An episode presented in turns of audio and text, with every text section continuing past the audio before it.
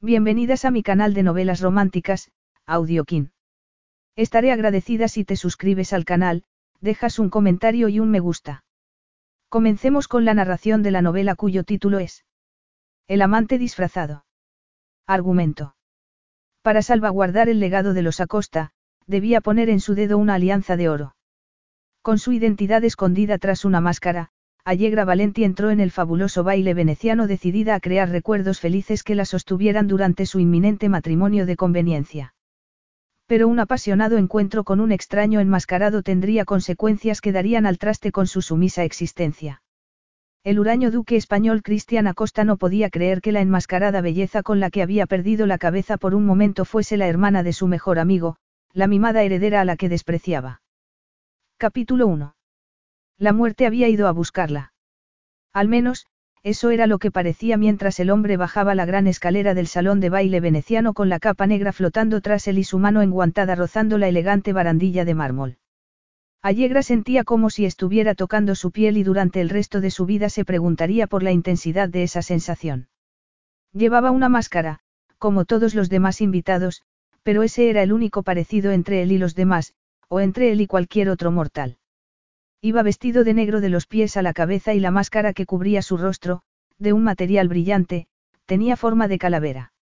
Debía de haberse pintado la cara de negro porque no podía ver una sola traza de humanidad en los pequeños huecos abiertos para los ojos. Ella no fue la única mujer que se quedó atónita por tan sorprendente aparición. Un murmullo recorrió el salón de baile, las resplandecientes criaturas envueltas en sedas multicolores temblaban presagiando una mirada del desconocido. Allegra no era una excepción. Con un precioso vestido de color violeta y su identidad oculta bajo una máscara dorada que dejaba al descubierto su boca, se permitió el lujo de mirarlo a placer.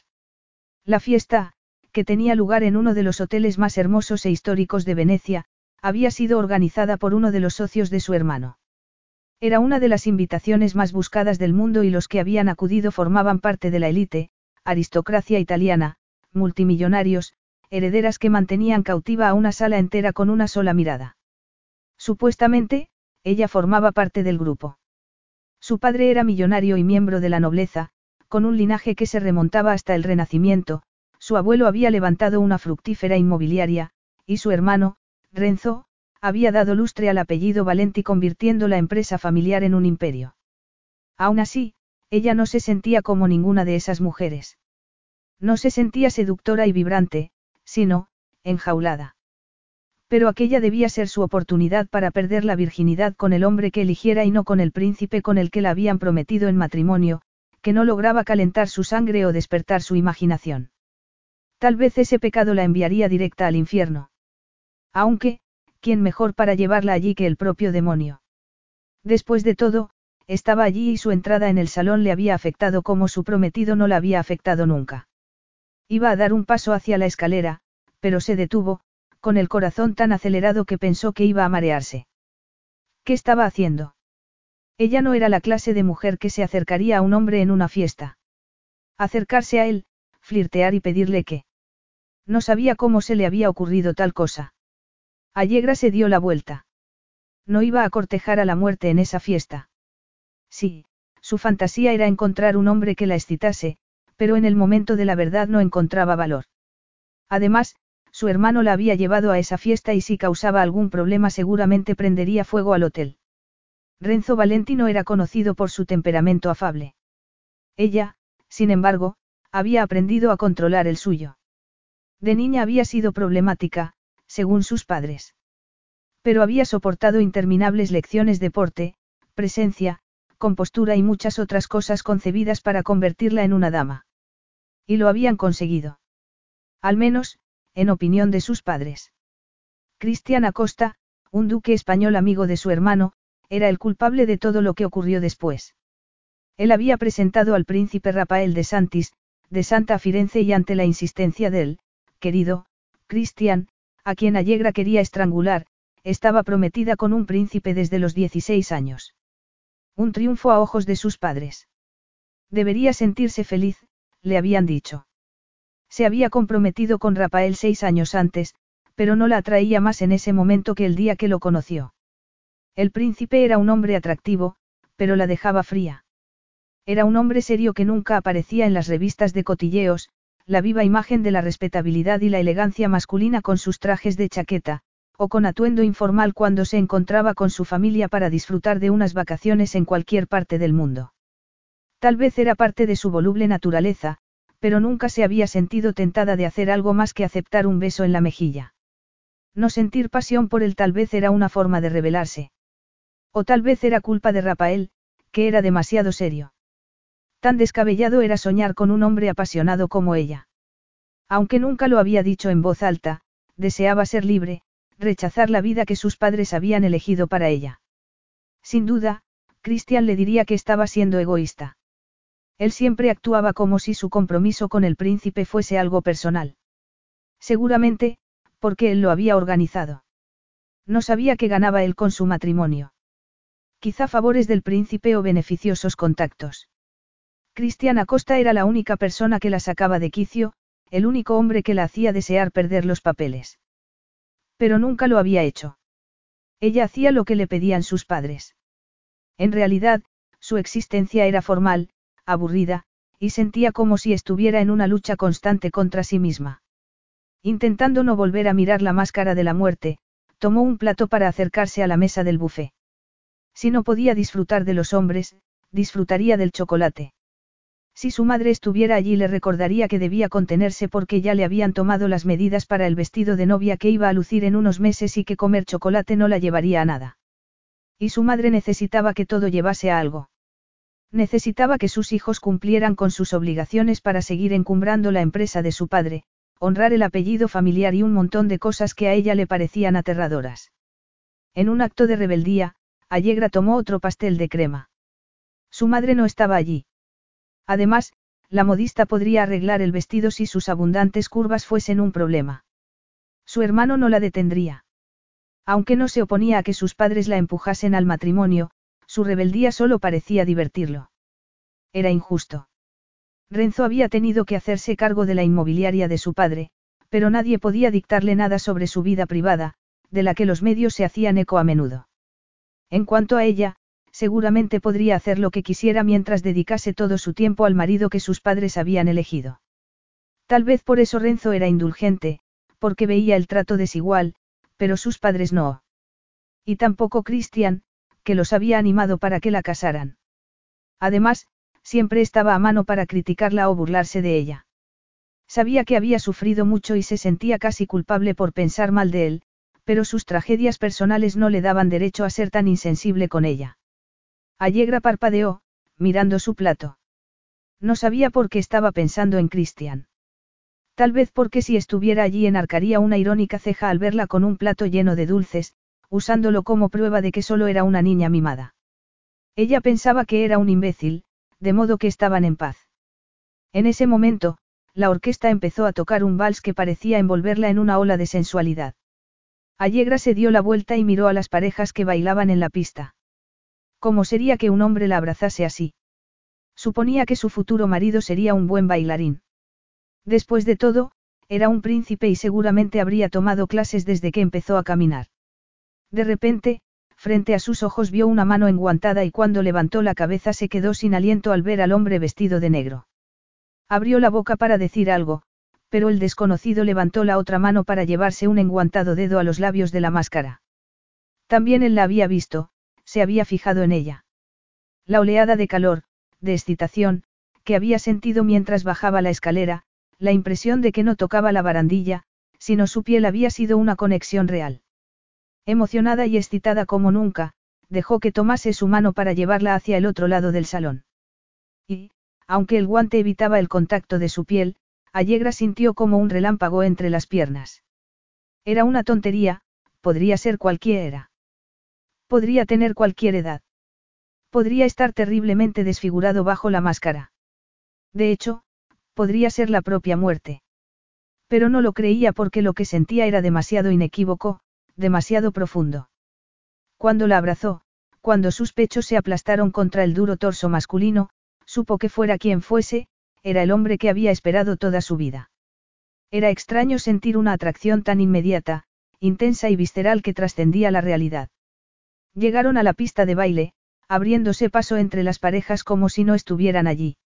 Allegra levantó la mirada y se concentró en las lámparas de araña sobre sus cabezas y en las cortinas de terciopelo que, en parte, escondían murales de ninfas retozando. Cada roce de su mano enguantada en la espalda provocaba una oleada de deseo por todo su cuerpo. Sentía un calor húmedo entre las piernas y estaba desesperada porque la tocase allí. Aquello no era solo un baile, sino el preludio de algo mucho más sensual. Nunca había sentido algo así por un hombre. Por supuesto, tampoco había bailado nunca con un hombre de ese modo, pero estaba segura de que no tenía nada que ver con el baile, por excitante que fuese. Y nada que ver con la música, aunque la afectaba profundamente. Era él y lo había sido desde el momento que entró en el salón. Tanto que se sentía mareada. Nerviosa, puso la palma de la mano sobre su torso mientras lo miraba a los ojos, unos ojos oscuros e indescifrables bajo la máscara. Tal vez estaba disgustado. Tal vez no podía imaginarse por qué había entendido la invitación a bailar como algo más. Pero entonces él tomó su mano y tiró de ella para salir de la pista de baile.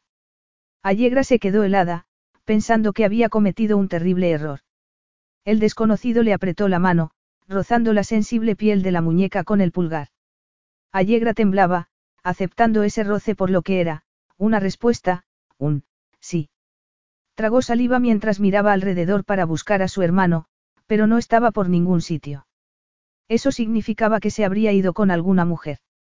Mejor, pensó, Renzo no estaba allí para ser su niñera. No sabía cómo hacer aquello. Sobre todo, sin hablar. Su hombre misterioso parecía dispuesto a guardar silencio, pero no importaba porque eso aumentaba la emoción. No sabía quién era y él no conocía su verdadera identidad.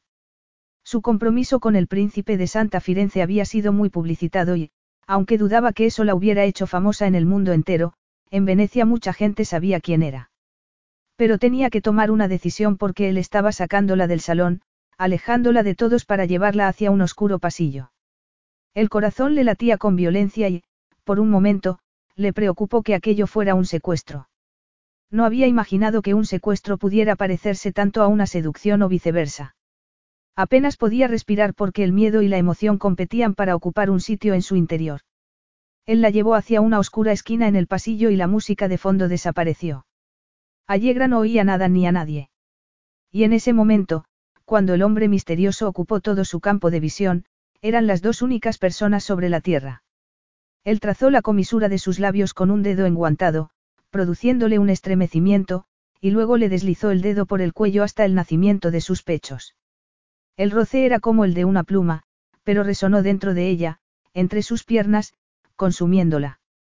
Fue entonces cuando supo con toda seguridad que no había malinterpretado la situación.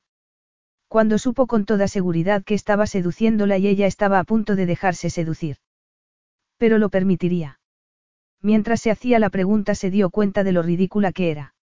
Ya lo había permitido. Desde el momento en que aceptó su mano había dicho que sí.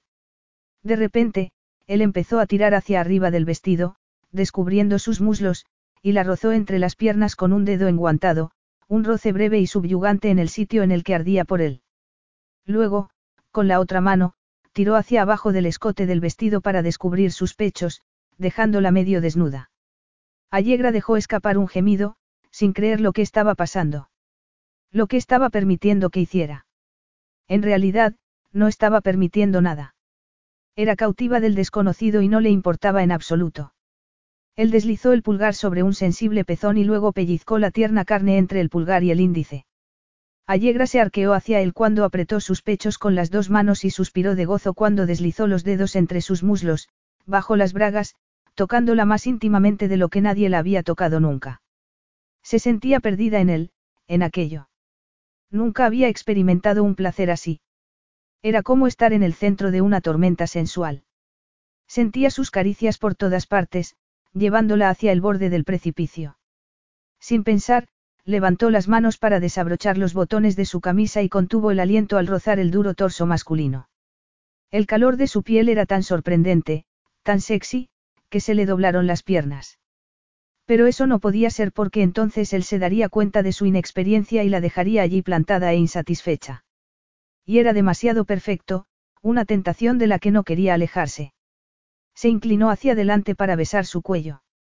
Sus labios estaban cubiertos por la máscara, pero no su cuello, que quedó marcado de carmín rojo.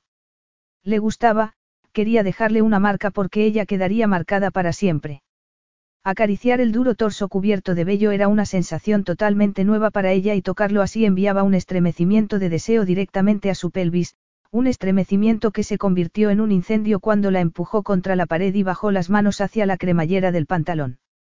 Un segundo después estaba apretado contra ella, con su erección, dura y ardiente, rozando la entrada de su húmeda cueva.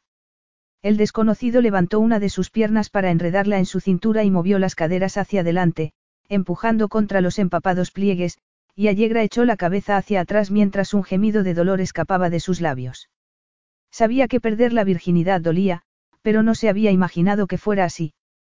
Él no pareció darse cuenta porque se apartó despacio antes de volver a penetrarla. En esa ocasión no le dolió tanto y con cada embestida dolía menos hasta que, poco a poco, el placer regresó. Un placer que se convertía en una profunda desazón, en una ansia ardiente, frenética. Allegra se apretó contra él, sujetándose a sus hombros y hundiendo la cara en su cuello cuando un orgasmo interminable la dejó agotada y sin aliento. El desconocido empujó por última vez, sujetándose a la pared mientras se dejaba ir con un gemido ronco. Por un momento, el mundo pareció dar vueltas a toda velocidad. Estaba mareada de placer, de deseo. Y se sentía profundamente conectada con aquel hombre al que no conocía de nada. Él se apartó entonces para abrocharse la camisa, sin dejar de mirarla. Era oscuro y misterioso y lo había sido desde el momento en que puso los ojos en él.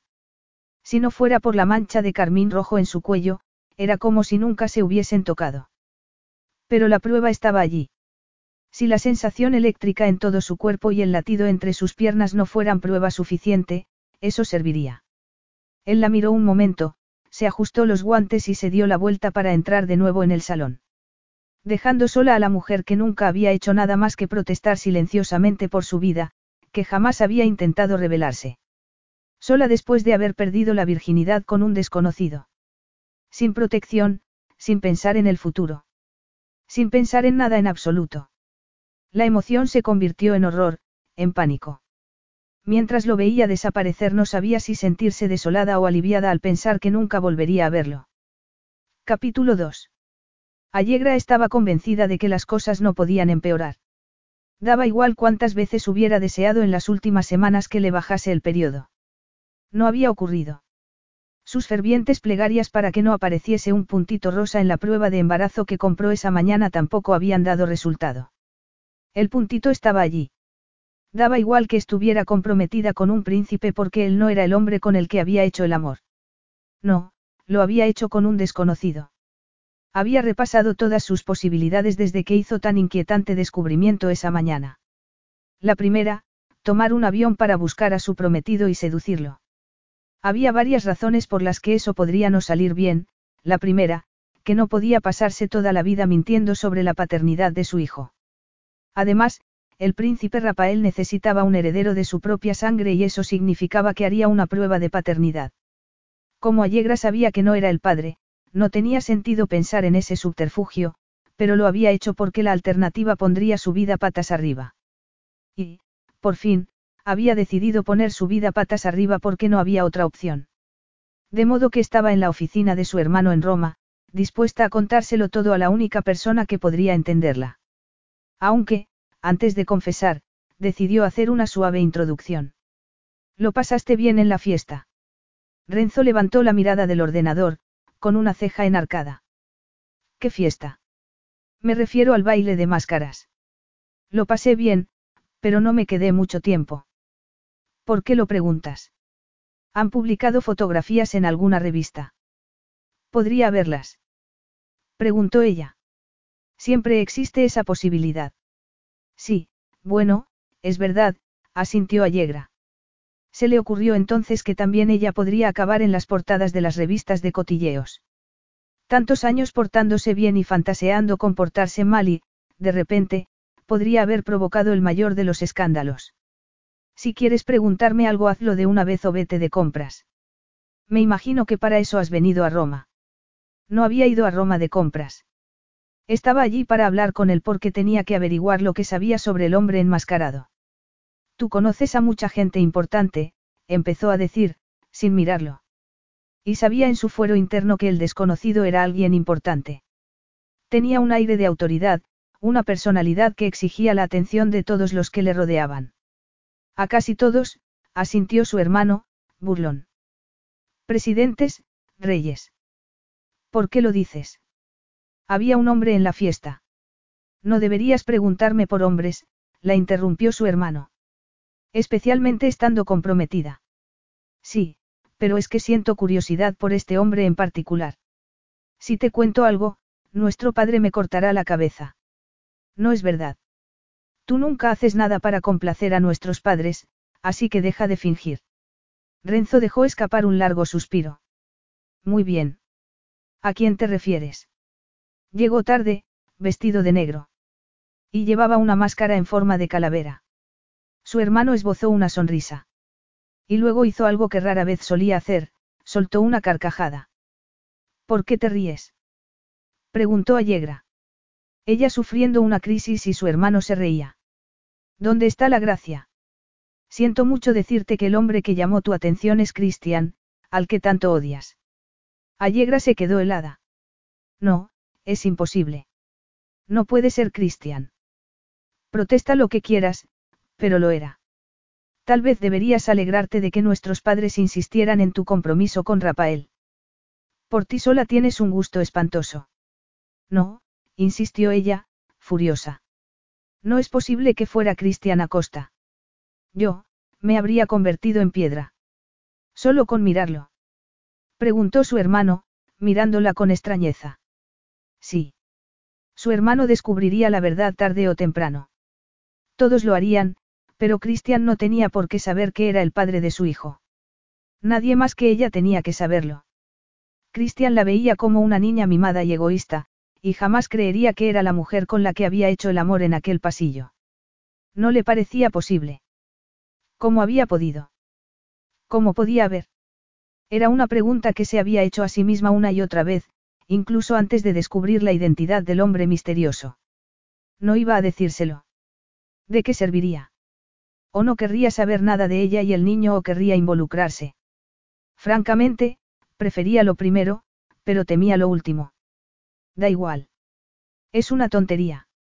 Evidentemente, murmuró Renzo, volviendo a concentrarse en su trabajo. Y Allegra tomó una decisión en ese momento, rompería su compromiso y criaría a su hijo sola. No le pediría nada a Christian. El compromiso roto de tu hermana ha aparecido en muchos titulares, dijo Christian mientras se servía una copa, volviéndose para mirar a su amigo. Estaba realmente enfadado porque había arriesgado su reputación al presentar a Rafael a los Valenti para instigar ese compromiso. Rafael y él no eran grandes amigos, más bien conocidos. El azar de ser aristócratas en esos tiempos, donde los títulos nobiliarios eran tan escasos. Pero había sido él quien lo presentó a la familia y quien sugirió el compromiso, más que nada por afecto y gratitud a la familia Valenti. Pero debería haberse imaginado que ella lo estropearía todo. Solo había sido una cuestión de tiempo que Allegra pusiera su vida patas arriba. Siempre le había parecido una bomba a punto de explotar, incluso cuando estaba delicadamente sentada, intentando mostrarse serena y elegante en fiestas o cenas familiares. Él había visto esa inquietud, esa insatisfacción, pero esperaba que se encontrase a sí misma cuando estuviera casada con el príncipe y no convertida en protagonista de titulares escandalosos. Una mujer con su temperamento corría el peligro de convertirse en carnaza para las revistas de cotilleos y había intentado advertirle, pero era demasiado obstinada. Había esperado que su compromiso con Rafael la mantuviera a salvo. Al parecer, no había sido así. La cancelación de una boda real siempre es noticia, dijo Renzo. Sí, claro. Rafael era un príncipe acostumbrado a deferencias de todo tipo, pero Allegra no parecía entenderlo y había permanecido en silencio, con gesto malhumorado durante toda la cena. Entonces era muy joven, pero había esperado que madurase. Tal vez lo que había pasado era lo mejor, pensó. Él sabía bien cómo podían terminar los matrimonios de conveniencia y cómo podía hundirse una mujer bajo el peso de las expectativas. Pero ella no es Silvia. Y él no eres tú. Tal vez Allegra podría haber sido relativamente feliz en ese matrimonio. Si hubiese entendido el buen partido que era Rafael. Gracias a Dios, nadie sabe la razón de la ruptura, pero tarde o temprano lo sabrán, dijo Renzo, cruzando el despacho para servirse una copa. Cristian arrugó el ceño. ¿Cuál es la razón? Está embarazada. Cristian sintió que se le encogía el estómago. La imagen de Allegra embarazada, con un bebé en brazos, lo emocionaba. Era ridículo. Habría quedado embarazada de Rafael tarde o temprano. ¿Por qué entonces sentía aquello? No lo sabía y apretó los dientes, intentando controlarse. No es hijo del príncipe. No, respondió Renzo. Se niega a decir quién es el padre. Nunca la he visto con nadie, así que no tengo ni idea, pero me preocupa. Es muy inocente y temo que se hayan aprovechado de ella. Era extraño que Renzo dijera eso.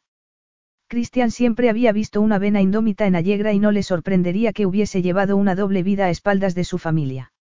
Y esa idea no le gustó nada. No quería pensar que mientras fingía aceptar los planes de sus padres, dejaba que algún hombre la tocase, la besase. La hiciera suya. Espero que no, murmuró. Ella no tiene experiencia con otros hombres, que yo sepa. Aunque hace poco me preguntó por un hombre al que vio en el baile de máscaras. Cristian apretó los dientes. Ah, sí. Recordaba aquella figura hermosa, tan estrecha, su húmedo calor. Era algo que no se había permitido a sí mismo en años. Y se llevó un disgusto al saber que el hombre enmascarado que había llamado su atención eras tú. Cristian dejó su copa sobre el escritorio, con el pulso latiéndole en las sienes. ¿Qué llevaba puesto tu hermana? Preguntó, con el corazón acelerado. Una máscara, como las demás mujeres. Llevaba algo de color violeta en el pelo y un vestido del mismo color. Un vestido que a mi madre no le parecía apropiado, por cierto. No podía ser.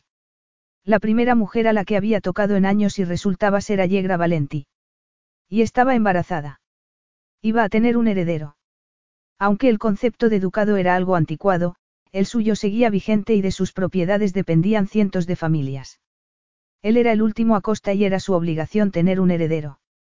Aparte de eso, formaba parte de la doble vida de Allegra Valenti. Parte de su pecado, ¿y qué pecado había sido? El encuentro lo perseguía en sueños, los recuerdos eran tan eróticos que se despertaba a punto del orgasmo cada noche. ¿Dónde está? preguntó, intentando disimular su desesperación. Renzo frunció el ceño. No va a gustarme esto, ¿verdad? No más que a mí, respondió Cristian con sequedad. ¿Dónde está? Escondida en Roma, en uno de mis apartamentos. Tengo que hablar con ella ahora mismo. No había tiempo para sutilezas. Si sus sospechas eran ciertas, no habría más secretos. Maldita fuera. No podían ser ciertas. La expresión de Renzo se volvió suspicaz, sombría. Me imagino que después hablarás conmigo. Espero no tener que hacerlo. Cristian se dio la vuelta para salir del despacho de su amigo. Tenía que verla y hablar con ella de inmediato. Tenía que demostrarse a sí mismo de una vez por todas que Allegra no era su misteriosa amante del baile de máscaras. No podía ser ella. La mocosa de los Valenti no podía ser la mujer que lo había excitado como nadie. Imposible. Se negaba a creer que fuese cierto y demostraría que no lo era. Allegra hacía todo lo posible para evitar las noticias, pero a veces se olvidaba y encendía la televisión o el ordenador, y allí estaban los titulares. Era horrible que la pintasen como la persona que no era, tan valiente como para romper su compromiso con el príncipe a última hora, sin importarle sus sentimientos o el futuro de su país. Ella no era valiente y sí le importaba haberlo dejado en la estacada, pero, si Rafael tenía sentimientos, nunca los había demostrado. Aunque eso no la excusaba. Cuando se dejó llevar por la fantasía de tener un amante no lo había hecho pensando en romper su compromiso, sino con la idea de vivir un momento robado que siempre sería suyo y solo suyo. Pero desde ese día era de todo el mundo. Todo el mundo sabía que había roto el compromiso y su familia sabía que estaba embarazada. Solo era cuestión de tiempo que los medios de comunicación empezasen a especular sobre eso también.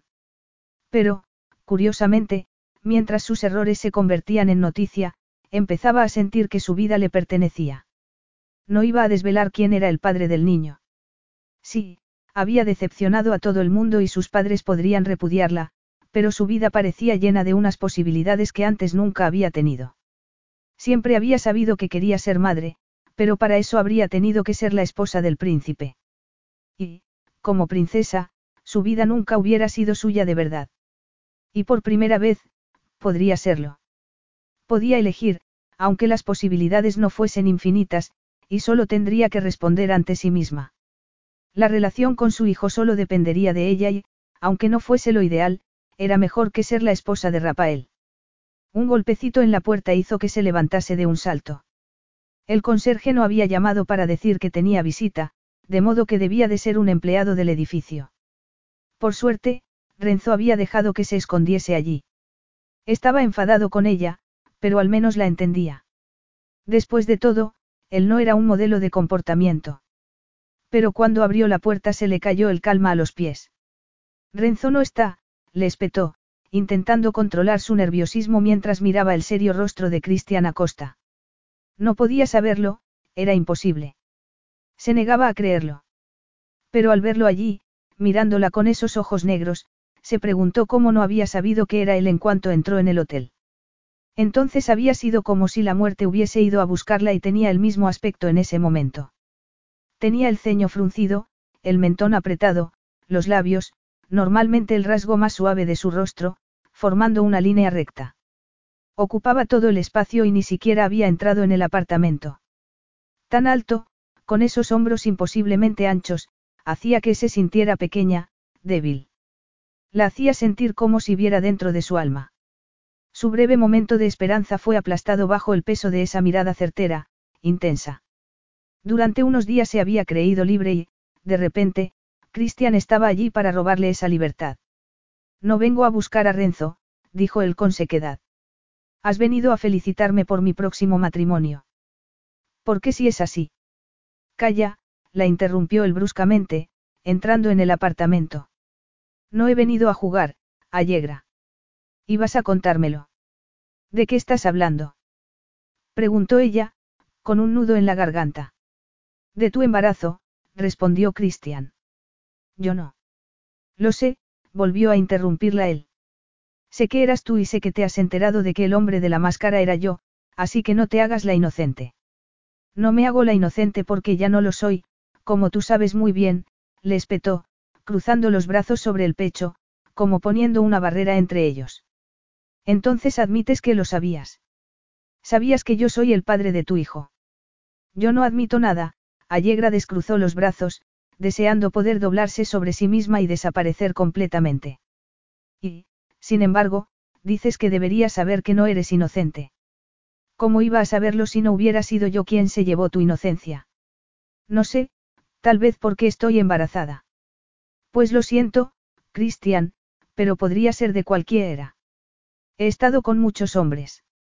Ya está bien, dijo él con tono firme. ¿Por qué mientes? La cuestión es que no quiero hablar contigo. Y no quiero tener que lidiar con esto, yo, si hubiera sabido que eras tú jamás te hubiese tocado. Pero era yo, afirmó Cristian con fría determinación. No te deseo, le espetó a Yegra, desesperada. No sabía que eras tú. No te hagas ilusiones. Tampoco yo sabía que eras tú. No eres más que una niña mimada que ha tirado su futuro por la ventana. Nunca has entendido lo que tenías en la mano ni lo que tus padres han hecho por ti. Renzo tampoco y, sin embargo, eres capaz de seguir siendo amigo suyo sin darle una charla cada cinco minutos. Renzo dirige las empresas de tu padre, no ha eludido sus deberes. Ah, menudo doble rasero. No es diferente al del resto del mundo. Ella levantó las manos al cielo. Entonces, felicidades. Eres tan estúpido como la mayoría de la población. Los dos se quedaron en silencio. No era un silencio vacío, sino cargado de rabia, y de algo más que Allegra no quería identificar. Si hay algo que he aprendido es que no se puede escapar de las consecuencias de tus actos.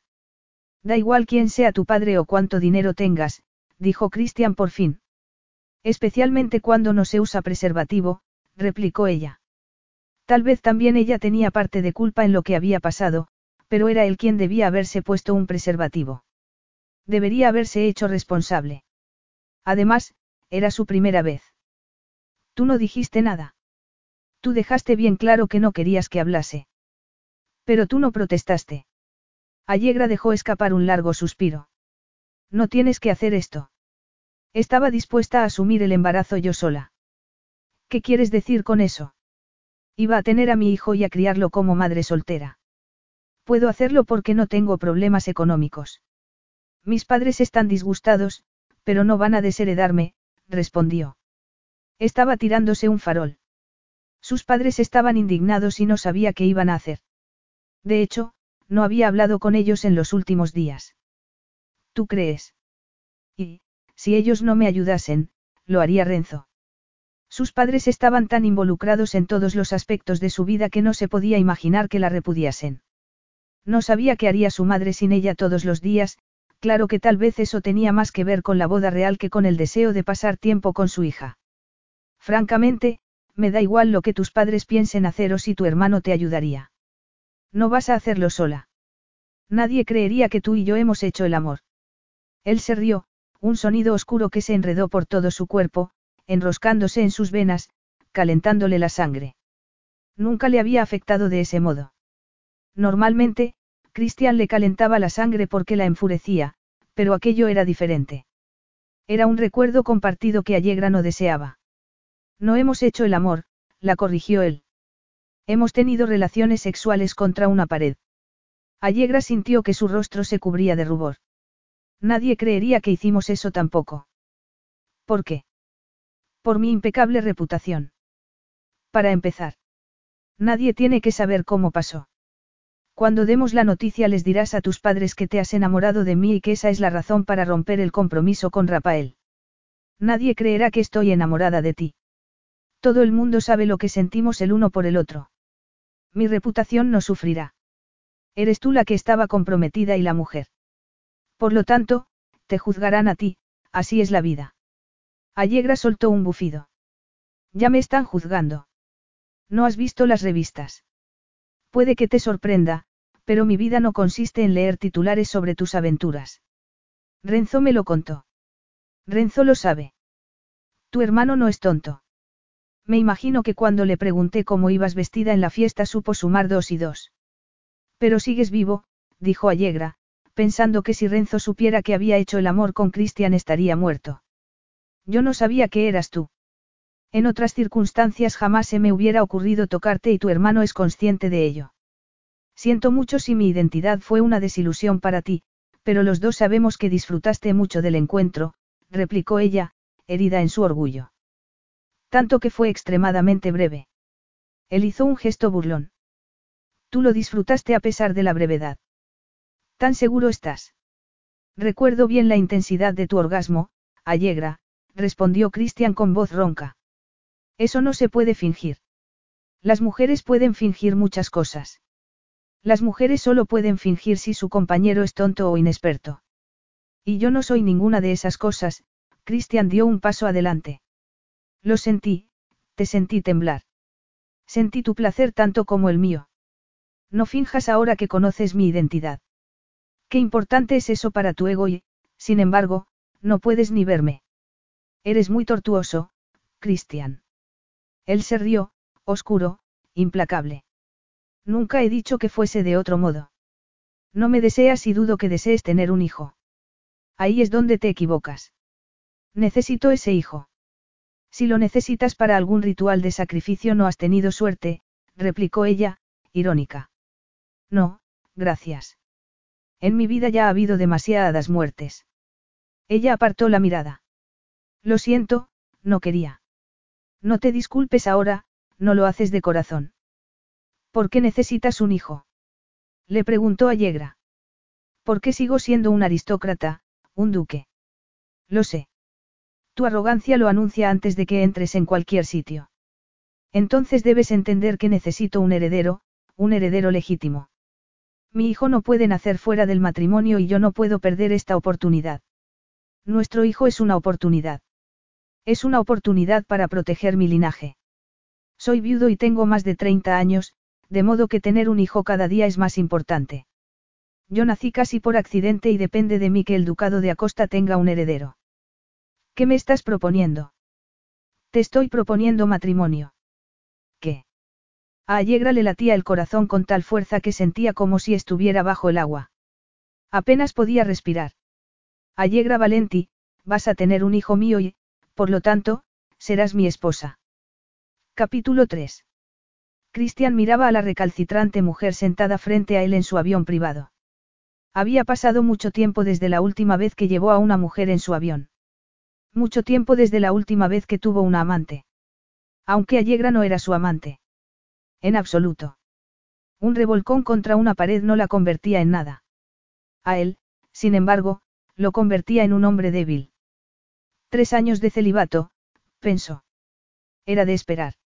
Y, sin embargo, no se había imaginado que sería castigado de forma tan espectacular por su falta de control. En su opinión, ya había recibido más que suficientes castigos en la vida, pero alguna deidad caprichosa no estaba de acuerdo. Y su nuevo castigo era Allegra Valenti. Estaba claramente enfadada, casi hecha un ovillo en el asiento mientras miraba por la ventanilla, como si prefiriese tirarse de cabeza que pasar un momento más en su compañía. Tienes algo que decir, Allegra. Creo que ya te lo he dicho todo, y varias veces. No quiero repetirme. Hazlo, por favor. Nunca me canso de tus excusas. Todas ellas increíblemente egoístas. No es egoísta pensar que dos personas que no se soportan no pueden casarse. ¿Por qué no? Mucha gente lo hace. Solo tienes que sobrevivir hasta que la muerte nos separe. Es fácil conseguir arsénico en España. Eres una delicia, replicó él, burlón. ¿Cómo es posible que no nos hayamos dejado llevar antes? ¿Te refieres al arsénico? Cristian se rió. Me refería a la atracción que hay entre nosotros, tesoro. No hay ninguna atracción, Cristian, replicó ella. De hecho, tuvimos que disfrazarnos para que pasara algo. Yo diría que no debemos preocuparnos por ese tema.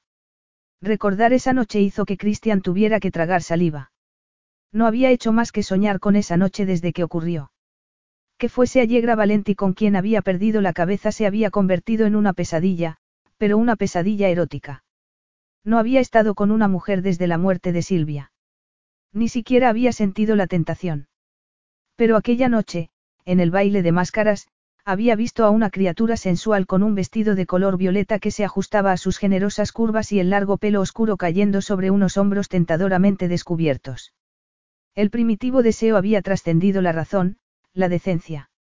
No había querido que nada estropease el momento, por eso quiso evitar que hablase. No quería escuchar una sola palabra. No quería perder el hechizo que había caído sobre ellos. Debería haberse imaginado que era cosa de brujería y que se quemaría por ello. Un solo exceso en una vida disciplinada y lo había destruido todo. Me temo que en eso te equivocas, replicó con tono aburrido. La química que hay entre nosotros es innegable. Ella hizo un gesto con la mano. Mira cómo lo niego. Tu negativa no tiene sentido porque llevas a mi hijo en tus entrañas. Porque no sabía que eras tú con quien estaba, esa noche, en el baile de máscaras, replicó ella. Eso dices tú. Casarnos sería un desastre para los dos, insistió Allegra con tono amargo. Podría ser, pero te casarás conmigo antes de que nazca el bebé. Y seguirás casada conmigo durante un tiempo. Después, nos divorciaremos tan rápida y civilizadamente como sea posible. Para mis padres no hay nada civilizado en un divorcio. Ya me imagino. Son muy católicos, no. Ella hizo una mueca. A sus ojos, estaría casada contigo para siempre. Lo siento, pero mi necesidad de tener un heredero es más importante. Allegra lo miró, perpleja. ¿Crees que voy a pasar un par de años de mi vida pudriéndome en un castillo? Es más bien una villa, una casa grande. Y solo eres un duque. Se supone que debía haberme casado con un príncipe. No era el príncipe el que te tuvo contra una pared, replicó Christian. Dudo que lamentes no casarte con él. Eso es como admitir que estabas equivocado, no. Al fin y al cabo, fuiste tú quien instigó ese compromiso. No me equivocaba porque sabía que era bueno para ti. Por otro lado, la química entre dos personas es más difícil de predecir y está claro que no sentías pasión por él. ¿Por qué crees eso? El hijo que esperas no es hijo suyo. Si lo fuera, no habrías roto el compromiso. ¿Qué otra conclusión puedo sacar, Aparte de que no te acostabas con él. Ella lo miró con una expresión indescifrable. Tal vez no sea hijo tuyo. Tal vez hago el amor con muchos hombres en cualquier pasillo.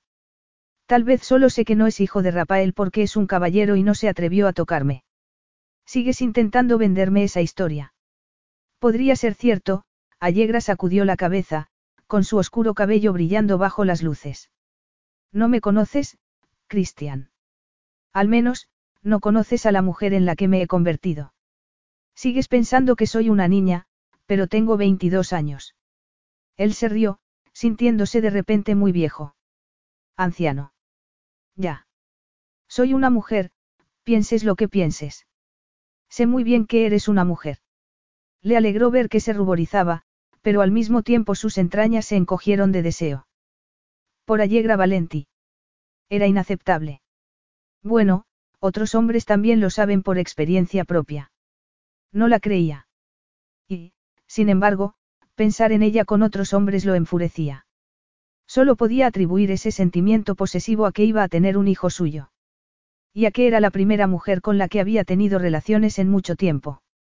O tal vez, empezó a decir, observándola atentamente, estás tan segura porque eras virgen.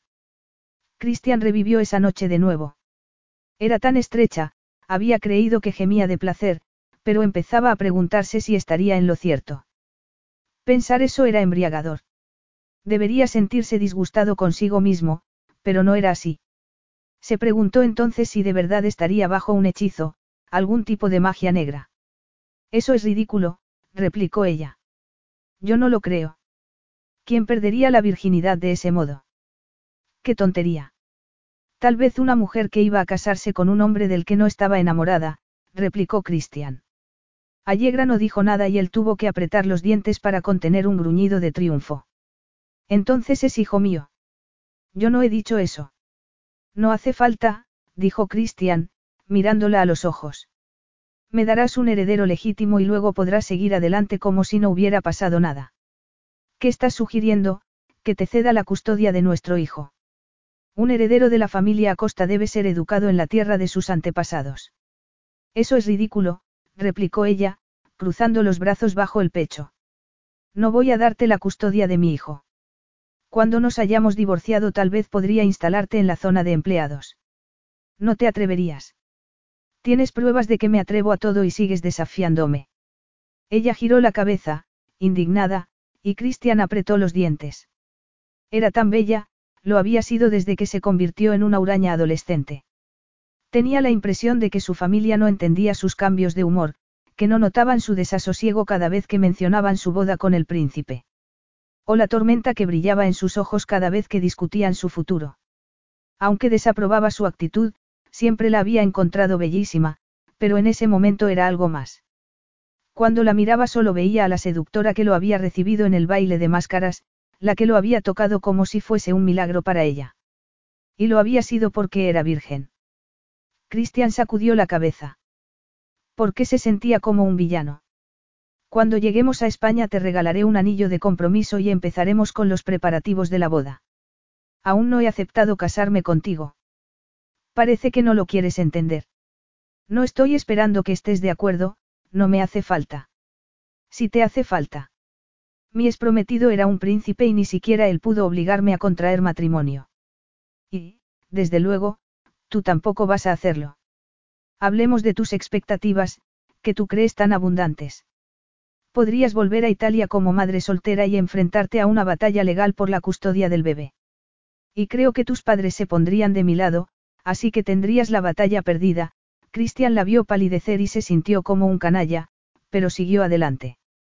Si quieres ver a tu hijo sugiero que aceptes que has cambiado un compromiso por otro. Pero el nuestro será un matrimonio de conveniencia, nada más. No tengo intención de tocarte. Ella no dijo nada. Se limitó a seguir mirando por la ventanilla, parpadeando furiosamente como para contener las lágrimas. Y, de nuevo, Christian se sintió como un villano. Pero no era un villano, solo estaba siendo práctico. Nada que decir. Has dejado bien claro que yo no tengo nada que decir, respondió Allegra, sin mirarlo. Capítulo 4. Un lujoso coche los esperaba en el aeropuerto para llevarlos hasta las afueras de Barcelona. Cristian había dicho la verdad, la casa era más una mansión que un castillo y no había nada viejo o mohoso. De hecho, no pegaba nada con su propietario. Era un sitio alegre, lleno de luz, con enormes ventanales frente al mar. Muy diferente a la casa de sus padres en Italia. Allí no había paredes de madera oscura, raídas alfombras que habían sobrevivido al paso de los siglos, cuadros con escenas de la Biblia o retratos de antiguos antepasados. Todo era blanco, nuevo y moderno. Y, considerando la reliquia que era Cristian, eso casi la hacía reír. Esta no es la casa de tu familia. No, es la mía. Y todo eso de que tu hijo tenía que estar en la sagrada propiedad de los Acosta. Los españoles a veces exageramos, pero necesito que mi hijo nazca en España y estando casados. Sea en las ruinas de mi familia o no, me da igual. El castillo está en ruinas. No, pero es muy antiguo y no tengo el menor deseo de vivir allí. Hay varios empleados que se encargan de atenderlo y también un capataz que controla las granjas y a los arrendatarios. Mi madre no ha vuelto por allí y, como sabes, mi padre murió hace años. Hablaba de sus padres con estudiada neutralidad, pero ella sabía que no era accidental. Ocultaba la verdad, fuese cual fuese. Mis padres están casados con los viejos pasillos de la casa familiar. Jamás se les ocurriría vivir en otro sitio. De hecho, si muriesen y Renzo la vendiera, mi padre nos perseguiría desde la tumba arrastrando cadenas. Cristian la estudió con un extraño brillo en los ojos. ¿Crees que tu padre arrastrará cadenas en la otra vida? Me he puesto un poco melodramática. Los italianos somos muy exagerados. Él levantó la mirada y Allegra comprobó que eran de color café, que no eran negros del todo, que había humanidad tras ellos. Mi padre seguro que arrastrará cadenas. Si hay justicia en la otra vida, claro. Espero que la haya, porque no suele haberla en esta. Él señaló alrededor. Esta situación te parece injusta. ¿Cómo voy a pensar de otro modo? Estás en una mansión fabulosa, en uno de los sitios más bonitos de España. Vas a casarte con un duque multimillonario que dará legitimidad a tu hijo, no creo que mucha gente se sintiera perjudicada. Yo no he elegido esta situación y esos que no se sentirían perjudicados no te conocerían tan bien como yo. Él dio un paso adelante, con los ojos brillantes como diamantes negros. Y tú me conoces muy bien, no. Íntimamente. Allegra notó que le ardía la cara. Odiaba que pudiese afectarla de tal modo. No creo que eso cuente. Pensaba que eras la muerte. Muy romántico, conquistar a la muerte dominándola. Pero tú ni siquiera me has domesticado. Y si alguna vez te domestican espero no ser yo.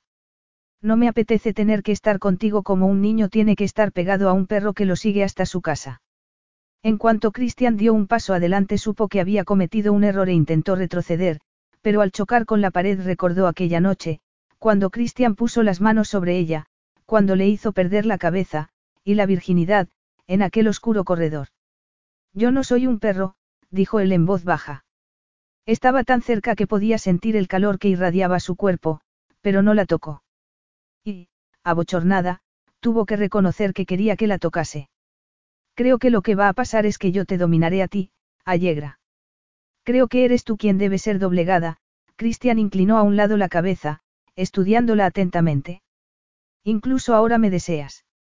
Puedes decir que no sabías quién era, puedes decir que me desprecias, pero yo sé que me deseas tanto ahora como entonces. Incluso sabiendo quién soy, añadió, apartándose y sonriendo cuando ella dejó escapar un suspiro. Muy interesante. No hay nada interesante en esta situación. Más bien, desagradable. Cristian y ella siempre se habían llevado mal, pero aquello era nuevo y tan punzante que temía que la rompiese por la mitad. Tan desagradable que quieres que te haga mía ahora mismo. ¿Qué dice eso de ti? Allegra apretó los dientes, intentando templar su humillación. No intentes seducirme, Cristian. Aceptaré este matrimonio, pero no vas a tocarme. Y no nos casaremos por la iglesia. Hasta yo tengo mis límites. Una pena, porque yo no. El estado de tu alma inmortal es asunto tuyo, pero me gustaría que la mía siguiera tan limpia como sea posible, replicó Allegra. Mentir en una iglesia era demasiado para ella. Tendremos que contárselo a mi familia. Tus padres me aprecian mucho. Creo que apreciaban más al príncipe con el que iba a casarme. Tú eres un duque, estás un paso por detrás. Cristian se encogió de hombros. España es un país mucho más grande que Santa Firenze, así que yo diría que estamos a la par. Pero, si no estás dispuesta a mantener relaciones conmigo, debes saber que buscaré placer con otras mujeres. Allegra tuvo que tragar saliva. Imaginárselo con otra mujer, una pálida rubia totalmente diferente a ella, la enfurecía. La empujaría contra una pared. Perdería la cabeza. Había sido apasionado con ella, tanto como para olvidarse del preservativo cuando él mismo admitía tener experiencia. Además, había estado casado. Pero estaba empezando a pensar en otras mujeres. No debería molestarle. Al contrario, debería alegrarse de que quisiera buscar alivio en otro sitio, pero no le gustaba nada. Me da igual lo que hagas o con quién lo hagas. Seguro. No lo parece, murmuró él, burlón. Puedes creer lo que quieras. Me da igual lo que hagas con otras mujeres, mientras no me incluyas a mí. Nunca he tenido sexo en grupo, pero podría cambiar de opinión, Christian se inclinó un poco, bajando la voz. La última vez solo tuvimos unos minutos frente a una pared. Piensa en todo lo que un hombre como yo podría hacer en un colchón grande y blando. Podría tenerte debajo de mí, encima de mí, delante de mí. Allegra sintió que le ardía el rostro y estaba segura de que iba a estallar en cualquier momento. Era irritante y humillante. Irritante porque intentaba conseguir una reacción y humillante por la misma razón. No la deseaba, quería sacarla de sus casillas, como siempre. No voy a ser un accesorio que te pongas sobre el cuerpo como una capa de armiño, replicó. Cristian soltó una carcajada. Muy evocador. El único problema es hacer creer a la gente que yo te elegiría como esposa. ¿Por qué? Pertenezco a una familia muy respetada y me educaron para ser una princesa. Y, sin embargo, ahora todo el mundo conoce tus defectos. Saben que o el príncipe se cansó de ti o tú le fuiste infiel. También podrían involucrarte a ti, replicó ella. No le fui infiel sola. Eso sería muy difícil. Y una imagen muy excitante. Allegra sintió que le ardían las mejillas. No sigas por ahí. Nada de esto es justo. El mundo no suele ser justo con las mujeres, supongo que lo sabes. Tal vez deberías buscar a otra mujer para tener al sagrado heredero de los Acosta. Sería lo mejor. Ya has demostrado que no tienes problemas para engendrar. Estás sugiriendo que sustituya este hijo por otro. Nunca. A mi hijo no le faltará de nada y no será ilegítimo. No le negaré sus derechos de nacimiento, eso no es negociable. Sin darse cuenta, Allegra empezó a arrancarse la pintura de las uñas. ¿Para qué se había hecho la manicura? ¿Para qué presentar un exterior perfecto ante el mundo cuando, en realidad, nada en ella era perfecto? Estaba empezando a resquebrajarse como la laca de sus uñas y eso la asustaba. ¿Por qué, si pasaba eso, cómo iba a ocultarlo? No sabía que tener un hijo fuese tan importante para ti. Me casé muy joven con la esperanza de tener un hijo, pero la mala salud de Silvia lo hizo imposible y cuando murió me quedé sin esposa y sin heredero. Lo siento, dijo ella. Era difícil ser antipática con él o incluso verlo como un demonio cuando estaba hablando de la muerte de su esposa. Pero sabes que no puedes reemplazarla conmigo. Esto no es un arreglo del pasado. No, claro que no, admitió él, en un tono lleno de desdén. No te pareces nada a ella. Ese desdén tocó la parte más necesitada de Allegra, la que buscaba una aprobación que no tendría nunca, y la hizo sentir a punto de romperse. Debiste de quererla mucho, murmuró. Era mi mujer, dijo él sencillamente. No era una respuesta y no creía que fuese accidental. No sabía que ser padre fuese tan importante para ti. Ser padre es esencial para mí. Es importante perpetuar mi linaje y dejar mis propiedades a futuras generaciones, pero si crees que pienso pasarme la vida cambiando pañales estás muy equivocada. Perdona.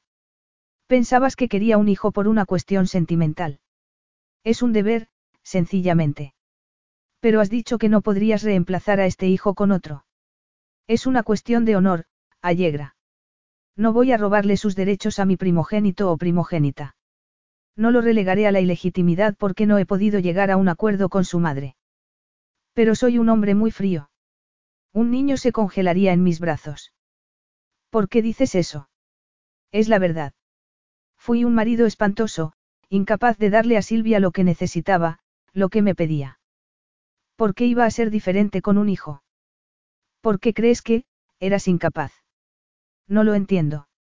Ella siempre parecía feliz contigo. ¿Y tú con ella? No, ella era muy infeliz, respondió Christian con tono serio. Y yo no podía solucionarlo. Lo intentaste. Él la miró, sus ojos eran duros y negros como la noche. Claro que lo intenté, pero no lo suficiente. No sé manejar cosas delicadas. Los niños son muy delicados, le recordó ella. Lo sé.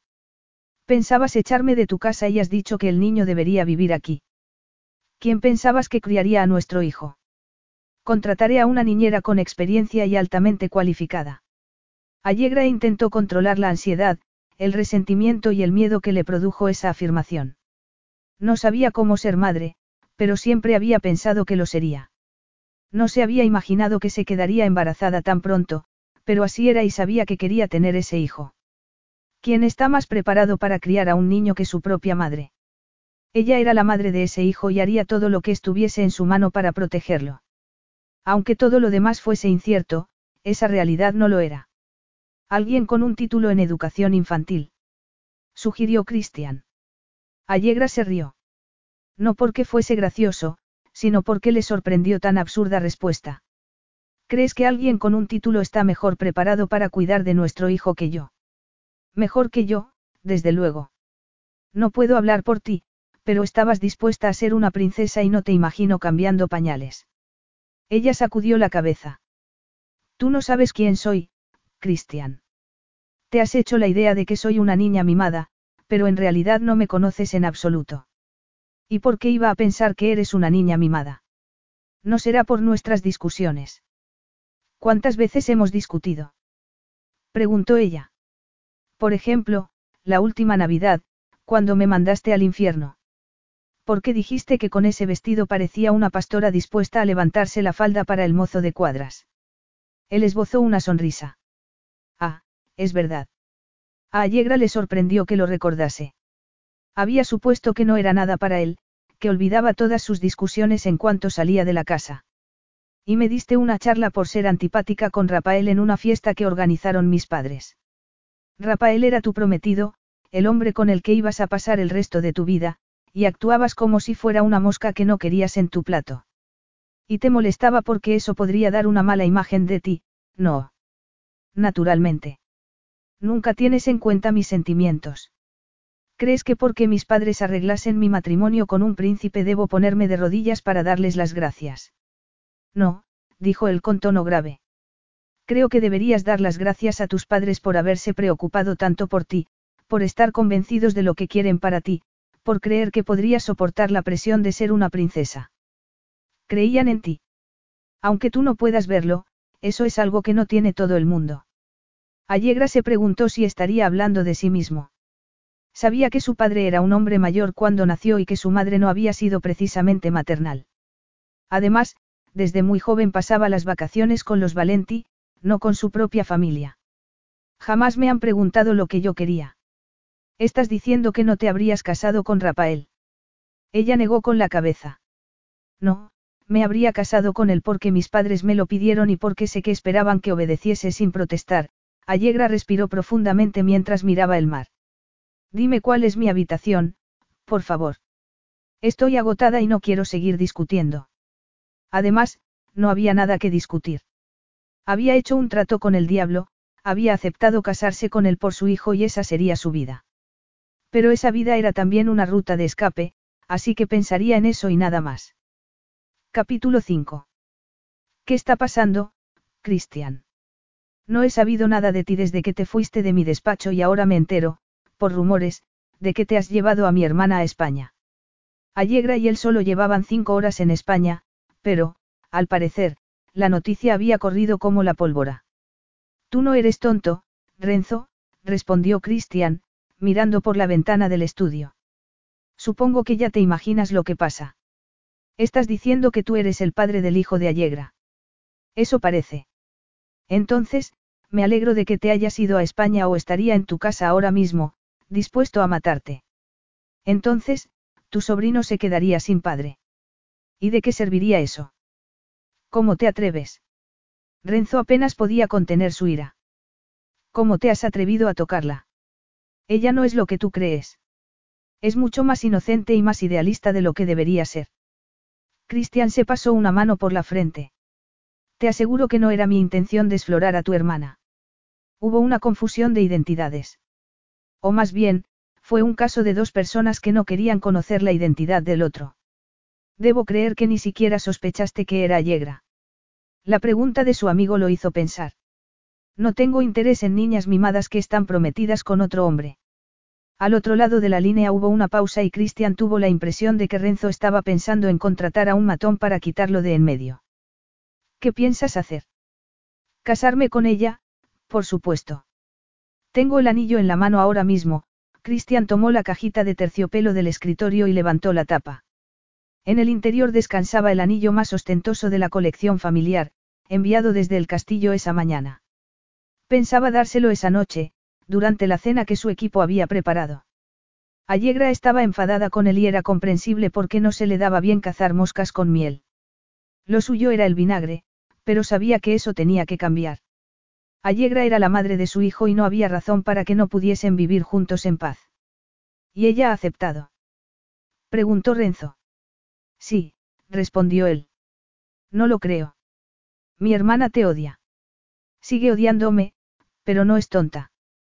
Sabe que no puedo permitir que mi hijo nazca fuera del matrimonio. Entiendo que esto podría dañar nuestra amistad, pero es lo que debo hacer. Esto no dañará nuestra amistad tanto como dejar embarazada a mi hermana y luego echarla a los lobos. La vida que mis padres habían imaginado para Allegra no era la vida que yo quería para ella, le confió Renzo. Solo porque es una mujer se espera que olvide sus sueños y aspiraciones y contraiga un matrimonio ventajoso, como si estuviéramos en el siglo XVIII. También tú tendrás que casarte tarde o temprano. Y, sin embargo, a mis padres no les preocupa con quién me case. Podría hacerlo con cualquiera. Pero no lo harás. Renzo se rió. Subestimas mi desvergüenza. Pienso casarme con la mujer menos indicada y voy a esperar al menos 20 años antes de hacerlo. Cristian nunca había entendido por qué Renzo se negaba a tomar en consideración los deseos de sus padres. Su amigo no tenía idea de lo afortunado que era. Cuando volvamos a hablar, tu hermana y yo estaremos prometidos de forma oficial. Después hablaré con tus padres. ¿Por qué la has llevado a España? En parte porque así tú no podrías matarme inmediatamente, pero también porque estaba siendo menos razonable de lo que había anticipado. No sigas hablando o te mataré con mis propias manos. Y no perderé el sueño por ello. Entonces no hablaremos más, dijo Cristian. Y ahora, si me perdonas, tengo que prometerme con tu hermana. Me alegro tanto de que esté aquí, María, que acababa de presentarse como el ama de llaves de Christian, sonreía mientras colocaba una funda de traje sobre la cama. Estos últimos años ha estado tan triste, demasiado. No es bueno que un hombre esté solo. Allegra se imaginó que Christian preferiría estar solo a estar con ella, pero no iba a decirlo. Me alegro de que ya no sea así, murmuró, mirando la funda del traje. El vestido es para esta noche, le informó María, como si le hubiera leído el pensamiento. No sé si necesito un vestido especial para cenar. Pues claro que sí. Cristian me ha dicho que debía ponerse algo bonito y lo he elegido yo misma. Espero que le guste. Allegra sacudió la cabeza. Seguro que sí. Bueno, la dejo sola para que se vista. El vestido, de encaje rojo, era un poco exagerado para su gusto, pero muy bonito. Ceñido, con manga larga y un escote en forma de corazón que se ajustaba a su busto de una forma muy sensual. Observó su cintura frente al espejo, preguntándose cuánto tardaría en empezar a notarse el embarazo. Estaba de ocho semanas, pero por el momento no se notaba nada. Era tan raro, la pequeña criatura que crecía en su interior lo había cambiado todo y ni siquiera tenía la deferencia de dar señales. Una vez vestida se arregló el pelo y se maquilló ligeramente, utilizando los productos que encontró en el baño, sombra dorada, delineador negro y un carmín rojo, a juego con el vestido. Por supuesto, Christian pensaría que lo había hecho para él.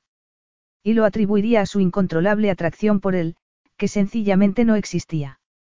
Tomó aire y abrió la puerta del dormitorio para dirigirse a la escalera, caminando despacio porque el vestido, que le llegaba justo por la rodilla, limitaba sus movimientos. Cristian la esperaba abajo y el pulso que empezó a latir entre sus muslos la llamó mentirosa. Las cosas habían cambiado. Era imposible que no fuera así cuando sabía lo que él podía hacerle sentir. No lo había visto sin ropa y no había visto su cara. No sabía cómo era su expresión en los momentos de placer porque había estado oculta tras la máscara. No sabía cómo eran sus besos porque su boca estaba cubierta y, sin embargo, sus cuerpos se habían unido de la forma más íntima. Toda su vida había cambiado desde ese momento. Esperaba que bajases hecha una furia, dijo Christian. Allegra frunció el ceño. ¿Por qué? Sé cómo vestirme, particularmente cuando recibo una invitación para cenar.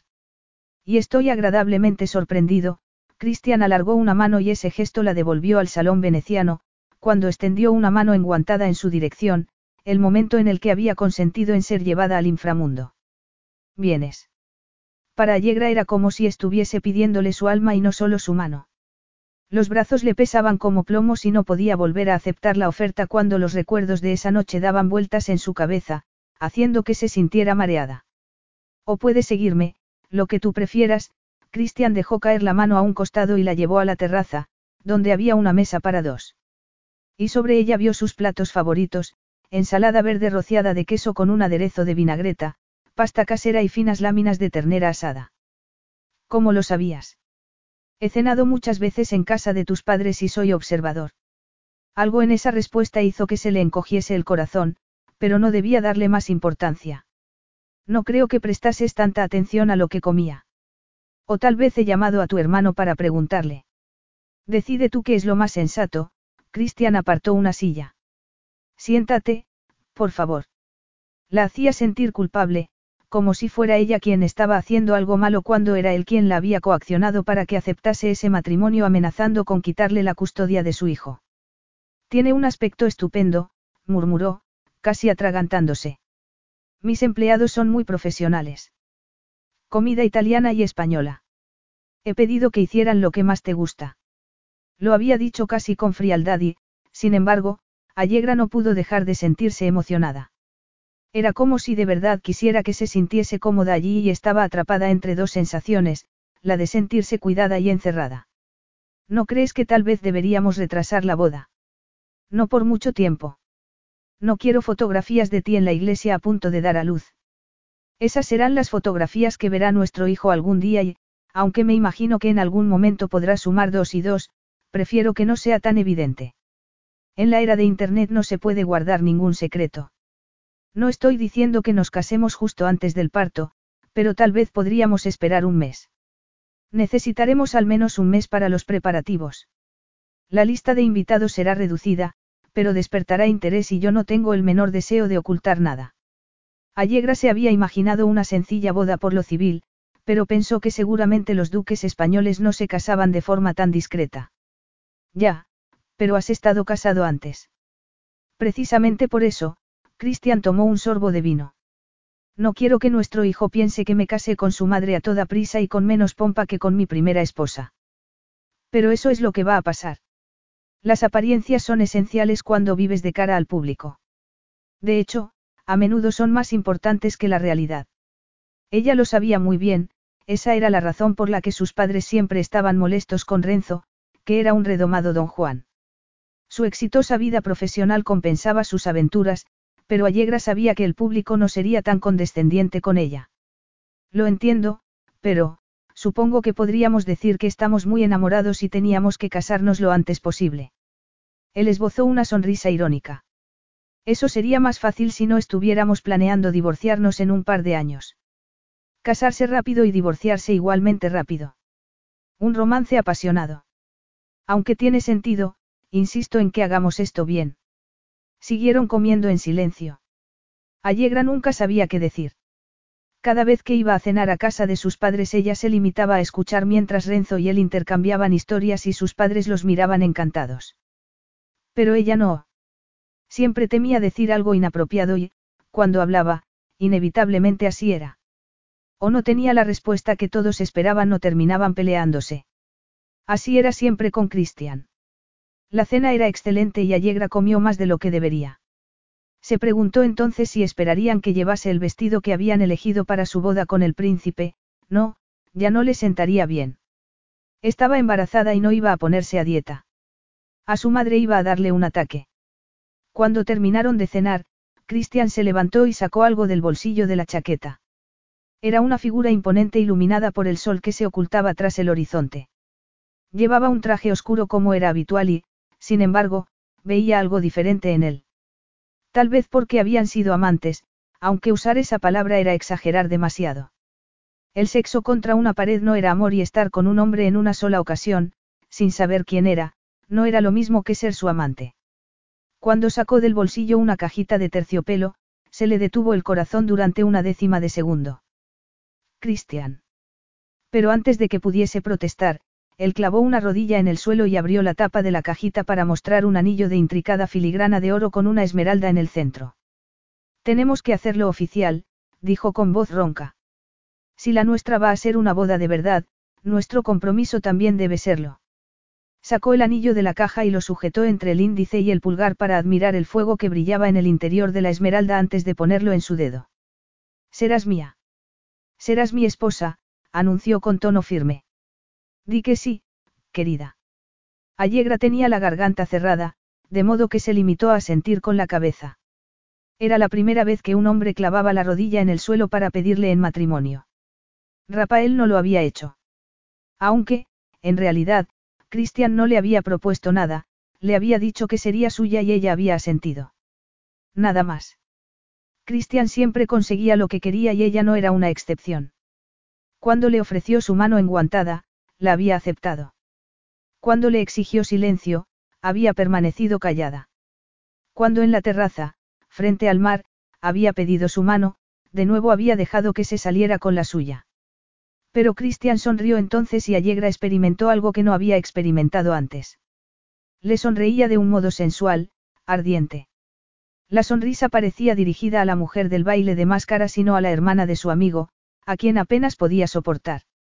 Si los paparazzi nos están siguiendo tendrán algo auténtico, dijo Christian entonces con tono triunfal. ¿Qué? Ahora eres noticia, respondió él volviendo a sentarse. Seguramente habrá algún paparazzi escondido entre los árboles con un teleobjetivo tras el escándalo que provocó tu ruptura con Rafael. Entonces, todo esto era un numerito para los paparazzi. Eso la enfurecía. Sí, sabía que no había nada entre Christian y ella, pero la había dejado embarazada, le había propuesto matrimonio y que siguieran juntos durante dos años. Y por un momento, solo por un momento, le había hecho sentir algo. Como si estuviese mirándola de verdad, como si la viera. Y al final todo era una mentira. Sin pensar en lo que hacía, con el corazón latiéndole violentamente, las manos temblorosas y el estómago tan encogido que no podía respirar, se levantó de la silla para colocarse frente a él. Si quieres dar espectáculo vas a tener que hacerlo mucho mejor. Has olvidado la parte más importante de la proposición. Christian, sorprendido, echó la cabeza hacia atrás para mirarla. No, yo creo que no, respondió, rozando su dedo anular. No llevas mi anillo. No es el anillo, dijo ella mientras sujetaba su cara entre las manos. Es esto. Y entonces se inclinó hacia adelante y se apoderó de sus labios. Capítulo 6. Christian sintió como si hubieran prendido una llama en su interior, y el fuego iba subiendo lentamente, buscando salida. Los labios de Allegra eran suaves, el beso tímido e inexperto, pero estaba desatándolo por completo. No se habían besado antes. Había estado dentro de su cuerpo, había sentido la presión de su boca en el cuello y el torso, pero nunca había probado sus labios. Era a la vez la inocencia y el pecado, y sabía que así era como un hombre entraba por las puertas del infierno, con el beso de una seductora enmascarada de ángel, con su inexperiencia disfrazando la lujuria que ocultaba. Lo sabía, pero aun sabiéndolo no pudo apartarse.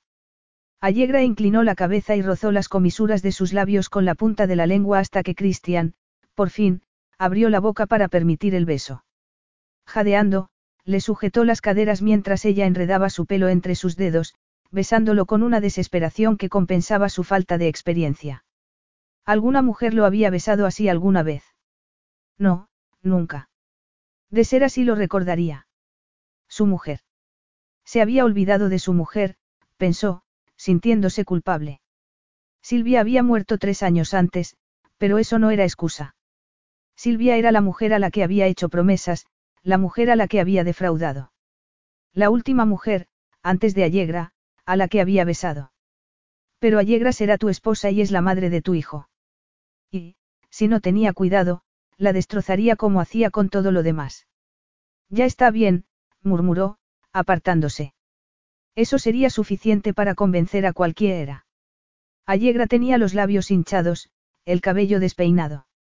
Se parecía a la criatura lujuriosa que había conocido en el baile de máscaras, una desconocida que, sin embargo, le resultaba demasiado familiar.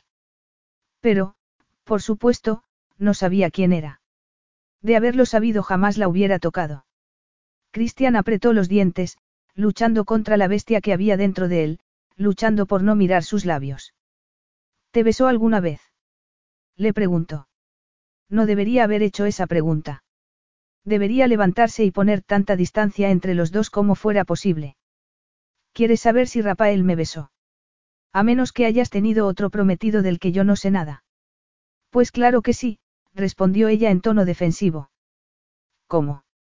Estaba arriesgándose con cada palabra, pero saber eso no contenía su deseo.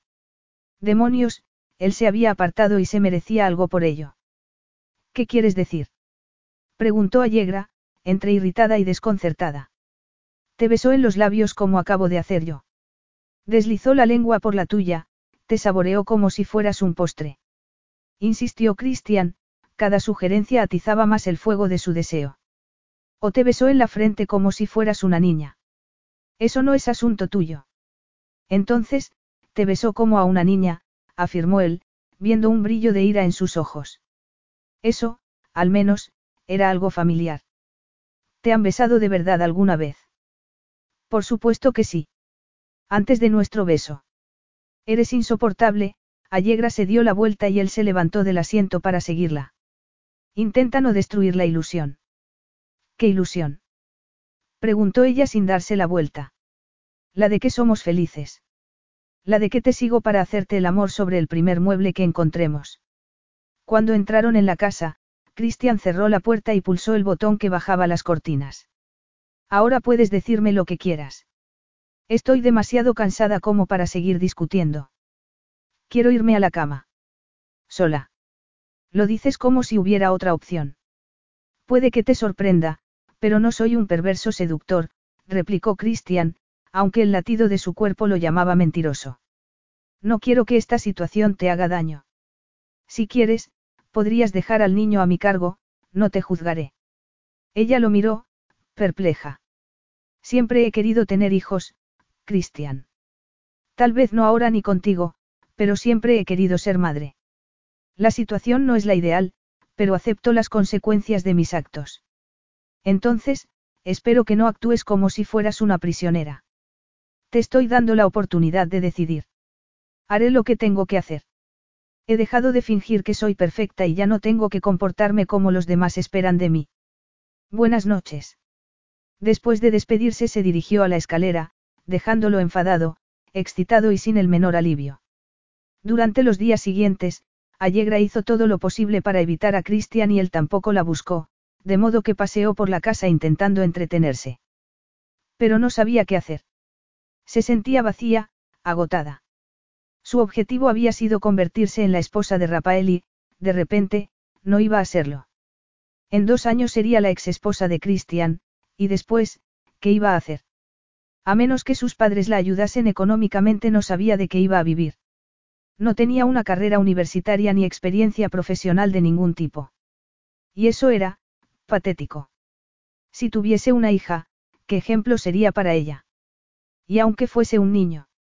En ese momento empezó a sonar su móvil.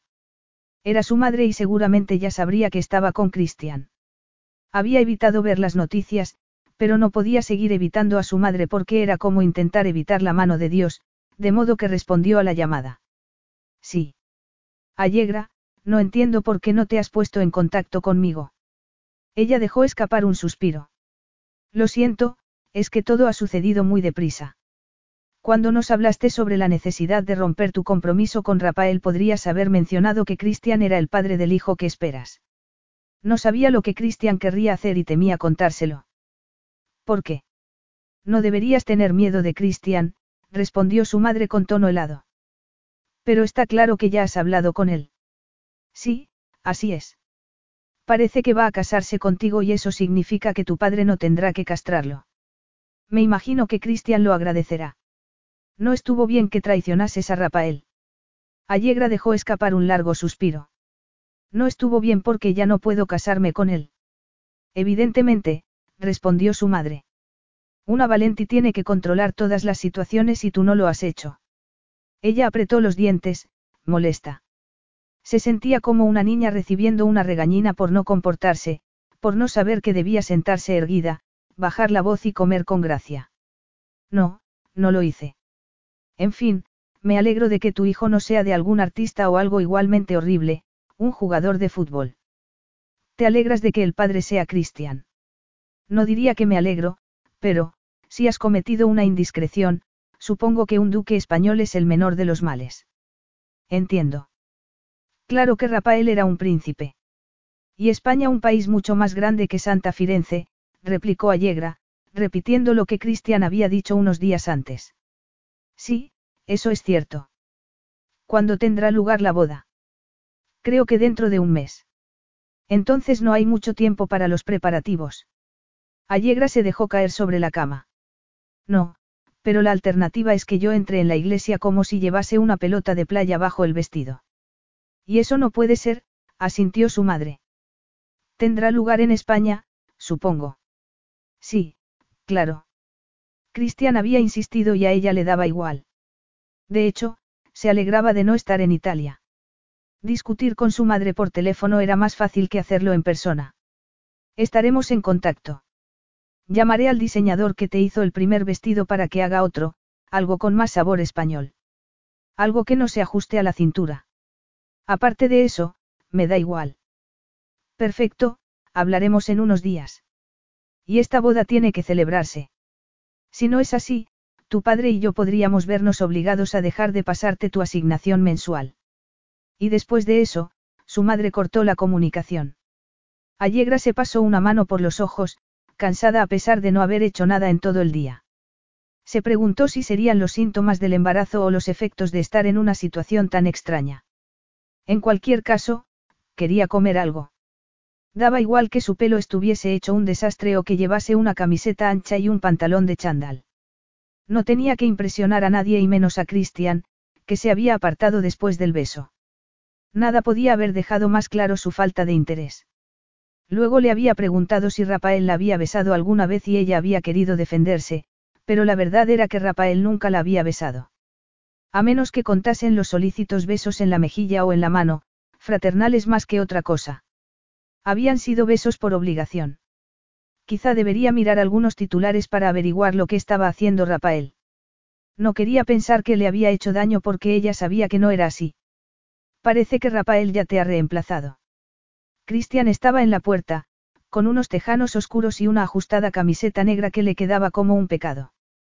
¿Qué? No seguían los paparazzi, como yo había sospechado. Cuando vio la fotografía, Allegra sintió que le ardía la cara. Estaba besando a Christian, con los dedos enredados en su pelo mientras él le sujetaba las caderas. Y el enorme anillo de compromiso era bien visible. Era la foto perfecta, aunque fuese una mentira. A su lado había otra fotografía de una mujer rubia, con aspecto enfadado, siendo empujada hacia un avión por el príncipe Rafael, que llevaba gafas de sol. Es estadounidense, dijo Christian. No puede ser. Una estudiante de Colorado. Bailey. La princesa Bailey, como será conocida cuando se casen, dijo Christian, sonriendo. Por supuesto, nada parecía divertirle más que sus problemas. Ese no es nombre para una princesa, sino para un perro. Él se rió. ¿Estás celosa? No estoy celosa, solo sorprendida. Mi reputación y los contactos de mi familia eran muy importantes para él, murmuró Allegra, mirando la fotografía. No se parece nada a mí. No, es verdad. Y también es verdad que para Rafael tu pedigrí era importante. Ahora hablas como si yo fuera el perro. Es la verdad. Se me ocurrió la idea de presentárselo a tus padres cuando me contó lo difícil que le resultaba encontrar esposa. Yo solo hice las presentaciones y, a partir de ese momento, todo fue sobre ruedas. Qué amarga ironía que el compromiso se haya roto por tu culpa. No has dejado de criticarme, pero al final has sido tú quien destruyó mi compromiso con Rafael. Me reiría, pero es difícil mostrarse orgullosa en mi situación. De no haber sido yo habrías encontrado a otro hombre. Que podría haber practicado sexo seguro. La mirada de Christian podría haberla quemado. ¿Qué haces aquí? Llevas días escondida en tu habitación. Tengo hambre y aún no es la hora de la comida en el zoo, así que había pensado hacerme algo en la cocina. ¿Te sientes cautiva? Ella dejó escapar un largo suspiro. Estoy en una ciudad y en un país que no conozco. ¿Cómo voy a sentirme? No seas tan melodramática. Ya, claro. No quiero que te sientas cautiva, Allegra. Me gustaría llevarte a la playa. ¿A esta playa? Preguntó ella, señalando la ventana. No, tengo una casa en un sitio más discreto, uno que te gustará. Ella lo miró, pensativa. Le encantaba la playa, pero no así las multitudes. Me encanta la playa, dijo por fin. Lo sé. Lo sabía. Tal vez estaba dándole demasiada importancia a esa afirmación, pero Allegra se quedó sin aliento. Tendremos que tomar el avión, espero que no te importe. Pero si hemos llegado hace menos de una semana. Eres oficialmente parte de la Jet Set.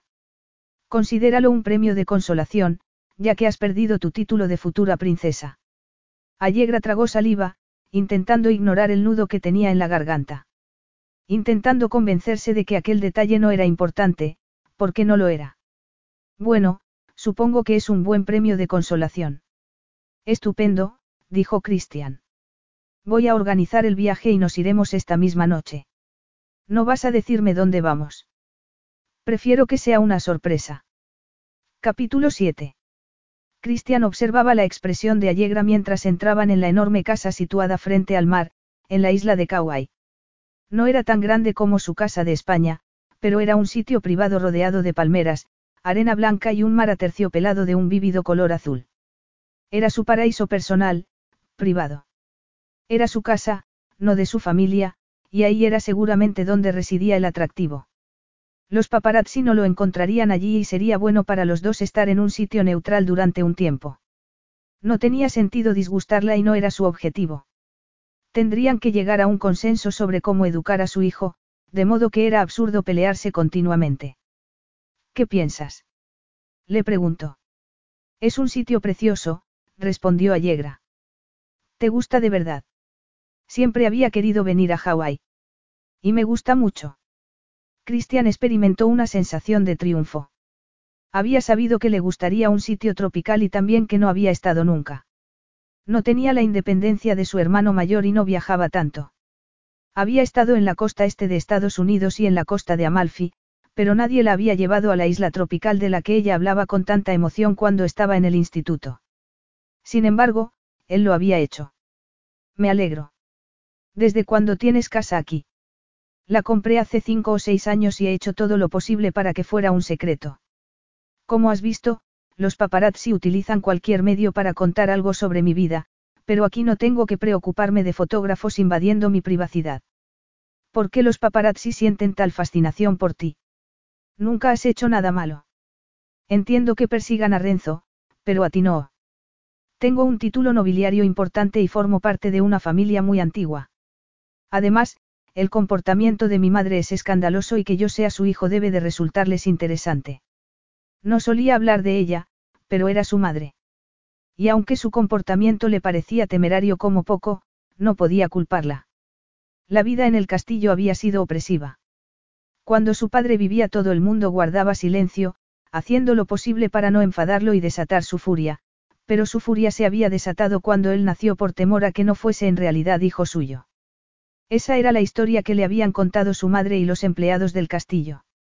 Estaba obsesionado con ello, pero nunca se había hecho una prueba de paternidad por miedo al escándalo. Sin embargo, había volcado su ira en el hijo que sospechaba podría ser una traición a su linaje.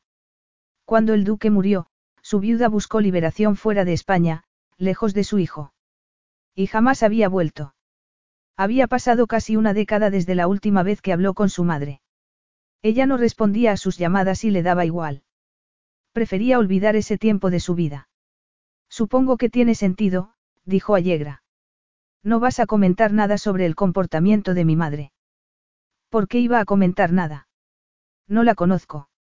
Los famosos siempre despiertan comentarios, cada vez que respiran. Nunca he pensado que eso fuera justo. Eres parte de una minoría entonces. Pues lo seré, pero mi vida siempre ha sido dictada por lo que dirían los demás, gente a la que no voy a conocer nunca. Mi madre está obsesionada con las apariencias, Allegra sacudió la cabeza. Ayer hablé con ella de ti. No le disgustó saber que me había acostado contigo, solo que hubiera provocado un escándalo. En realidad, no se habían acostado juntos, pensó Christian. Habían encontrado alivio contra una pared, un alivio que él necesitaba desesperadamente.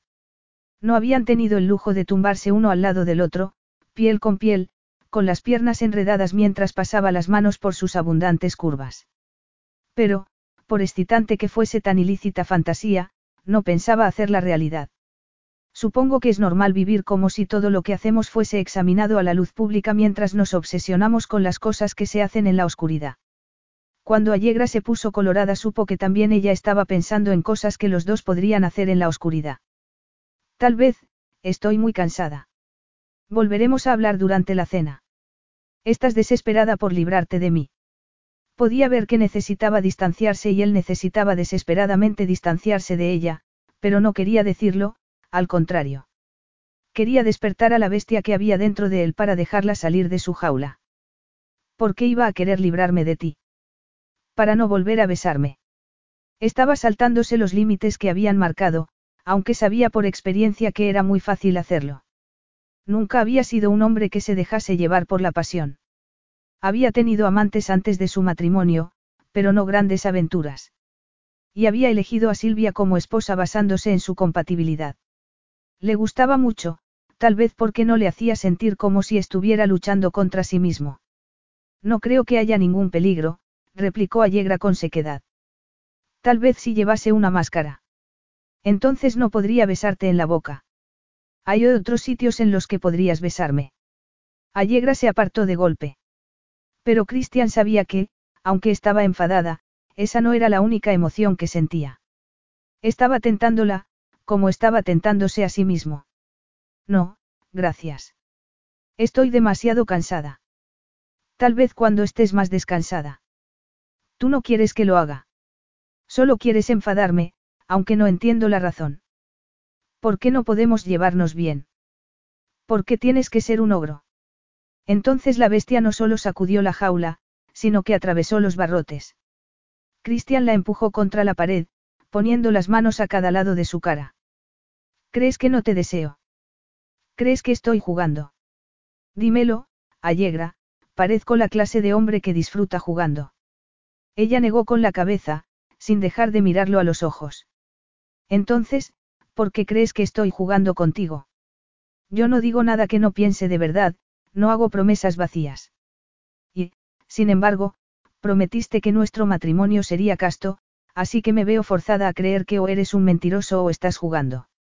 Lo que es sensato hacer y lo que yo quiero son dos cosas diferentes. ¿Y qué es lo que quieres? Preguntó ella con voz estrangulada, la tensión que había entre ellos latía como algo vivo. Ahora mismo. Christian dio un paso adelante, llevando su aroma con él. Ahora mismo quiero levantarte el vestido y hundirme dentro de ti. Ningún hombre en la tierra dejaría pasar la oportunidad de tenerte otra vez, añadió, mirándola a los ojos. Me considero un hombre capaz de controlarse a sí mismo, y, sin embargo, contigo soy un hombre de instintos primarios. No te gusto, dijo ella. Podría ser por eso, tal vez sea excitante que no me gustes. Eso es enfermizo. Pero a ti también te gusta, Cristian pasó un dedo por el punto donde le latía el pulso en el cuello. Solo quiero descansar un rato, Allegra se apartó y corrió hacia la escalera, subiendo los escalones de dos en dos. Cristian masculló una palabrota mientras salía de la casa para mirar el mar, normalmente eso lo calmaba, pero en ese momento no encontraba tranquilidad. Tenía que controlarse. No tenía sentido avivar la atracción que sentía por ella. Tal vez debería salir y buscar a otra mujer. Y cuando regresasen a España lo haría, pero una cosa era segura, no volvería a perder el control. Allegra se sentía como si estuviese en la guarida de un león.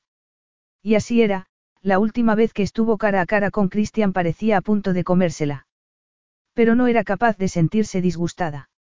De hecho, se sentía intrigada, atraída, excitada.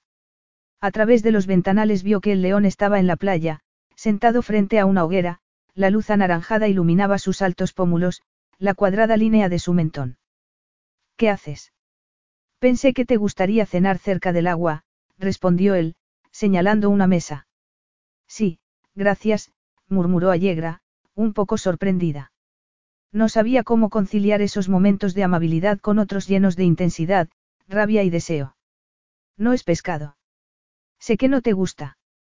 Lo sabía. Gracias por recordarlo. Tengo buena memoria, dijo él, como quitándole importancia. No quiero que estés incómoda. Si mi felicidad dependiese de comer bien, aquí sería feliz para siempre. Es así de sencillo. No, si fuera tan sencillo me habría casado con Rafael. No sé si puedes superar al chef de un palacio. Lo he hecho yo, así que en eso tienes razón. ¿En serio? Preguntó Allegra, mirando la bandeja de pollo con verduras. Valoro mucho la soledad, así que no me gusta tener empleados alrededor todo el tiempo. Y estos últimos años he vivido solo, como ya sabes. Ya, claro. No pongas esa cara cada vez que Silvia aparece en la conversación. ¿Qué quieres decir? Como si estuvieras a punto de llorar. No, es que, es un poco triste. Silvia parecía una persona encantadora. Solo había visto a su difunta esposa en un par de ocasiones, pero la hermosa rubia parecía muy dulce. Una pareja interesante para un hombre tan fuerte y serio como Christian, pero siempre le habían parecido felices. Lo era, una mujer dulce que, cuando las cosas iban bien, me aportaba una sensación de calma. Había una extraña nota en su voz cuando pronunció esas palabras y Allegra no entendía por qué. ¿Cuánto tiempo estuvo enferma? No estaba enferma en el sentido que tú crees. Silvia sufría una enfermedad mental. Sus padres no querían que se hablase del tema y yo siempre he respetado esa decisión. Pero entonces. Se suicidó, Allegra, la interrumpió Cristian. Y entiendo por qué sus padres no querían que se hiciera público, aunque a veces me pregunto si hicimos bien al ocultar la verdad. Como si fuese un defecto de Silvia y no una enfermedad. Lo siento, no debería haber sacado el tema. Lo he sacado yo. Era mi mujer, no puedo fingir que nunca existió. No, claro. Pero es como tú dices, cuando vives de cara al público todo el mundo tiene una opinión y se harán comparaciones entre Silvia y tú. No me importa. De verdad. No me molesta. Tal vez sería diferente si nosotros, si sintiera que estoy compitiendo con ella por tus sentimientos. Y, como no es así, no tienes que preocuparte por la comparación.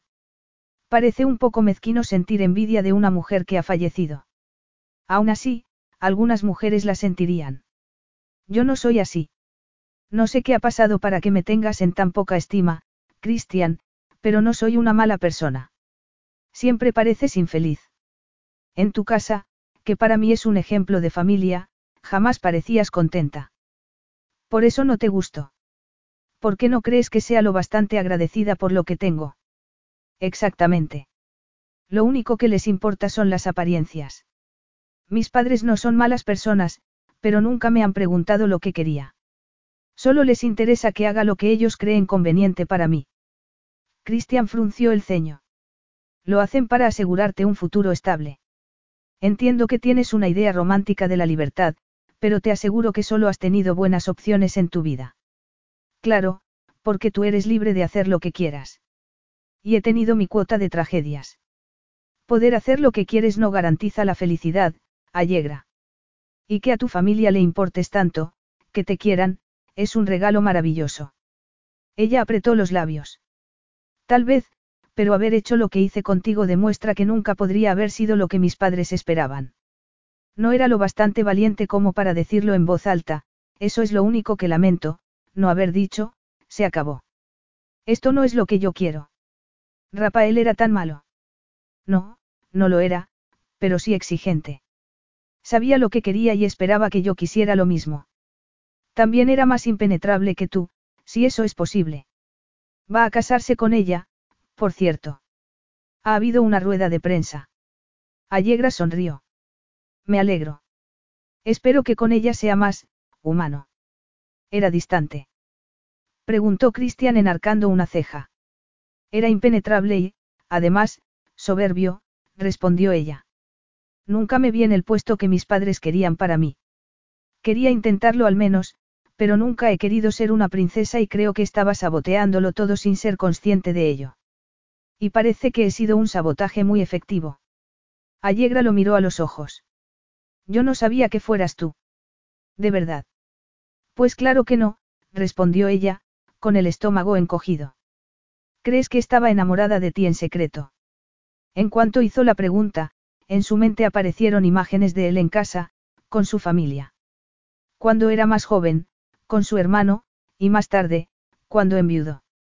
Esas imágenes se unieron a la del hombre enmascarado bajando por la escalera del hotel y la sensación que la abrumó esa noche, y la descarga de adrenalina que sentía cuando sus padres le informaban de que Christian iría a cenar. Supongo que es posible, dijo él. No, no lo sabía. No lo sabía, claro que no. Imaginar que había sabido algo en su fuero interno era ridículo. Porque de haber sabido que era Christian, jamás hubiera. Miró entonces su rostro iluminado por la luz de la hoguera. No sabía lo que había pasado, pero era mucho más difícil entenderlo en ese instante. Porque, sencillamente, no podía separar lo que sentía por Christian en aquel momento y lo que había sentido antes. Da igual lo que pienses de mí, siguió, más para sí misma que para él. Es irónico que tú fueras mi camino hacia la libertad, aunque tú no crees que me merezca la libertad. No es que no te la merezcas, es que la libertad podría ser algo diferente a lo que tú crees. ¿Te imaginas que es la posibilidad de hacer todo lo que quieres? La posibilidad de casarme por amor, por ejemplo, respondió Allegra. Hablas como si yo quisiera algo imposible, como si fuera egoísta por querer elegir a la persona con la que quiero pasar el resto de mi vida. Creo que no entiendes cómo funciona el mundo. Podrías haberte casado con un hombre decente y hacer algo bueno por los demás desde tu posición. En lugar de eso, perdiste la virginidad con un desconocido en un oscuro pasillo, te quedaste embarazada, y ahora, aquí estás. Te presentas como la peor opción de todas. Pensé que, dado el tamaño de España, estar contigo era subir un peldaño. España es muy grande, pero estarías mejor con el príncipe. ¿Por qué crees eso? Rafael parece una buena persona, yo no lo soy. En eso estoy de acuerdo, replicó Allegra, irónica. Y tú no sabes ni la mitad. No tengo que saberlo porque solo estaremos casados un par de años. Da igual, no vamos a, no vamos a tocarnos nunca más. Por alguna razón, esas palabras la entristecieron. Pero no podía ser. No podía sentirse decepcionada por no volver a tocar a Christian. Me alegro por ti. Aunque un par de años fue tiempo suficiente para que Silvia se destruyera a sí misma. Silvia estaba enferma, Tú mismo lo has dicho. Sí, es cierto. Pero estar casada conmigo no le ayudó nada. ¿De verdad crees eso? ¿Crees que tú eres responsable? Cristian le apretó la mano, sus ojos oscuros brillaban como fuego negro. No quiero seguir hablando de ello. Allegra quería apartarse, poner distancia entre ellos. Y, al mismo tiempo, quería quedarse así para siempre, atrapada en esa mirada tan intensa durante el tiempo que fuera posible, aunque la quemase por dentro.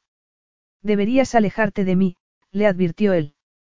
Nos hemos besado, con el anillo de compromiso de otro hombre en tu dedo, con una máscara sobre tu cara y cuando yo he dejado caer la mía. Así que entra en la casa y tal vez no volveré a tocarte. Ella lo pensó un momento. Pensó en escapar para salvar su vida, su cordura. Pero se quedó sentada, inmóvil, sin apartar la mano. ¿Y qué pasaría si me quedase? Capítulo 8. Debería rechazarla, eso era evidente. no iba a hacerlo y eso era igualmente obvio. Christian se preguntó cuándo había perdido aquella guerra. Fue cuando la llevó a la playa. O había sido aquella noche en Venecia, cuando se acercó a una bella desconocida de pelo largo y brillante cayendo sobre sus hombros desnudos. Al verla había sentido una inquietud que le había hecho pensar en una sola mujer. Entonces no importaba, pero importaba en ese momento y tenía que enfrentarse a ello. Cuando tiró de su mano para levantarla de la silla y ella dejó escapar un gemido, formando con los labios una suave y perfecta, oh, Christian recordó ese otro momento, en el hotel veneciano. Se inclinó hacia adelante, dispuesto a rozar sus labios como no había podido hacerlo cuando la máscara cubría su rostro. Cuando los dos estaban escondidos, el uno del otro y del mundo. ¿De verdad podía Allegra esconderse de ti? Miró los brillantes ojos oscuros, unos ojos que se habían encendido por él unas semanas antes, y su boca de labios carnosos. No tenía sentido recordar el baile de máscaras ni lamentar lo que había pasado. Se levantó de la silla y tiró de ella para atraerla hacia sí. Allegra se agarró a sus antebrazos para no perder el equilibrio y él inclinó la cabeza para capturar sus labios. Estaba todo en ese beso, su calor, su pasión, la temeridad que lo había asustado desde el día que la conoció. Esa chispa que había dentro de ella que se le metía bajo la piel. Trazó la comisura de sus labios con la punta de la lengua antes de reclamar su boca con fiereza. Era suya, solo suya. Ningún otro hombre la había tocado. Nunca había sido el primer hombre de una mujer y había algo intensamente excitante en esa nueva experiencia. Nunca había pensado que se sentiría excitado por la virginidad de una mujer, pero no podía negar que así era. Despertaba algo puramente primitivo en él, algo que no creía poseer. O tal vez simplemente era yegra.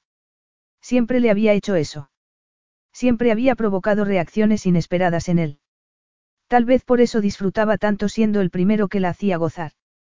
Se había prometido ser fuerte, pero la criatura oscura y salvaje que vivía dentro de él había tomado el control y no tenía el menor deseo de recuperarlo, de modo que siguió atizando el fuego que los consumía a los dos. Soltó su muñeca para enredar los dedos en su pelo y tirar hacia atrás de su cabeza. Ella dejó escapar un gemido, o bien porque estaba tan loca de deseo como él o bien porque tiraba con demasiada fuerza. No lo sabía y no le importaba. No sabía quién era cuando estaba con Allegra y era inexplicable por qué la conocía desde niña. Por qué se sentían como extraños era un misterio para él y, de repente, estaba desesperado por ver todo lo que no había visto la primera noche que estuvieron juntos. Lo habían hecho a toda prisa en un pasillo, vestidos los dos. No había tenido oportunidad de ver sus maravillosas curvas, no había podido apretar su cuerpo desnudo y ya no podía esperar más. Tiró hacia abajo de la cremallera del vestido, dejando que cayera a sus pies, y dio un paso atrás para verla con un sujetador de encaje y unas braguitas a juego. Era la fantasía de cualquier hombre, una mujer que provocaría guerras, como demostraba la guerra que se libraba en su cuerpo. Pero sabía que debería apartarse, que no debería destruirla con sus caricias. El hecho de que tuvieran que pasar dos años juntos porque iban a tener un hijo no era suficiente recordatorio de que él alteraba todo lo que tocaba de forma irreparable. Pero sabía que la oscuridad de su interior iba a ganar esa noche. Esa cosa terrible y destructiva que le decía que podía poseer, aunque no pudiese cuidar. La voz insidiosa que lo había convencido de que era buena idea casarse con Silvia. Solo tenía que casarse con ella y todo lo demás se arreglaría solo. Pero la había destruido. A ella y a sus padres. Silvia necesitaba más y más, y él cada día era menos capaz de atender sus necesidades porque quería acceso a una parte de él que estaba muerta. Y pasaría lo mismo con Allegra, que había aceptado casarse con él porque estaba embarazada de su hijo. Pero ¿por qué parar? Después de todo, el daño ya estaba hecho y no podría empeorar la situación. Christian estuvo a punto de reírse. Esa era una afirmación peligrosa porque él había visto lo peor, había vivido lo peor y había cargado con ello a otras personas. Pero en aquel momento, en la playa, sin fotógrafos, sin más testigos que las estrellas en el cielo, sencillamente no podía ser noble. Desnúdate, le ordenó con voz ronca. Si la tocaba no tendría paciencia para quitarle la ropa interior sin rasgarla. O tal vez no se la quitaría en absoluto. Tal vez solo apartaría a un lado sus bragas y se hundiría en ella, estuviese preparada o no. Cristian apretó los dientes, luchando para no dejarse llevar por esa fantasía. Lentamente, Allegra empezó a quitarse el sujetador, revelando la perfecta curva de sus pechos y sus pezones erectos. Luego, cuando tiró de las bragas, Christian se concentró en el perfecto triángulo de rizos oscuros entre sus piernas. Cuánto la deseaba. Quería hundir la cara entre sus piernas, perderse dentro de ella, del todo. Me miras como si quisieras comerme, murmuró Allegra. Porque eso es lo que quiero, respondió él, deslizando los labios por su cuello y la dulce curva de sus pechos antes de meterse un pezón en la boca para chuparlo con ansia. Ella enredó los dedos en su pelo para sujetarle la cabeza mientras alternaba la erótica succión con ligeros mordiscos que la estremecían. De repente, Allegra sintió el húmedo roce de su lengua en el vientre, sobre su monte de Venus, deslizándose hacia abajo, hacia el sitio que ardía por él, pero, cuando intentó apartarse, Christian la sujetó con fuerza. Mía, dijo con voz ronca mientras deslizaba la lengua por sus húmedos pliegues. Christian, musitó ella. Y su nombre sonaba como una plegaria en lugar de una maldición.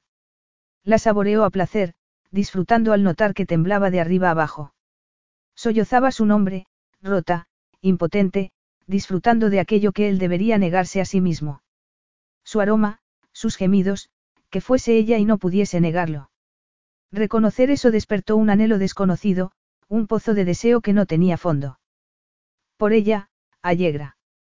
Como si hubiera existido dentro de él desde siempre, sin ser reconocido ni satisfecho hasta ese momento. Ella se agarró a sus hombros mientras seguía dándole placer con su boca, más y más rápido, sin piedad. Notó que empezaba a perder el control cuando deslizó la lengua sobre el sensible capullo de nervios. Y entonces, emitiendo un grito ronco, Allegra se dejó ir del todo, entregándose a un placer que para Christian fue la mejor recompensa.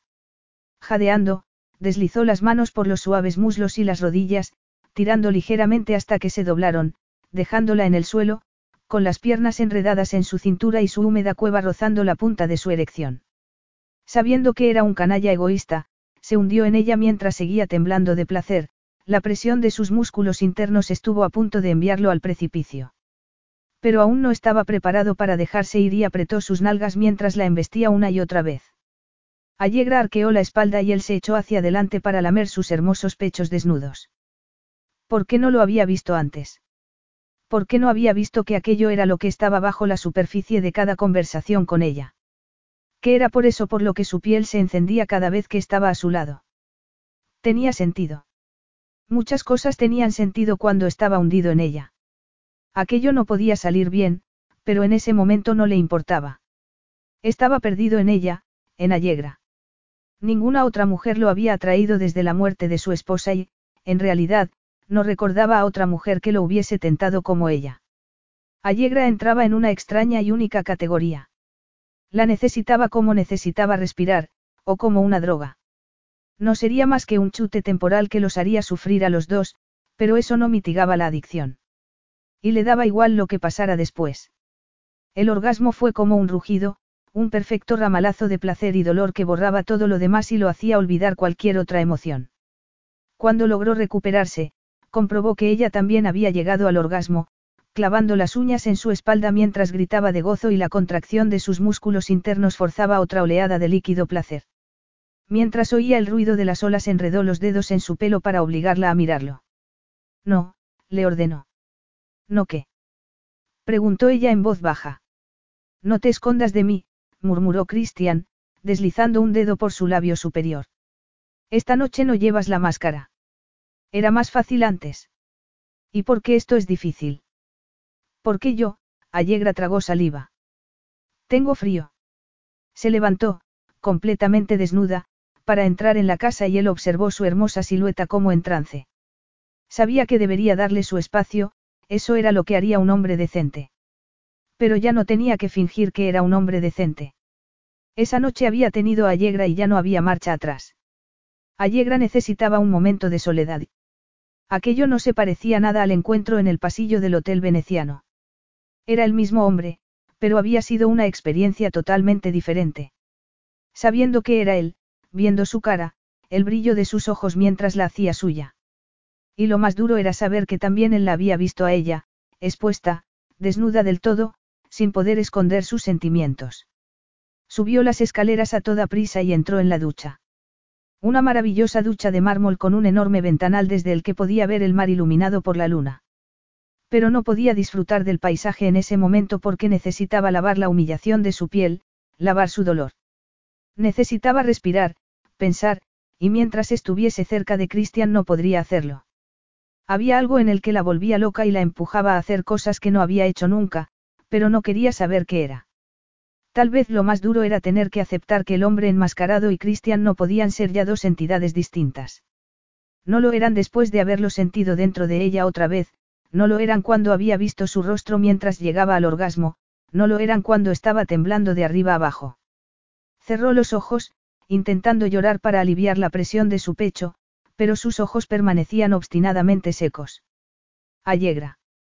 La puerta del baño se abrió y Christian entró completamente desnudo y despreocupado. Y ella no podía dejar de mirarlo, de estudiarlo. Era el único hombre al que había visto desnudo y le parecía cautivador. Era tan hermoso con ese torso ancho, los definidos abdominales, las caderas delgadas, la fina hebra de vello que llegaba hasta su parte más viril. Estaba viendo a Christian desnudo. Christian Acosta, un hombre al que conocía de toda la vida. Desnudo y dentro de ella.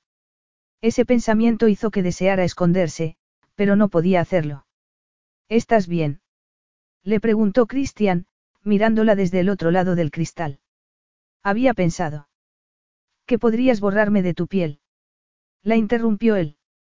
No, no es eso. Solo necesitaba un momento. Te acompaño, Christian abrió la puerta de la ducha y se colocó a su lado. No lo entiendes. Necesito un minuto a solas, se apresuró a decir ella. ¿Por qué? Porque tú eres el único hombre con el que me he acostado. Es la segunda vez en mi vida y me siento, un poco desorientada. Tú eres la única mujer con la que me he acostado desde que Silvia murió. De verdad. No he estado con ninguna mujer desde que ella murió y esa noche, en el baile de máscaras. Cristian no terminó la frase y Allegra se quedó pensativa. Si hubiera descubierto que se acostaba con misteriosas mujeres todo el tiempo le dolería, pero tampoco era agradable pensar que había estado con ella solo porque se había cansado del celibato. ¿Qué pasó? Sencillamente perdiste el control. Le preguntó, intentando controlar su angustia. Lo dices como si fuera tan sencillo. Y supongo que lo será para algunas personas, algo que ocurre de vez en cuando, pero para mí no. Yo nunca pierdo el control, Christian envolvió su cintura con un brazo y la apretó contra su torso. Pero contigo me pregunto si me he estado mintiendo a mí mismo todo este tiempo. Si se trata de otra cosa. Sé que te crees una especie de Dios, pero solo eres un hombre, murmuró Allegra. Pero mientras pronunciaba esas palabras rozó con la punta de los dedos el duro torso, cubierto de un viril y oscuro vello. No debería tocarlo, pero algo la empujaba a hacerlo. Christian tenía razón, perdían el control cuando estaban juntos y ese comportamiento no era normal para ninguno de los dos. Ni siquiera lo lamentaba. Allí estaba, embarazada de un hombre al que apenas podía mirar a los ojos, y no lamentaba estar con él. Eres una ingenua, dijo él con voz ronca. No sabes lo extraño que es esto. No sabes con qué estamos jugando. Es especial. Preguntó Allegra, sin poder disimular una nota de ilusión en su voz. No se parece a nada que haya experimentado antes, pero estas cosas, estas cosas oscuras y locas que te agarran por dentro y hacen que te portes como un animal no son buenas, Cristian le rozó la barbilla con un dedo.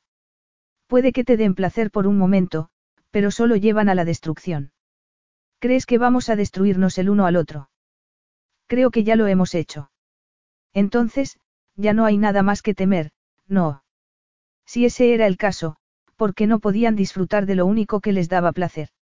La idea de dejarse llevar, de entregarse a todo lo que deseaba, era a la vez embriagadora y aterradora. Esa puerta siempre había estado abierta. Nadie había sido capaz de obligarla a hacer nada y, sin embargo, se había contenido por miedo a disgustar a sus padres, por miedo a hacer algo mal. Incluso en ese momento, con Christian, se había apartado porque le daba miedo mostrarse tal como era.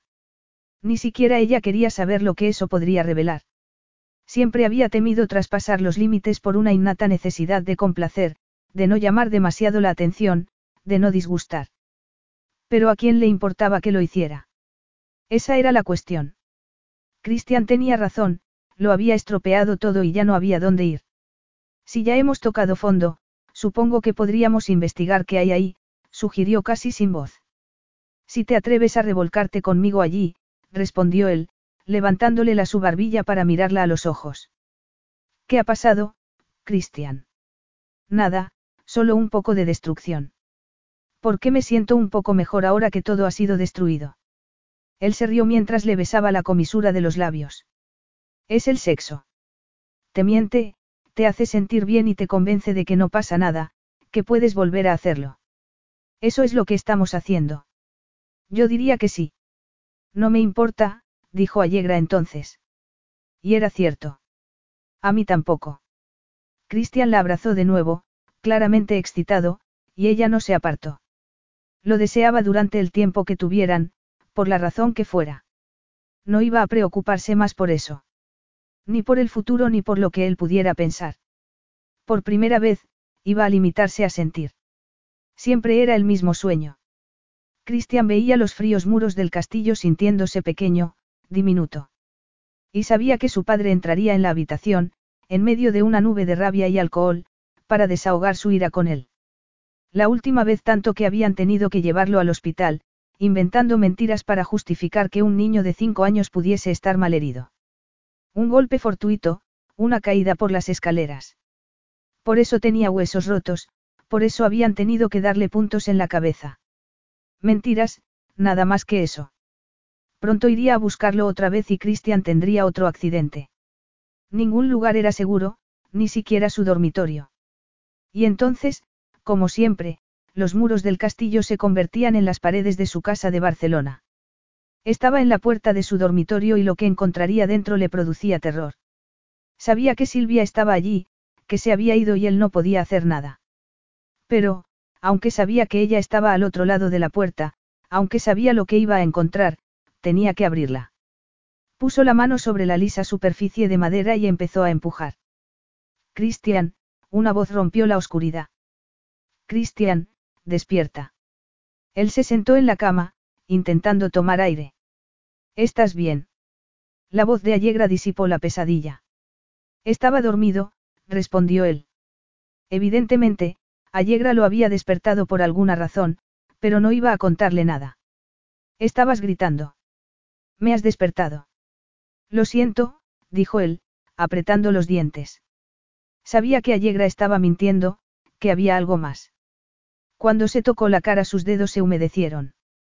Sí, estaba mintiendo para preservar su orgullo y saber eso lo dejaba sin respiración. Pensé que debía despertarte. Parecías tan angustiado. No pasa nada. Cristian miró el reloj de la mesilla y, al ver que eran las cinco de la mañana, se levantó de la cama para disimular el nudo que tenía en la garganta. No sabía que tuvieras pesadillas. Todo el mundo tiene pesadillas de vez en cuando. Él las tenía todo el tiempo, sobre todo en los últimos tres años, desde la muerte de Silvia, convirtiendo la ya terrible visión de su subconsciente en un montaje de los más horribles eventos de su vida. Ya casi es la hora de levantarme. Entonces yo también. No, la interrumpió él, con más brusquedad de la que pretendía. No tienes que levantarte. Siento haberte despertado. Siento que hayas tenido un mal sueño. No es nada, retazos de recuerdos, cosas inquietantes y tortuosas, como cualquier pesadilla. Me ha parecido algo más que eso. Cristian la miró a los ojos. Sé que estás intentando descubrir algo humano en mí, pero vas a llevarte una desilusión. No soy un hombre blando ni amable, así que no empieces a inventar fantasías. Esto, dijo, pasando una mano por su cuerpo desnudo, podría ser algo bueno para los dos. Si vamos a estar juntos durante un tiempo lo mejor sería disfrutarlo, pero no debes involucrar tu corazón. Ya hemos tocado fondo, le recordó ella en un susurro. No va a ser más difícil que esto. Parecía tan joven en ese momento y él se sentía tan insoportablemente viejo. Sí, ya sé que dije eso, pero un hombre puede encontrar muchas maneras de justificar el placer físico. No, estamos en esto juntos. Si tú lo dices. Le dolió ver cómo cambiaba su expresión. Le dolió saber que esa frase le había hecho daño, pero no iba a retirarla. Aquel era terreno peligroso para ella. Los dos decimos eso, insistió Allegra. Cabezota hasta el final. Había tanto fuego, tanto espíritu bajo la superficie, era extraño porque siempre le había parecido desafiante y, sin embargo, sus respuestas habían sido contenidas, aunque él intuía algo más. Tal vez la rabia, la contrariedad cuando sus padres mencionaban su futuro matrimonio.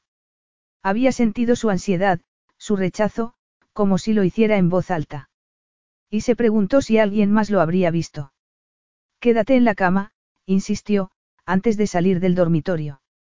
Se sentía culpable por tratarla así, pero sabía que era lo que debía hacer. Había cometido muchos pecados en su vida y el más grande contra Allegra, pero no lo haría más. No por él, que ya estaba perdido, sino por ella. Si había algo que debía evitar era que empezase a creer que le importaba. La mayor crueldad sería permitir que Allegra lo amase. Capítulo 9. Los días siguientes en aquel paraíso fueron como cumplir una sentencia con un carcelero taciturno. Christian se mostraba diferente desde que tuvo la pesadilla y no había vuelto a pasar la noche con ella después de hacer el amor. La dejaba saciada y se iba a su habitación. Quería alejarla de él, eso estaba claro. Y le dolía. Sabía cuál era la situación, iban a tener un hijo y sería su esposa temporal para tranquilizar a sus padres y a los medios de comunicación. Pero lo que hicieran en el dormitorio no tenía nada que ver. Desde luego, no tenía nada que ver con sus sentimientos. Pero desde el día que conoció a Christian había nacido un sentimiento en su interior. Se enfadaba con él por cosas tan peregrinas como su risa sarcástica o por cómo enarcaba una ceja, como si estuviera riéndose de ella. Porque su mentón era demasiado cuadrado, sus labios demasiado cautivadores. Más tarde, la alianza que llevaba en el dedo le parecía demasiado brillante, tanto que a veces no podía mirar nada más. Un recordatorio, incluso tras la muerte de Silvia, de que Cristian era de otra mujer. Tenía algo que se le metía bajo la piel y la hacía sentir descarnada. Siempre había sido así y la idea de no sentir nada por él mientras se acostaban juntos, mientras iban a tener un hijo y pensaban casarse, era sencillamente ridícula.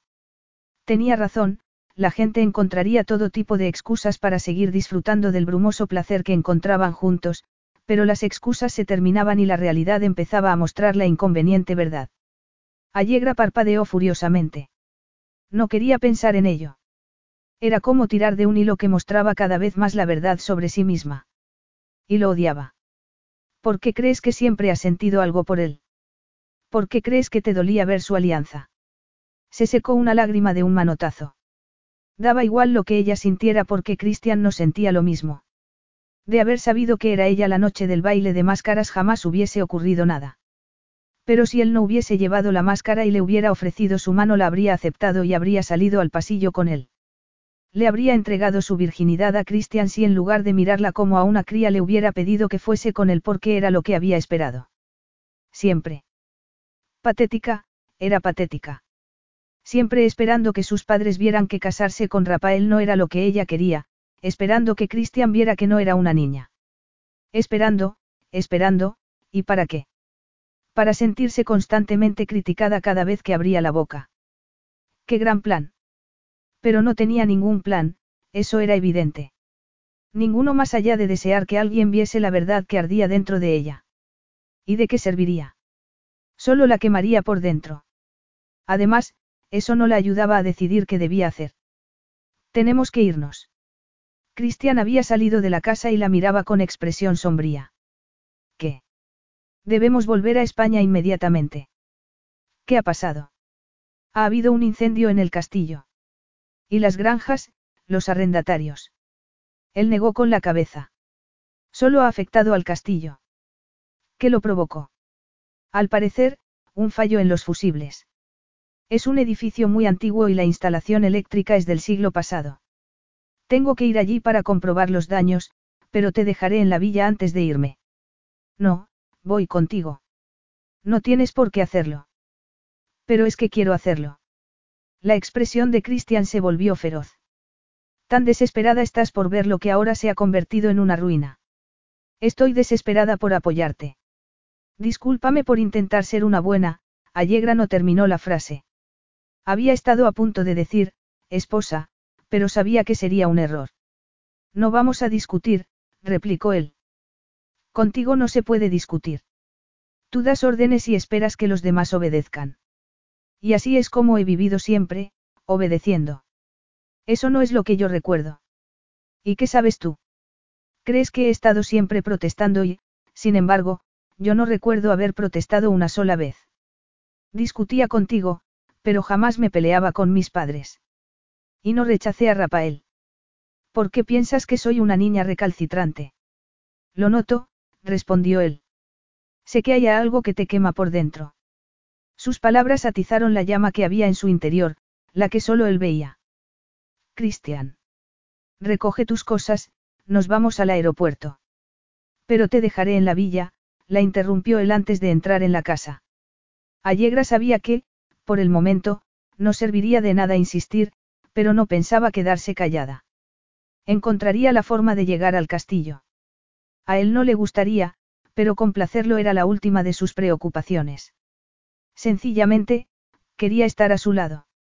Y si eso significaba ser desafiante y abierta sobre sus sentimientos, lo sería. Costase lo que costase. No pensaba guardar silencio nunca más. La mitad del castillo había desaparecido. Parte del antiguo edificio, hogar de más de un fantasma, había quedado reducido a un montón de humeantes escombros. Por suerte, o por desgracia, la escalera que llevaba a las habitaciones estaba intacta. Era tan extraño ver el hogar de su infancia, la casa de los horrores, destruida de tal modo. Subió las escaleras lentamente, rozando con los dedos las paredes de piedra que aún lo perseguían en sueños, y preguntándose si el fantasma de su padre se habría quemado también. Aunque seguramente era un sueño muy optimista. Llegó a la habitación que había ocupado de niño. Por supuesto, era una de las que se habían salvado del fuego. Que esas escaleras, esas paredes, aquella habitación, no hubieran tenido la decencia de quemarse le parecía perverso. El suelo donde había yacido su pequeño cuerpo roto, las losetas de piedra que aún recordaba clavándose en sus costillas. Por supuesto, todo eso había sobrevivido. Christian se dirigió a la pequeña cama situada en una esquina. Era extraño que aún estuviera allí, pero nadie había usado esa habitación desde que él se marchó. Se sentó sobre el colchón, que crujió bajo su peso, y miró las paredes de piedra gris y las vigas de madera del techo. Era igual que en su sueño.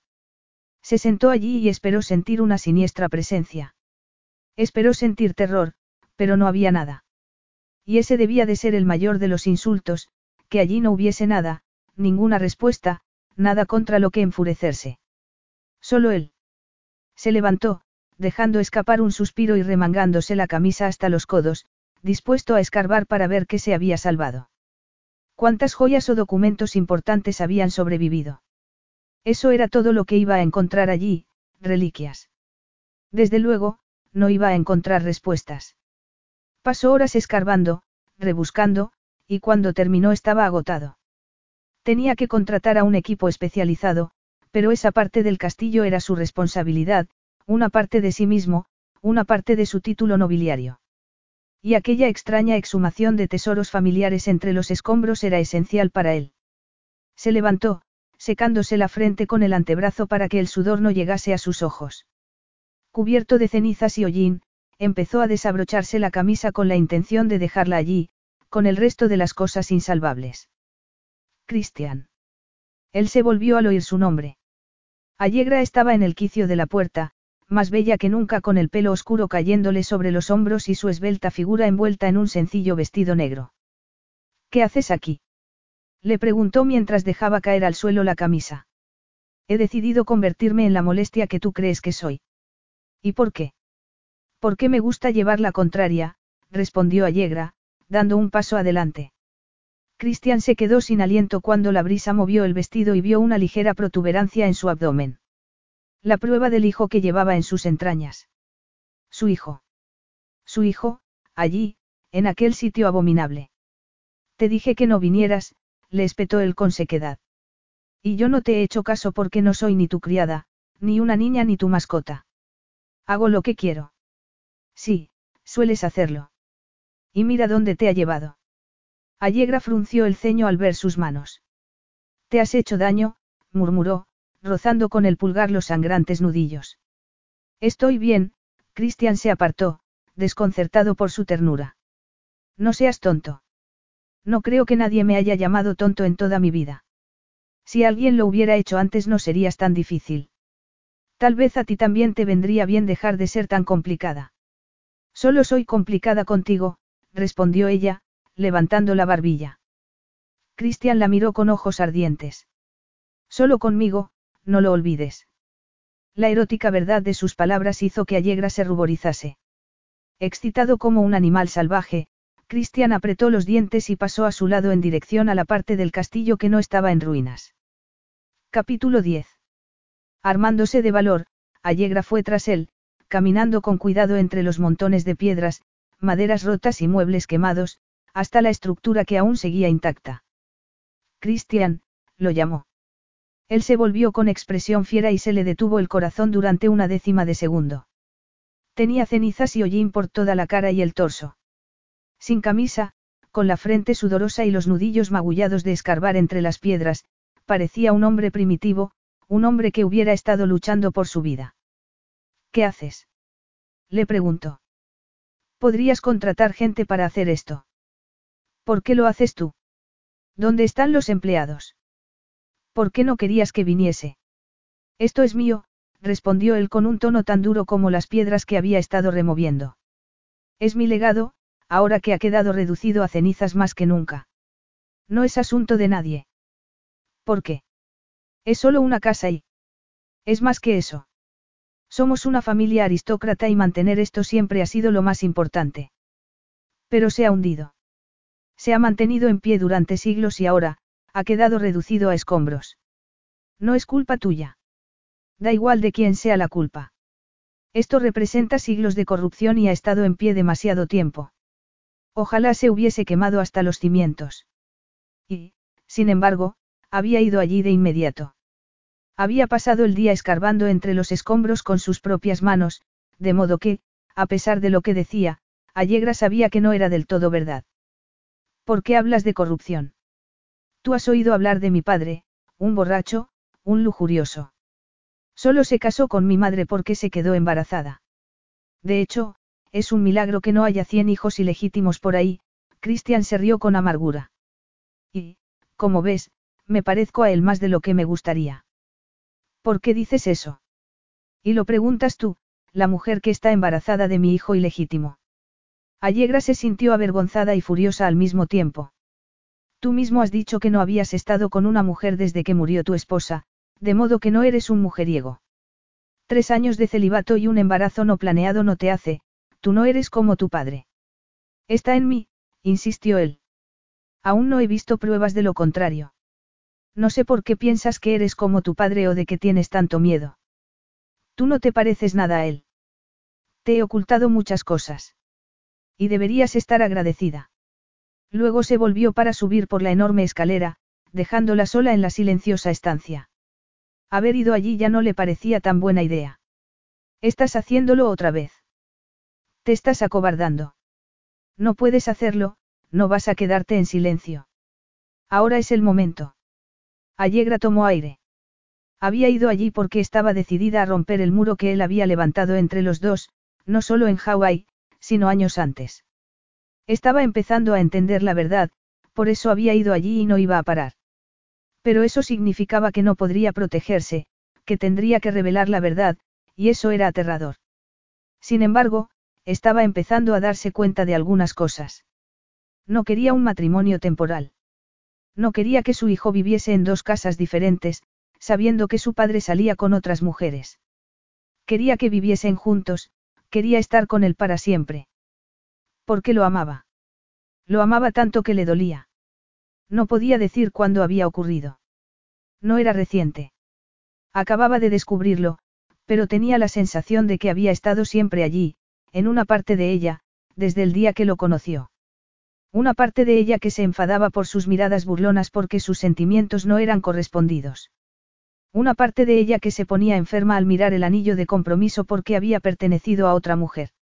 Y una parte de ella lo había reconocido mientras lo veía bajar la escalera esa noche en el baile de máscaras. Su corazón lo había sabido. Su cuerpo lo había sabido, aunque su cerebro no quería reconocerlo. Pero en ese momento sabía que lo amaba con toda su alma y no iba a ocultarlo. Iba a demostrárselo. Cuando cayó la noche, Christian colocó velas en varios candelabros góticos, bañando la habitación en una luz dorada. Después de un incendio debería ser más cauto, pero tal vez sentía el deseo de retar al destino para que redujese a cenizas lo que quedaba del castillo. Miró la enorme chaiselongue que había en un rincón, luego el bar al otro lado de la habitación y se preguntó si seguirían allí las botellas de su padre. Si era así, nadie las habría tocado en muchos años. Solo los empleados vivían en el castillo desde mucho tiempo atrás. Su madre se había ido en cuanto le fue posible y él hizo lo mismo. ¿Por qué no?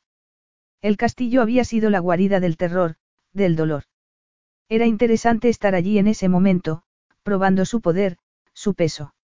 Y, en un momento, el alcohol. Se acercó al bar y, de entre los diferentes venenos, eligió una vieja botella de whisky que parecía de la mejor calidad. Se tomó el primer vaso como si fuese agua, disfrutando de la quemazón de su garganta, y luego se sirvió otro. La puerta del dormitorio se abrió en ese momento y, al ver aquella aparición, dejó el vaso sobre la barra con manos temblorosas. Allegra. Con los hombros desnudos, su esbelta figura abrazada por el ajustado corpiño de un vestido negro y los pechos asomando por encima del escote. Llevaba el pelo suelto y rizado, rozando sus hombros, pero era su rostro lo que lo tenía cautivo. Llevaba una máscara dorada parecida a la que había llevado esa noche, en Venecia, y los labios pintados de rojo. Y si los besara se sentiría tan embriagado como si se hubiera bebido toda la botella de whisky. ¿Qué haces? Ella se encogió de hombros.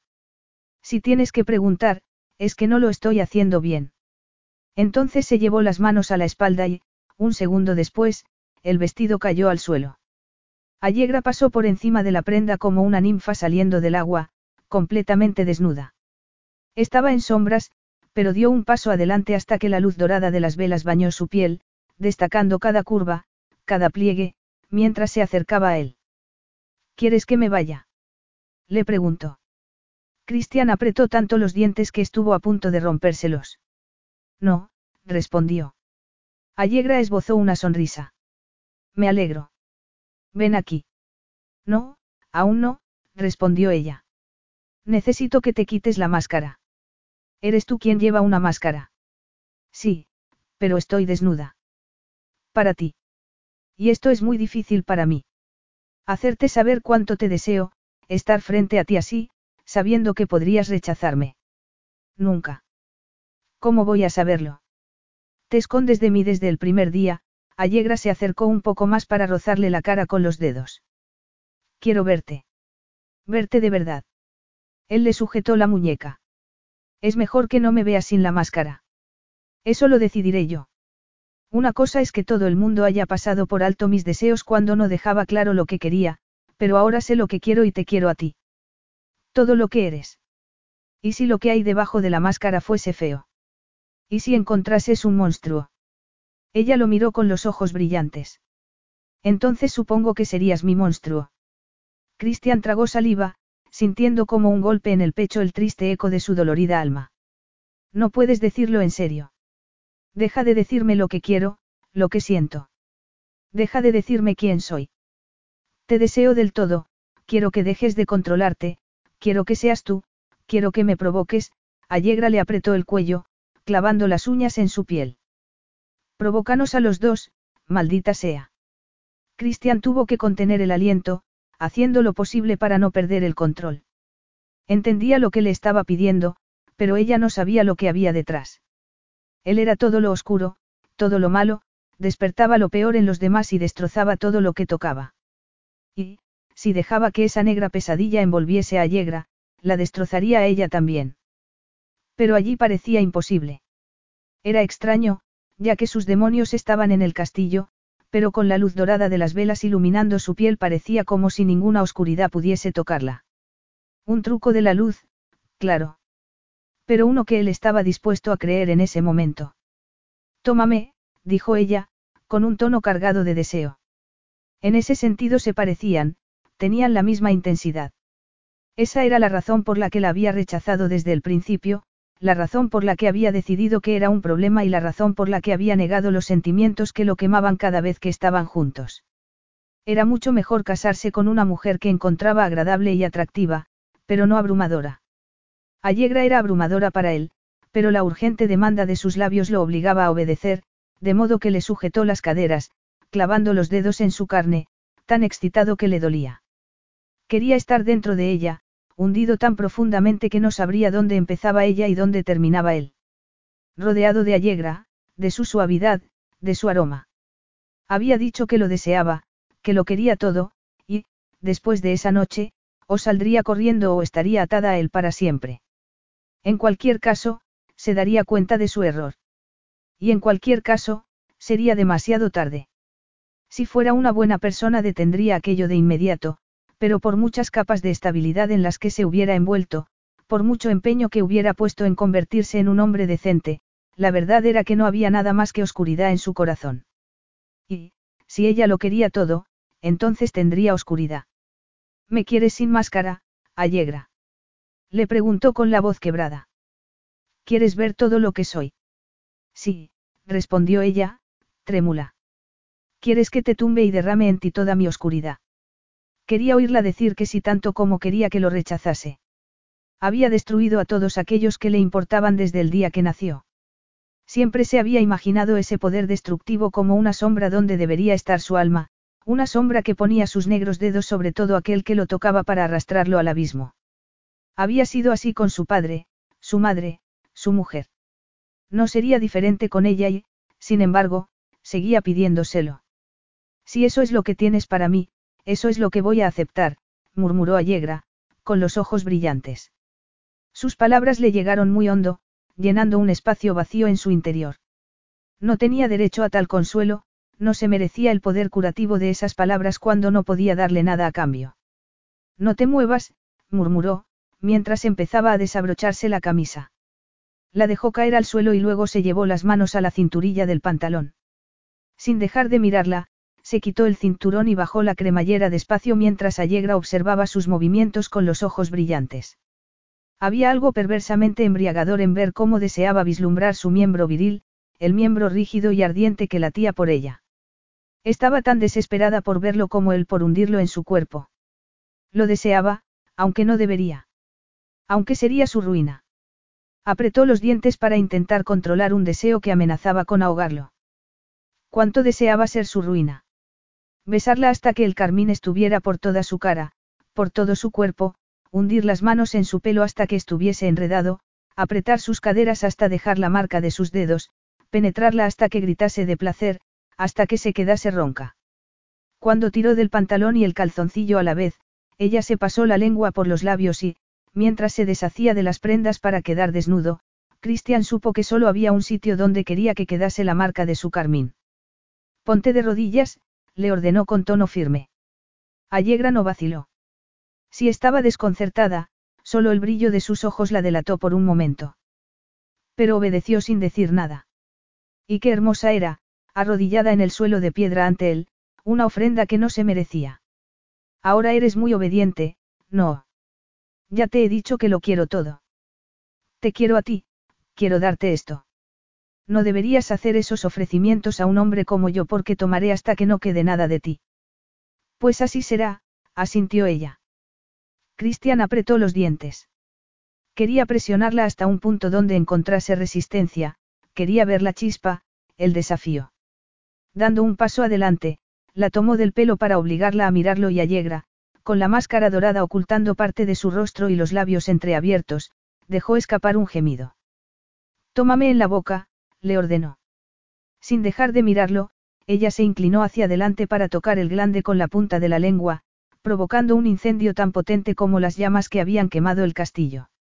Le sujetó el pelo con intención de controlar sus movimientos, pero en cuanto lo tomó en la boca, hasta el fondo, en cuanto se vio envuelto por su húmedo calor y la succión lo empujó al precipicio, supo que era ella quien llevaba el control. Él no era nada más que un cautivo, su parte más vulnerable era esclava de aquella mujer.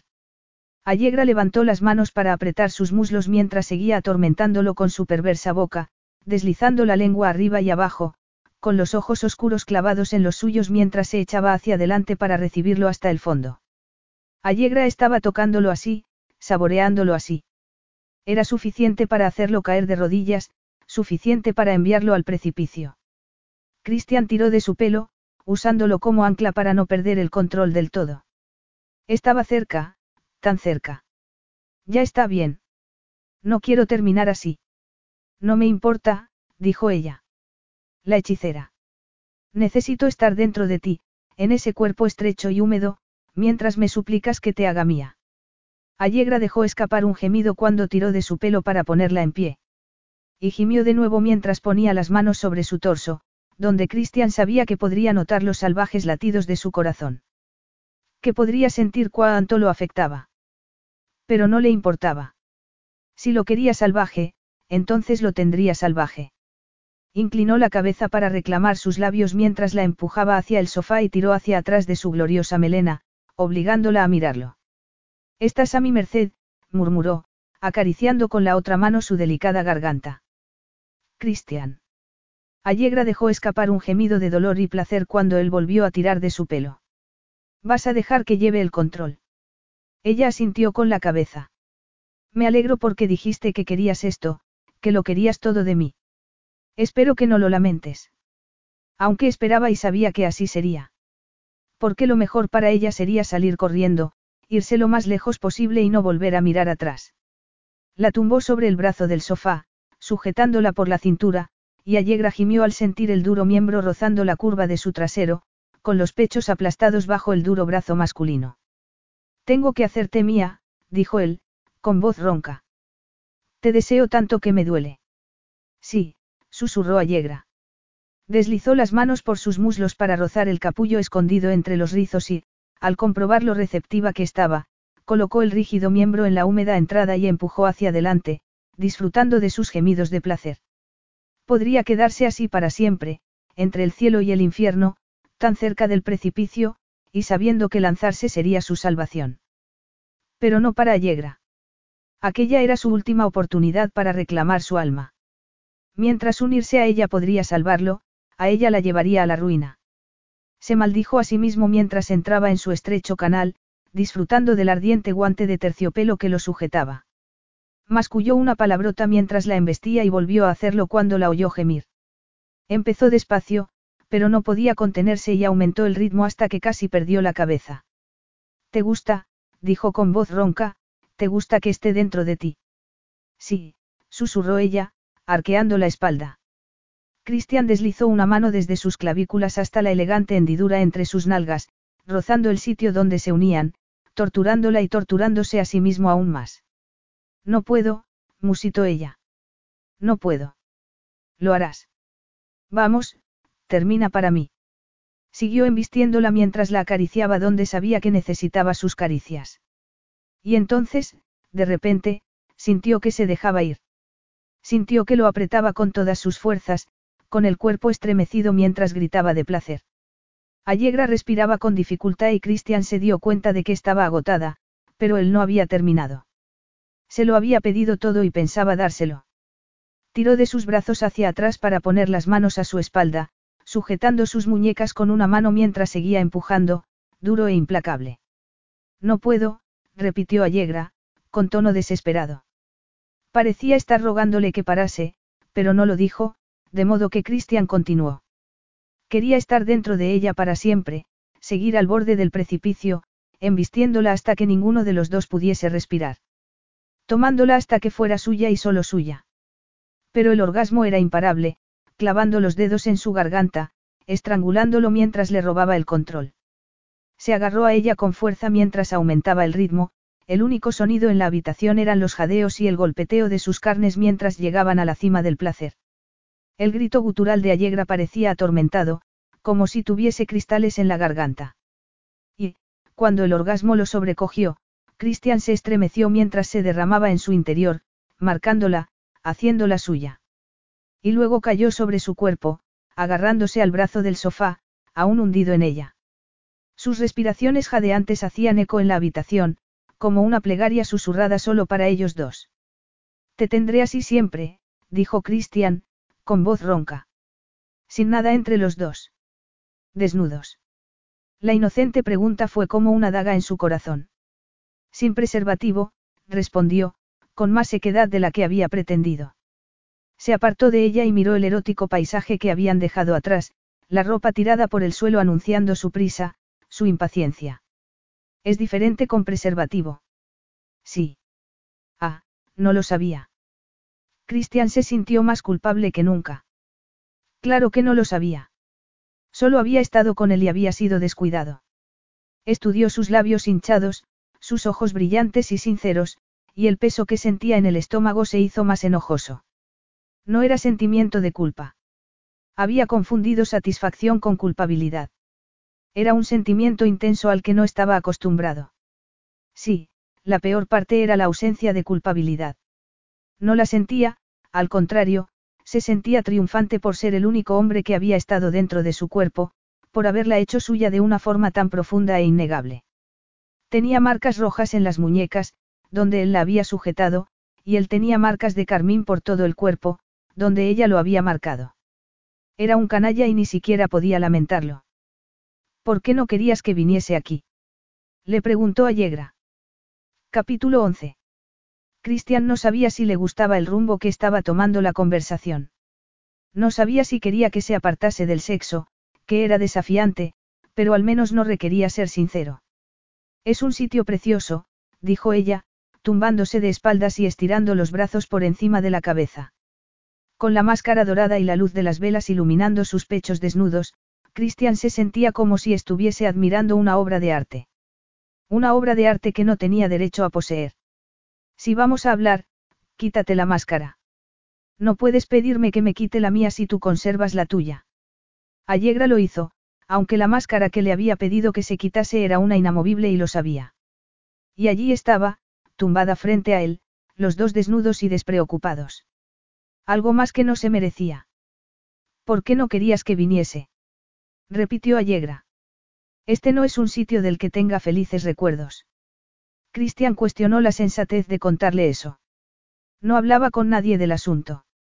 Jamás le había hablado a Silvia sobre su infancia y cuando le preguntaba por las pequeñas cicatrices de su cuerpo siempre cambiaba de tema.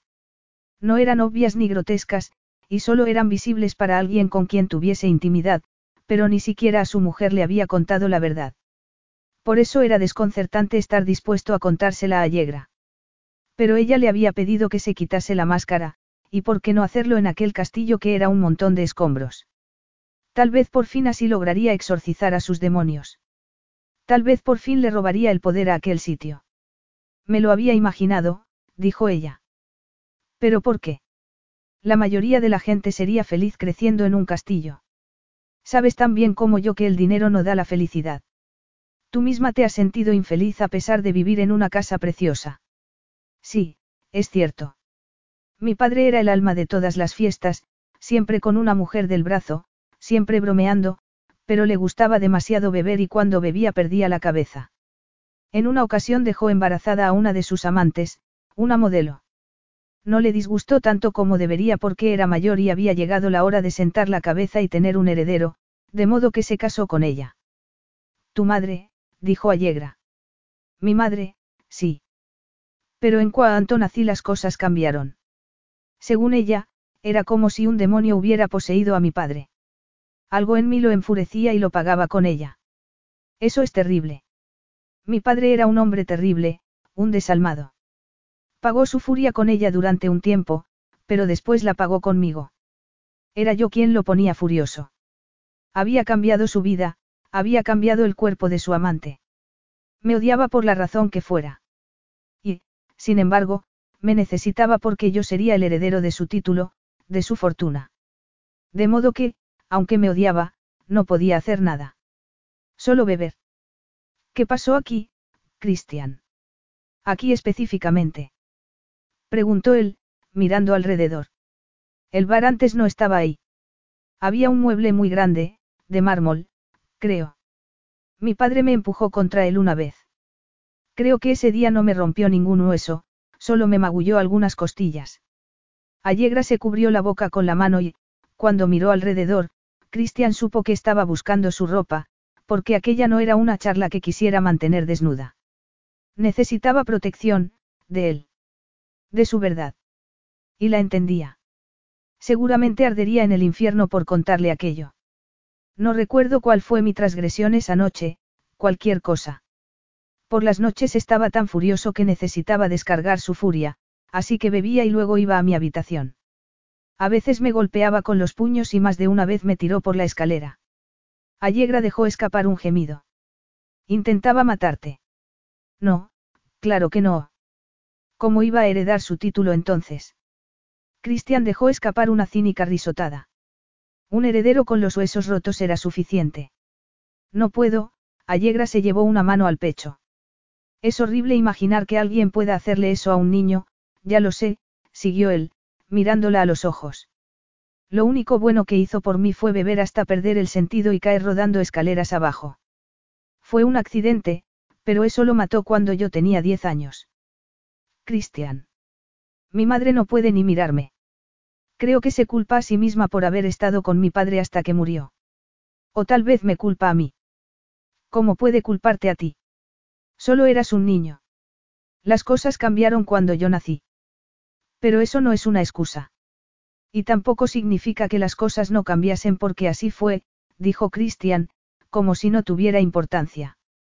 Con los años, había aprendido a aceptarlo, pero estando en el castillo era un poco más difícil porque los muros parecían cerrarse a su alrededor, porque el pasado parecía colarse en el presente. Y, de repente, quería salir de allí. Necesitaba irse y dejar la mitad del castillo en ruinas para demostrar que él estaba vivo y no era una versión torturada del pasado. Abrió la puerta y salió al pasillo sin importarle su desnudez. Allí no había nadie y, además, no podría sentirse más desnudo aunque estuviera vestido. Se dirigió a la zona del castillo que estaba en ruinas y miró el paisaje al otro lado, las montañas oscuras apenas visibles a lo lejos y el cielo de medianoche cubierto de estrellas.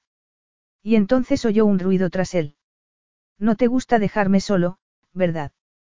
Preguntó, girándose para mirar a Allegra. A ti tampoco dejarme sola, respondió ella, dando un paso adelante. Tiene gracia.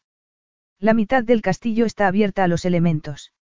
Eso podría ponerse de moda, Christian intentó reírse. Una nueva forma de aprovechar una bonita vista. Christian. Cuidado. Pareces a punto de regañarme. Me estás evitando. Estás evitando lo que acabas de contarme. No tiene sentido seguir pensando en ello ni hablar del pasado. No puedo decir que saliera indemne porque no es cierto. No sales de algo así sin una marca y no me refiero solo a algo físico. Me sorprende que tú. Te sorprende que admita que el maltrato de mi padre podría haberme marcado psicológicamente. ¿Tan ciego me crees? Lo suficiente, respondió ella. Da igual, es el pasado. No hay nada más que decir. Por eso te enfadabas cuando creías que no respetaba a mis padres. Pensabas que no entendía lo maravilloso que es tener unos padres que te quieren. Él se pasó las manos por el pelo mientras tomaba aire. Olía a humo y a mar, y, si cerraba los ojos, también un poco a yegra. Eso fue injusto por mi parte. Mis problemas no descartan los tuyos. Que mi vida haya sido más difícil no significa que la tuya no haya tenido sus dificultades. Nadie me pegaba. Pero tenías miedo, ¿verdad? En cuanto pronunció esas palabras se dio cuenta de que eran ciertas. Sí, pero tal vez no estaba siendo justa. El miedo sale de algún sitio, allegra. Mis padres se disgustaban porque no era como Renzo. Mi hermano es encantador, siempre lo ha sido, atrae a la gente como un imán. No solo a las mujeres, a todo el mundo. Sabe cómo actuar en cada situación y yo, en cambio, no. Para mí era insoportable tener que quedarme sentada y quieta, guardar silencio. En la fiesta de Navidad no era el momento de jugar en la nieve y volver empapada y con la nariz roja, pero siempre lo hacía. Nunca me gritaron, nunca me pegaron, pero temía su silencio más que nada. Sigo temiéndolo. ¿Qué es lo peor que puede salir del silencio? No era lo que siempre había pensado. Se había imaginado que teniendo unos padres que la querían cualquier acto contra ellos sería una traición, pero al saber de sus miedos no podía verlo del mismo modo. No creía que sus padres hubieran sido crueles ni que hubieran querido hacer daño a su hija, pero era evidente que Allegra estaba herida. Por miedo a perder la relación con su familia había estado dispuesta a casarse con un hombre al que no amaba. No sé quién soy sin el apellido Valenti, dijo ella entonces. Sin la casa de mis padres, Sin sus famosas fiestas de Navidad, no sabría quién soy. Hace un rato has dejado bien claro que sabes quién eres y que nadie puede decirte lo que quieres o dejas de querer. Es lo que siento ahora, pero cuando, cuánto te vi en el baile de máscaras, empezó a decir Allegra. De repente se me ocurrió que tal vez podría arruinarlo todo, soltarme el pelo al menos por un momento para descubrir quién era en realidad. Para ver lo que quería y si merecía la pena. Cristian quería saber qué había sentido cuando por fin rompió las cadenas. Era muy importante para él. ¿Y cómo te sentiste después? Asustada, respondió ella. Porque sabía que no podía casarme con él. En cuanto me dejaste sola en el pasillo supe que ya no podía casarme con Rafael. Aunque el embarazo me lo puso más fácil, creo que al final no me hubiera casado, pero era mejor que todo se fuera al garete. Era más fácil saber que había ido demasiado lejos y ya no podía hacer nada. No soy valiente, tuve que ir dando tropezones para encontrar mi libertad, pero ahora que la tengo, siento que puedo pedir lo que quiera, decirle a la gente quién soy y, aunque no todo el mundo lo apruebe, tal vez no todos me rechacen. Me alegro por ti, murmuró Christian, sintiendo que algo se encogía en su pecho. Creo que podemos hacer que esto funcione, dijo Allegra, dando un paso adelante. Estamos haciendo que funcione. Nuestro hijo será legítimo. Ya, claro, gracias a un matrimonio temporal. Pero ¿por qué tiene que ser temporal? Esa sencilla pregunta podría haber tirado abajo el resto del castillo. Desde luego, hizo que algo se derrumbase dentro de él. Ya te dije que no puedo ser el marido que tú quieres. Y otra vez presumes de saber lo que quiero, Allegra suspiró. Tú puedes ser un marido fiel. Lo fuiste con Silvia. Vivir conmigo la ahogaba. Y no era culpa suya, sino mía por haberme casado con una mujer que necesitaba lo que yo no podía darle. Todos llevamos nuestra carga de problemas, dijo ella. Y tú deberías saberlo mejor que nadie. Quizá eran sus propios problemas lo que la sofocaba. Cristian no podía negar que tenía parte de razón, pero tampoco podía negar que vivir con él no había sido lo ideal para Silvia. Que él no había sido el hombre que necesitaba, que tal vez un hombre más sensible, más atento, podría haber tirado las barreras de silencio que ella había levantado. Que podría haber entendido su depresión antes de que fuese demasiado tarde. Lo único que digo es que no tiene sentido planear el divorcio. Está claro que somos compatibles en la cama, intentaba mostrarse displicente, pero se había puesto colorada y esa pequeña muestra de inocencia le pareció más excitante de lo que debería. Claro que todo en Allegra era más excitante de lo que debería. Sí, lo somos, respondió él con voz ronca. Y a veces hasta nos llevamos bien. ¿Para qué vamos a provocar un escándalo? Iba a casarme con un príncipe y jamás se me ocurrió pensar en divorciarme. Lo que me pides no es fácil. Un matrimonio implica compartir nuestras vidas, quizá tener más hijos, dijo Christian. Esa idea lo llenaba de terror. Quería mantener a su hijo lo más lejos posible de él. No porque se imaginase que pudiera ser como su padre, sino porque no quería envenenar una vida inocente. Y eso era él, puro veneno. Desde el momento de su nacimiento, desde que se casó con Silvia. Y estaba arrastrando a Allegra a la misma tela de araña. Sabía que le haría daño si se casaba con ella o si se apartaba. Esa era la naturaleza imposible de la situación. No tendremos más hijos, dijo ella entonces. ¿Qué tal si abrimos esta negociación cuando pasen los dos años? Y vamos a pasar dos años con la espada de Damocles sobre nuestras cabezas. Supongo que, después de esos dos años, dependerá de ti decidir si la espada es el divorcio o seguir casada conmigo. Y entonces tal vez podrás elegir lo que te parezca menos mortal. Cristian sabía que se cansaría de él porque no era capaz de ceder. Desde que se acostaban juntos había descubierto que era un pozo de generosidad, que nada deseaba más que complacerlo y hacerle feliz. Cedía y cedía, intentando no herirlo. Ni a sus padres, ni a los demás. Él sabía eso y sabía también que podría aprovecharse de su bondadosa naturaleza para jugar con sus miedos y mantenerla cautiva. Por eso debería cortar de inmediato. Por eso debía decirle que la relación no podía llegar a ningún sitio, que estarían casados dos años para darle su apellido a su hijo, para hacer que el matrimonio pareciese real, y luego se separarían. Pero no iba a hacerlo porque ahí estaba su fallo, era un egoísta que quería tomar todo lo que ella le diese, pero no sabía cómo corresponder. Se había encerrado tanto en sí mismo durante esos años de dolor, de palizas, de abandono que no sabía cómo abrirse. Ni quería hacerlo porque sabía el sufrimiento que había al otro lado. Me parece justo, dijo ella en voz baja. Y Cristian supo que no era verdad. Entonces hablaremos del asunto cuando sea necesario. Mañana volveremos a Barcelona, murmuró, mirando las ruinas por última vez. Un equipo especializado se encargará de salvar esto. Fuera lo que fuera lo que había esperado encontrar allí esa noche, no lo había encontrado. Había pasado el día escarbando entre los escombros y aún no sabía lo que estaba buscando. Solo en los brazos de Allegra encontraba satisfacción. Solo ella le daba calor. No había nada más para él allí.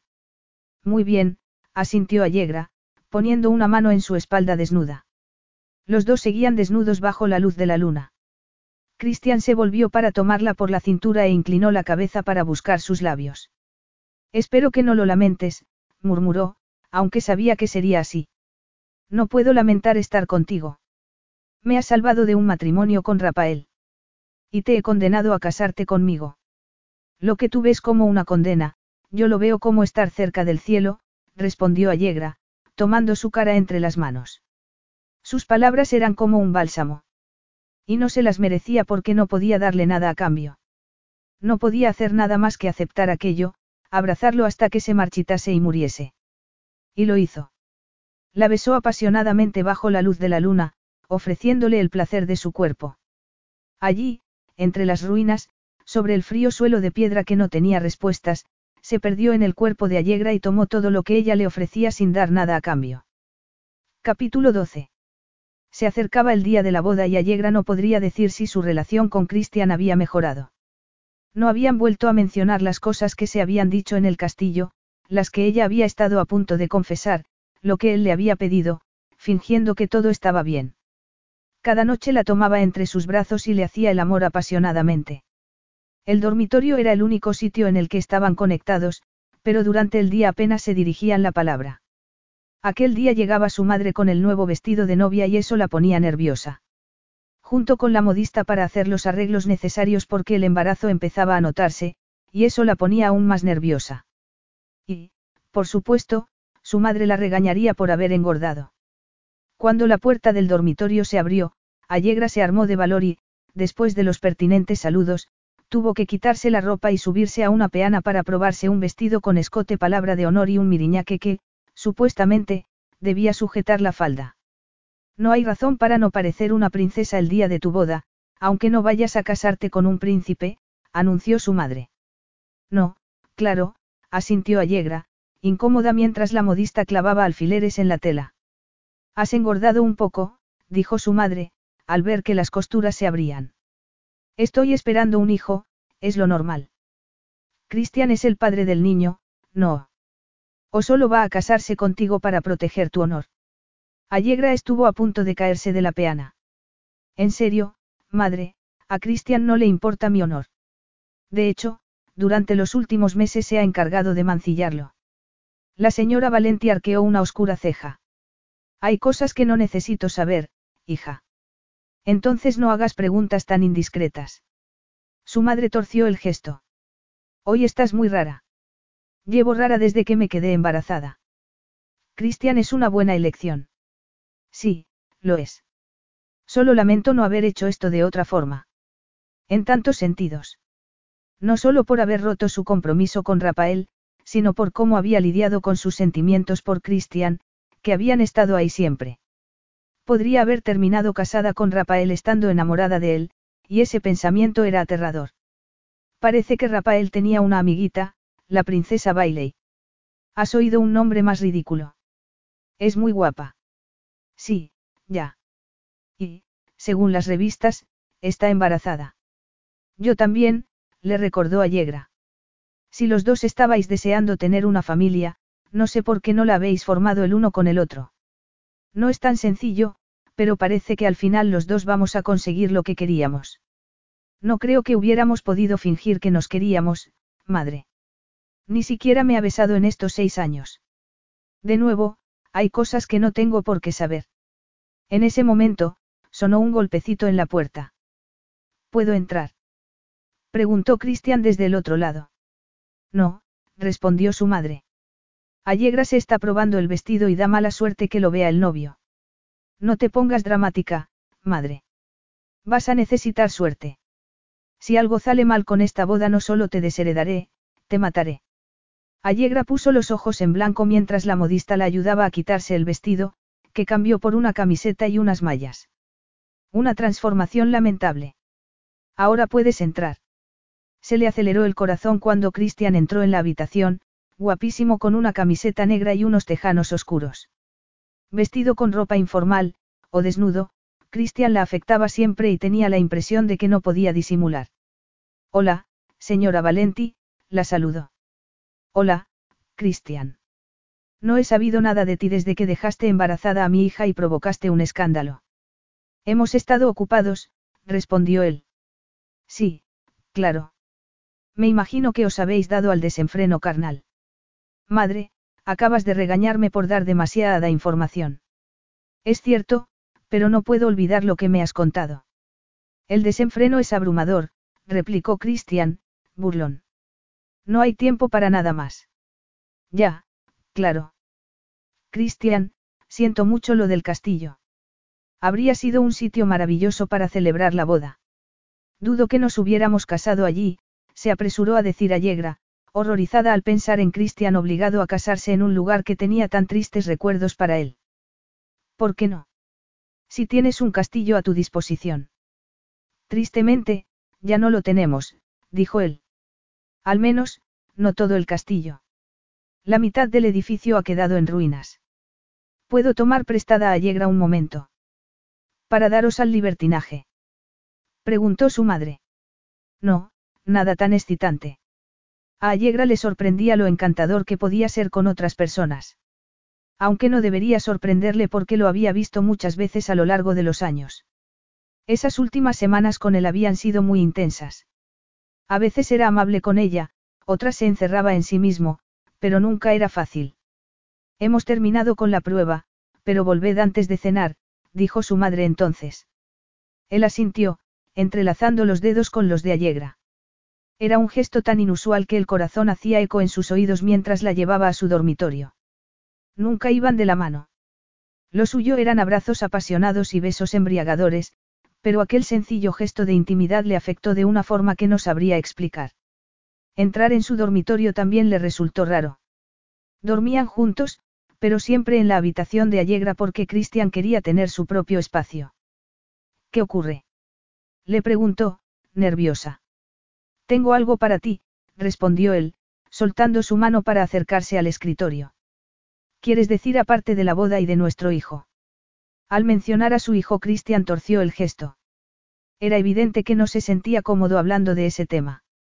Ella, en cambio, sí. Tal vez porque la situación aún le parecía irreal. Estaba embarazada de tres meses y ya era hora de enfrentarse al hecho de que iban a tener un hijo, pero no iba a presionarlo por el momento.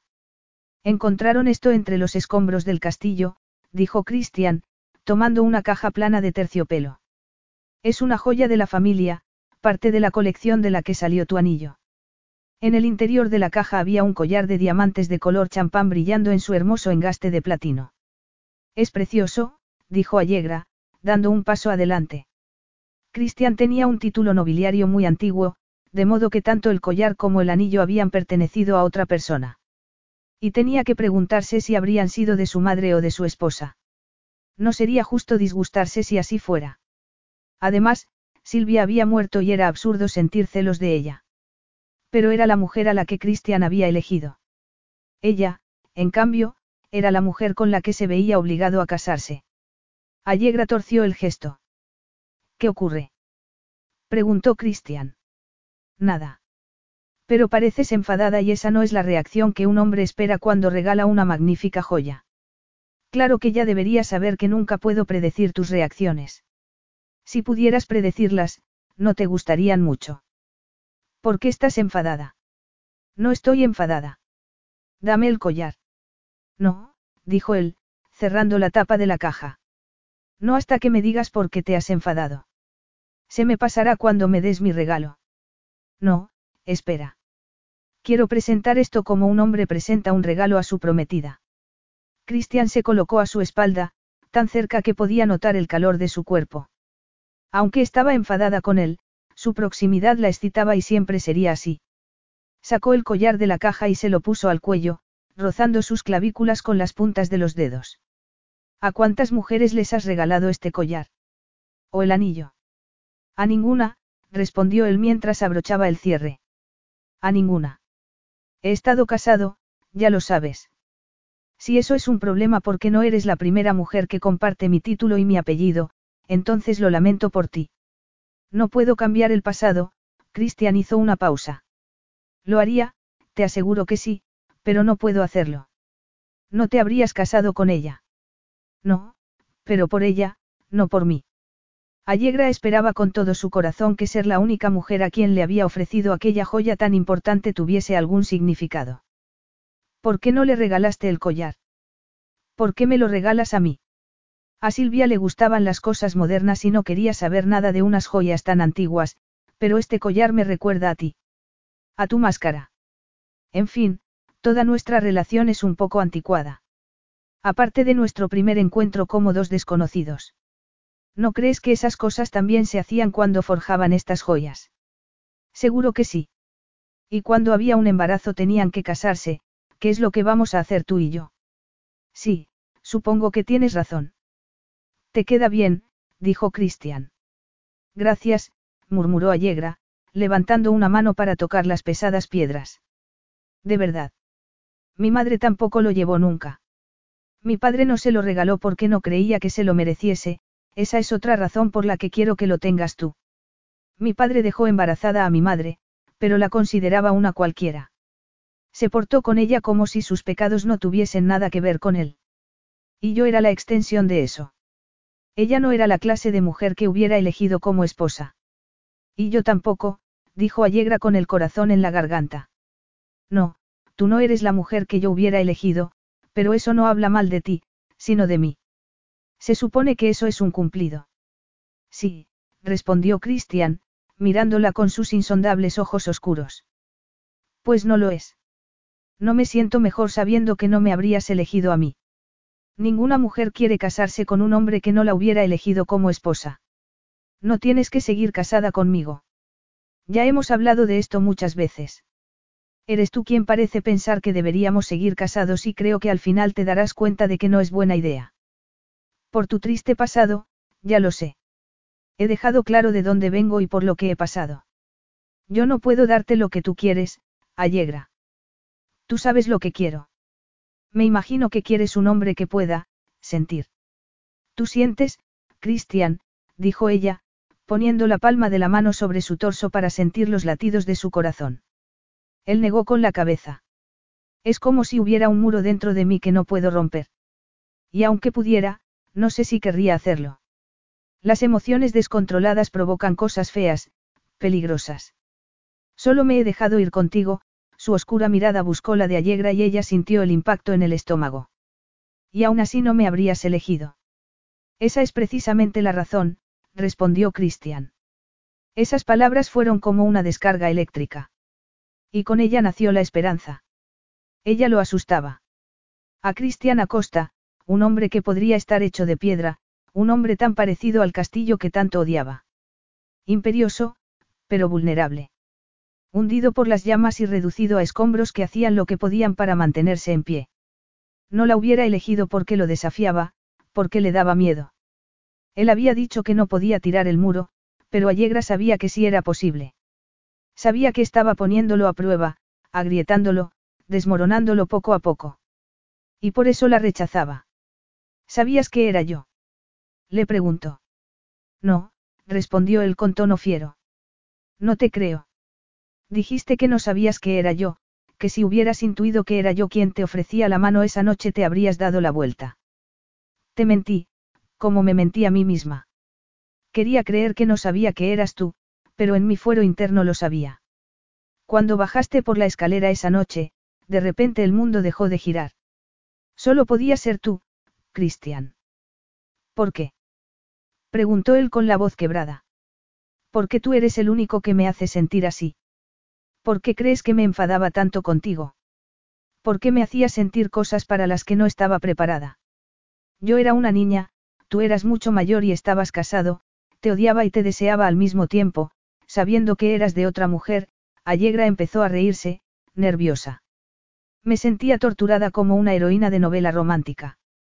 No sabías que era yo, insistió él. Sí lo sabía. No podía ser otra persona. Yo era virgen, Cristian. ¿De verdad crees que me hubiera entregado a un desconocido? En los ojos oscuros apareció un brillo de incertidumbre y Allegra decidió abrirle su corazón. No lo habría hecho y tú lo sabes, siguió. Temía perder a mis padres y temía casarme con Rafael, pero sobre todo temía el escándalo, perder mi seguridad. Nunca me he atrevido a vivir de verdad, pero me asustaba vivir sin saber lo que era ser tocada por ti. Lo que era ser besada por ti. Puede que te hayas convencido a ti misma de que sabías que era yo, pero te garantizo que yo no lo sabía. No lo sabías, repitió ella con tono burlón. No sabías que la mujer que estaba llenando su plato de pasteles, la que tomó tu mano sin vacilar, como si tú fueras su salvación, era la chica frente a la que habías cenado tantas veces durante una década.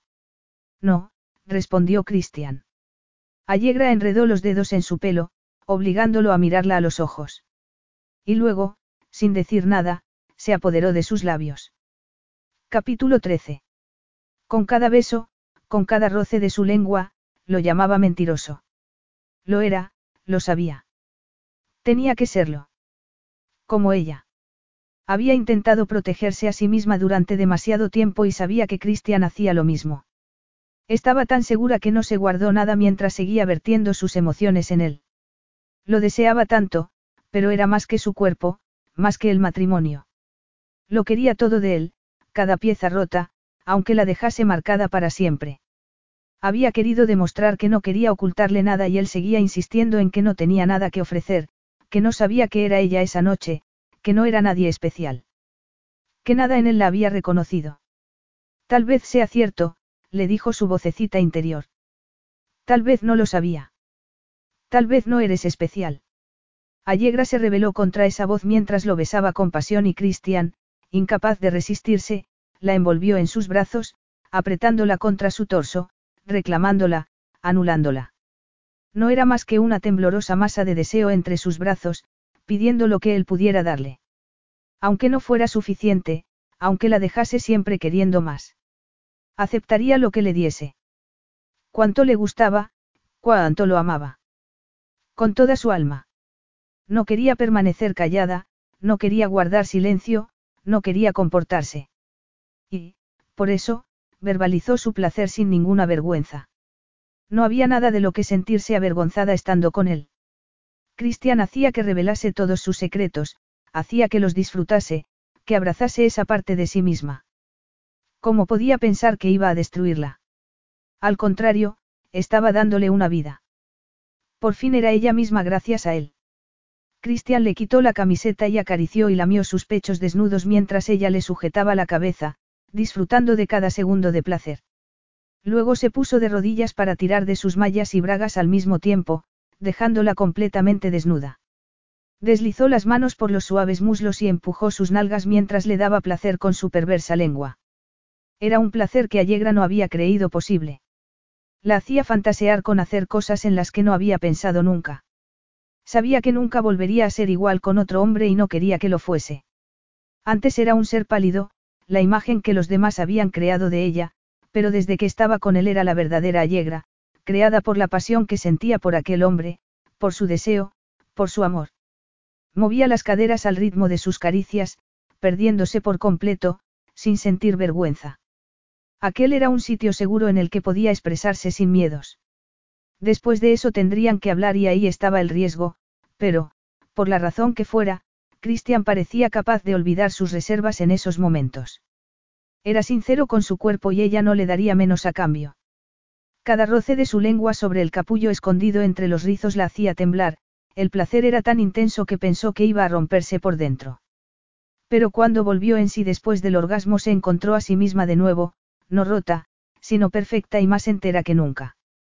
Cristian tiró de ella para tumbarla en el suelo y se hundió en ella, empujando con fuerza, obligándola a levantar las caderas para recibir su invasión. Estaba arraigado dentro de ella, llenándola, dilatándola. Estaba en todas partes, sobre ella, en ella. Su aroma, el peso de su cuerpo, sus jadeos, el intenso brillo de sus ojos, todo la abrumaba. En ese momento era hasta el aire que respiraba. La embestía como un salvaje, sin control, y Allegra lo agradecía porque no quería que se controlase. Lo quería tan salvaje como ella para romper ese muro de su interior. Tenía que dejar de esconderse para proteger lo que una vez había sido herido casi hasta el punto de no tener reparación. Envolvió las piernas en su cintura, arqueándose hacia él, urgiéndolo. Podía sentir que empezaba a perder el control hasta que se dejó ir, estremecido, con el cuerpo sacudido por los temblores. Y ver a ese hombre inalterable completamente deshecho por ella fue suficiente para dejarse caer por el precipicio. Se abrazaron el uno al otro, magullados por la tormenta de placer. Allegra se agarró a él como si le fuera la vida en ello hasta que pudo respirar de nuevo. Hasta que pudo pensar. De repente, Christian tomó su cara entre las manos y la besó con una intensidad que la dejó sin aliento. Era un beso interminable, cargado de una ternura tan devastadora que casi le dolía. Era el beso que no pudieron darse esa primera noche sin delatarse. Y entonces, mientras la niebla de la pasión se disipaba, murmuró. Te quiero, Cristian. Esas palabras fueron como un balazo en el pecho de él. Era su gran deseo, su gran miedo, todo eso frente a él mientras estaba desnudo en el suelo de la habitación. No había podido esperar para llevarla a la cama, que estaba a solo unos pasos. ¿En qué lo convertía eso? ¿Quién era con ella? ¿Qué le había hecho aquella hechicera? Era una pregunta que se había hecho desde el momento en que la miró y vio a una mujer, no una niña. Una pregunta que afilaba su lengua mientras intentaba encontrar algo que pudiese criticar. Algo que evitase llegar a la verdad, que no había nada que criticar porque Allegra era la perfección para él. Una perfección que podía colarse bajo sus defensas y arruinar al hombre en el que se había convertido. No, murmuró, empujándola para levantarse. Me estás diciendo que no, como si pudieras controlar mis sentimientos. Tú no me quieres, Allegra. Soy yo quien tiene que decidir eso, no tú. Tú no sabes nada. Eres una niña mimada para quien casarse con un príncipe no era suficiente, por eso inventaste la fantasía de hacer el amor con un desconocido. Y la fantasía continúa, como si tu transgresión fuese a levantar tu vida. Es que no te das cuenta. Esas son historias para adolescentes. Cristian hablaba con tono frenético, desesperado, como intentando convencerse a sí mismo. Era lo más sensato. ¿Por qué iba a arruinar su vida atándose a él? Allegra tenía poco más de 20 años y no sabía nada del mundo. Nada de la vida. Y, desde luego, no sabía nada de él. Es una historia fascinante, Cristian. Si ser un duque no te funciona, tal vez deberías dedicarte a escribir historias de ficción. Ya sé que a ningún niño le gusta que le digan lo joven que es, pero en este caso creo que harías bien escuchándome. ¿Para qué? Para que me hagas sentir como una loca, como si en estas semanas no hubiera pasado nada. Aunque pudieras, eso no borra lo que yo sé. De lo que te has convencido a ti misma. Yo sabía que eras tú, anunció Allegra entonces. Esas palabras eran como pronunciar una obscenidad en una iglesia. No podía aceptarlas. No sabías que era yo. Estás inventando esa historia porque te conviene, porque intentas convertir esto en un cuento de hadas y darle un final feliz, pero conmigo no hay finales felices. ¿Tan convencido estás de eso? Lo he visto con mis propios ojos. ¿Cuándo vas a darte cuenta de la verdad? El matrimonio de mis padres terminó en tragedia. Mi padre se mató bebiendo, mi madre se dedica a ir de fiesta por todo el mundo para olvidar el sonido de los huesos rotos de su hijo a manos de su marido. ¿Y Silvia? Pregúntale a Silvia por los finales felices. Una mujer frágil con un hombre que solo sabe romper cosas hermosas y frágiles. ¿Qué otro final podía haber? Ella quería lo que yo no podía darle y, al final, eso fue lo que la mató. No, dijo Allegra en voz baja. Tú mismo me contaste que sufría una enfermedad mental. Miles de personas viven hasta los 100 años con una enfermedad mental, pero mi mujer ha muerto. ¿Por qué crees que murió? Porque nunca supe apoyarla ni estar a su lado cuando me necesitaba. Te gusta hacerte el mártir porque así puedes mantener a la gente a distancia. Me estás acusando de tener complejo de mártir. Estás convencido de que envenenas todo lo que tocas y eso te permite alejarte de la gente para que no te conozcan, para que no vean que no eres más que un niño dolido y asustado, la expresión de Allegra se suavizó. Pero lo eres. ¿Cómo no vas a serlo?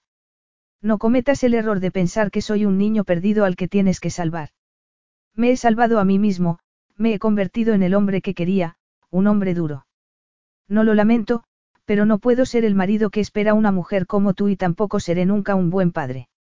Lo mejor que podrías hacer es divorciarte de mí y darle a nuestro hijo un padrastro que no se parezca nada a mí. ¿Quieres que otro hombre comparta mi cama? ¿Que otro hombre críe a tu hijo? Lo que quiero y lo que debo hacer son dos cosas diferentes. Ella lo estudió en silencio durante unos segundos. Tienes razón. Lo que quieres es esconderte, murmuró después. Y lo que debes hacer es seguir adelante con esto por mí y por nuestro hijo. Haré lo que tenga que hacer para darle a nuestro hijo mi apellido y un heredero al ducado. Pero nuestro hijo es mucho más que eso, Cristian. Puedes intentar distanciarte pensando que solo es un heredero para tu linaje, pero algún día tendrás que enfrentarte al hecho de que vas a tener un hijo de carne y hueso. Un niño o una niña que querrá y necesitará a su padre. No si yo puedo ser ese hombre. Allegra sacudió la cabeza. No vas a hacerle daño. No le harías daño a un niño. No hace falta romper huesos para hacerle daño a alguien. No hables así, tú no eres tan frío. Te refieres al sexo, replicó él. Pero ahí está la verdad, insistió Allegra. Al menos cuando estás dentro de mí eres sincero sobre tus sentimientos. Confundes los orgasmos con los sentimientos. Muchas vírgenes lo han hecho antes que tú. Soy bueno en la cama, pero eso no significa que me importes más de lo que me han importado otras mujeres. Y ha habido muchas, Allegra. Antes de mi matrimonio no era un monje precisamente. No sigas, lo interrumpió ella. Estoy empezando a pensar que tú lo crees de verdad, pero yo no. Estás inventando excusas, retorciendo la verdad a tu conveniencia. Te has engañado a ti mismo, pero a mí no me engañas. Cada palabra era como un latigazo que lo hacía sangrar. Desearía, desearía que fuese verdad, que todo fuera fan fácil, pero se sentía como encadenado y por mucho que lo intentase no era capaz de liberarse. ¿Y qué clase de monstruo ataría a una mujer y a su hijo en una mazmorra? Allegra y su hijo tendrían que estar con él y él estaba en un sitio que nadie debería pisar. No, no podía hacerle eso. Nos casaremos la semana que viene como hemos planeado y cuando nazca el bebé nos divorciaremos. No esperaremos dos años. Nuestro hijo nacerá mientras estemos casados y no hay más que hablar. Pero en cuanto a ti y a mí, no hay nada. No volveré a tocarte, no volveré a besarte y no nos acostaremos juntos. Cristian, empezó a decir ella, dolida. Por favor, no lo hagas. Tú sabías que era yo y yo sabía que eras tú desde el principio. Y por eso, por eso quisimos engañarnos, porque sabíamos dónde terminaría. Pero puede ser algo más, tiene que serlo, solo tienes que ser valiente y... Ya está bien, la interrumpió él. Tuve la valentía de levantarme cada mañana con los huesos rotos y enfrentarme a mi padre en la mesa. De niño tenía valor, pero no sirvió de nada. Si solo hiciese falta valor me habría liberado hace mucho tiempo, pero tú quieres resucitar algo que está muerto. No está escondido, está muerto. Y me alegro, nunca lo he lamentado, añadió, apartando la mirada. No era cierto y lo lamentaba en ese momento más de lo que hubiera podido imaginarse. La decisión está tomada, no puedes obligarme a seguir casado contigo. No quiero obligarte a nada, dijo ella, con los ojos llenos de lágrimas, aunque Christian sabía que no se las merecía. No quiero estar con un hombre que no me quiere. Tuve ese futuro ante mí una vez y no pienso volver a soportarlo. Entonces, estamos de acuerdo, Christian se apartó, con el corazón en la garganta. Tengo unos asuntos que solucionar en París, pero volveré antes de la boda. Mientras tanto, deja que tu madre se encargue de todos los preparativos. Eso la hará feliz. Sí, asintió Allegra, eso la hará feliz. Vístete, le ordenó él con sequedad. Algo en la expresión de Allegra cambió entonces, un cambio infinitesimal, apenas destacable, pero tuvo la impresión de que había cometido un error, un grave error. Como quieras, murmuró ella. Cuando empezó a vestirse, sin protestar, supo que era demasiado tarde para alejarse de Allegra sin destruir algo en ella. ¿Por qué la Allegra de antes no hubiese obedecido sin rechistar? Y nunca había anhelado tanto una pelea. Capítulo 14. Era el día de su boda y Allegra sabía que debería sentir algo, aparte de aquella angustia en el pecho. Pero no había nada más que dolor y una vaga sensación de náusea. Podría pensar que era debido al embarazo, pero sabía que no era así. Era su corazón roto, algo de lo que había intentado protegerse desde el momento en que miró a Christian y vio quién era en realidad. No había logrado protegerse, al contrario, se había lanzado de cabeza a aquella aventura destinada al fracaso. Y mientras miraba su vestido de novia colgado en la percha se preguntó qué haría si pudiese volver atrás. Estar con él la había cambiado en lo más hondo, de una forma indeleble, convirtiéndola en otra persona. Recordó entonces vagamente el cuento El conejo de peluche. El conejito que había sido apretujado hasta quedar raído y escuálido. Y solo entonces se había vuelto real. Supuestamente, había una moraleja alentadora en el cuento, pero a ella siempre le había parecido triste que te valorasen solo después de haberte robado el color y la alegría. Si ese era el caso, entonces había pasado la prueba con Christian. Intentó tomar aire, pero no era capaz de llenar sus pulmones. La tristeza le impedía respirar. ¿Por qué iba a casarse con Christian, para evitar un escándalo que ya no le importaba? Tenía que casarse con él para darle a su hijo, ¿qué? Un padre que solo había prometido ser distante, un título nobiliario y un castillo que había quedado reducido a escombros. Nada de eso le había dado felicidad a Christian. Entonces, ¿por qué actuaban como si fuera necesario darle a su hijo algo que no había sido más que una rueda de molino al cuello. Entonces sonó un golpecito en la puerta y Renzo asomó la cabeza en la habitación. ¿Estás preparada? Al verlo, Allegra estuvo a punto de ponerse a llorar. Tras la despedida de Christian había tenido que hacérsela fuerte para demostrar a sus padres que todo iba bien, aunque no era verdad. Pero delante de Renzo, la persona que siempre la había apoyado, la única persona que la querría pasase lo que pasase, sintió que estaba a punto de derrumbarse. No, no estoy preparada, murmuró. Falta poco para que empiece la ceremonia. Lo sé. Christian está aquí. No ha salido corriendo, como podrías haber temido. Él sabe que lo buscaría hasta el fin de la tierra y lo mataría con mis propias manos, el tono serio de Renzo dejaba claro que lo haría. No hará falta, murmuró ella. Aún estás a tiempo de dar marcha atrás. Estás sugiriendo que deje plantado a tu mejor amigo. Si eso es lo que quieres. Lo que yo quiera no tiene nada que ver con esto. No quiero que te haga daño, Allegra. Es un poco tarde para eso. Me lo temía, Renzo tomó aire. Hay muchas expectativas puestas en ti, Allegra. Pero ¿qué expectativas tienes tú para tu vida? Voy a tener un hijo y debo hacer lo que sea mejor para él. Siempre he pensado que eso es ridículo. La felicidad de una madre tiene que ver con la felicidad de su hijo. No tiene sentido sacrificarse para que el hijo sepa que es una carga para ella. Nuestra propia madre no es ninguna mártir. Allegra esbozó una sonrisa. No, desde luego. Es fuerte y, aunque sé que te ha impuesto sus expectativas, tú sabes que ella toma sus propias decisiones. No es lo que quieres que vea tu hijo. Sí, supongo que sí.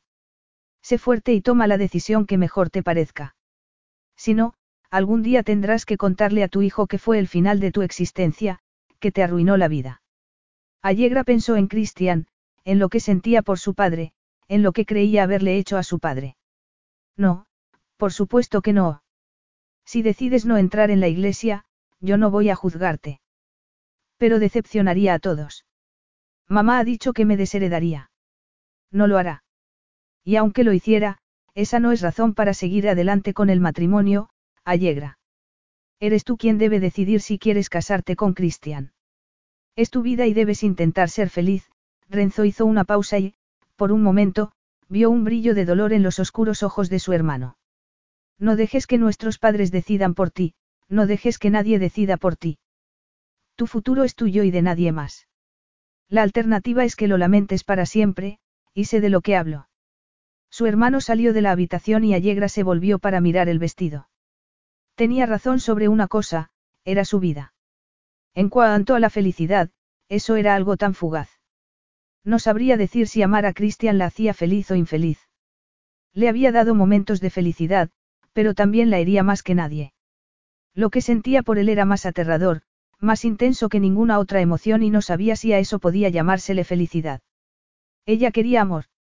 No podía casarse con Christian solo para divorciarse. No podrían vivir bajo el mismo techo si él estaba decidido a no tocarla. Esperaba que siguieran juntos mientras él salía con modelos de ropa interior. No, no podría soportarlo. Amar a Christian no era fácil, pero aunque temía que no hubiese marcha atrás, debía tomar una decisión. Renzo tenía razón. Su madre no era un felpudo ni una cobarde y dudaba que una mujer tan fuerte quisiera que su hija tomase decisiones desde una posición de debilidad. Era su vida, su amor. Y no iba a dejar que Christian hiciese promesas matrimoniales frente a cientos de personas si no pensaba respetarlas. Ella estaba dispuesta a amarlo, a vivir con él y a olvidar a todos los demás, pero no permitiría que Christian mintiera. Ni por honor, ni por linaje ni para evitar que su hijo fuese ilegítimo. Allegra miró el vestido de novia por última vez y luego se dio la vuelta y salió de la habitación. Allegra iba a dejarlo plantado, eso era evidente. Christian estaba ante el altar, pero la novia no aparecía y se dio cuenta de que no iba a hacerlo. Su Allegra, que había aparecido tantas veces cuando no la esperaba, que lo había perseguido mientras estaba escarbando entre los escombros del castillo, no iba a aparecer el día que debía hacerlo. Miró a Renzo, que estaba a su lado. Parece que tu hermana no va a venir. Supongo que tú no sabes nada, no. Renzo arqueó una ceja. Allegra toma sus propias decisiones. ¿Qué te ha dicho? Creo que es más importante saber qué le has hecho tú. Solo me ofrecía casarme con ella. Ya, claro, solo eso, murmuró Renzo, irónico.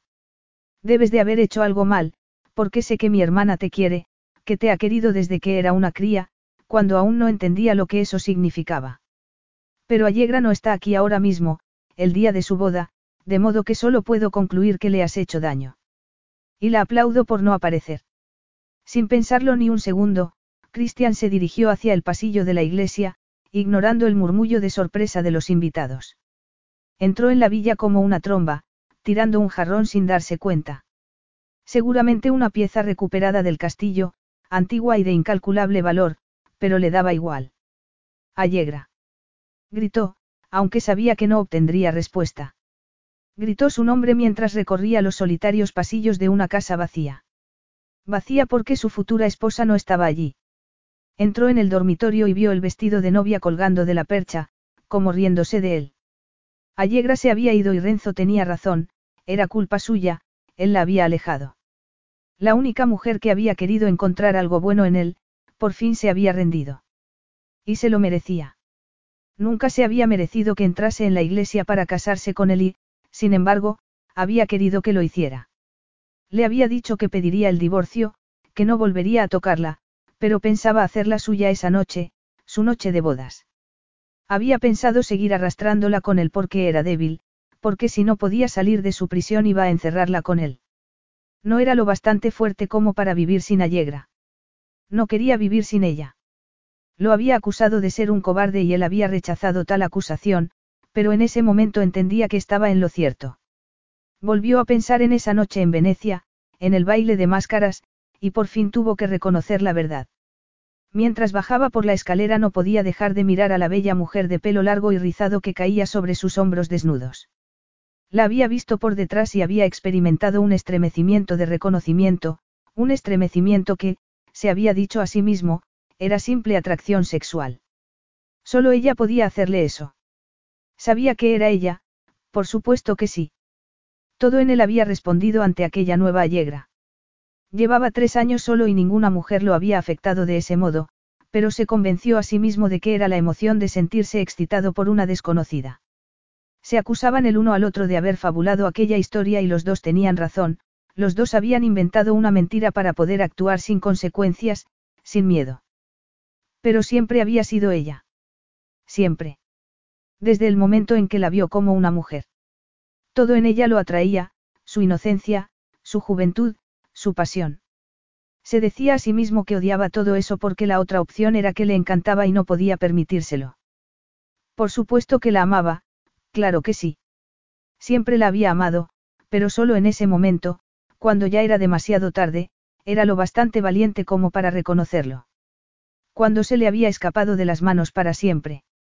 Amaba a la mujer que esperaba un hijo suyo, la que debería haber sido su esposa. La mujer a la que él había destruido como destruía a todos aquellos que le importaban. No había solución. Él no tenía solución. Pero en ese momento el único sitio en el que quería estar era en el sitio que lo había destruido a él. Capítulo 15. El viaje al castillo era más familiar de lo que le gustaría. Hubiera preferido que los recuerdos de su infancia no estuvieran tan indeleblemente grabados en su inconsciente, pero allí estaban. Aquel era el sitio que lo había hecho quien era, el sitio que lo había formado. La última vez que estuvo allí había decidido que ya no tenía más respuestas para él, que ya no tenía poder sobre él, pero seguía dejando que dictase sus decisiones, de modo que era mentira. Cristian aparcó el coche y se dirigió hacia los restos calcinados. Allí no había nada y lo sabía, pero se quitó la chaqueta y se remangó la camisa hasta los codos. Sabía que no había nada, pero se puso de rodillas y empezó a escarbar entre las piedras, como si fuese a encontrar algo importante.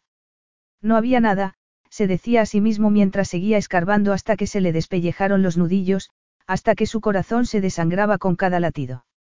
No iba a encontrar nada porque el equipo había hecho su trabajo, pero siguió escarbando hasta que por fin descubrió algo que parecía un papel asomando bajo una piedra.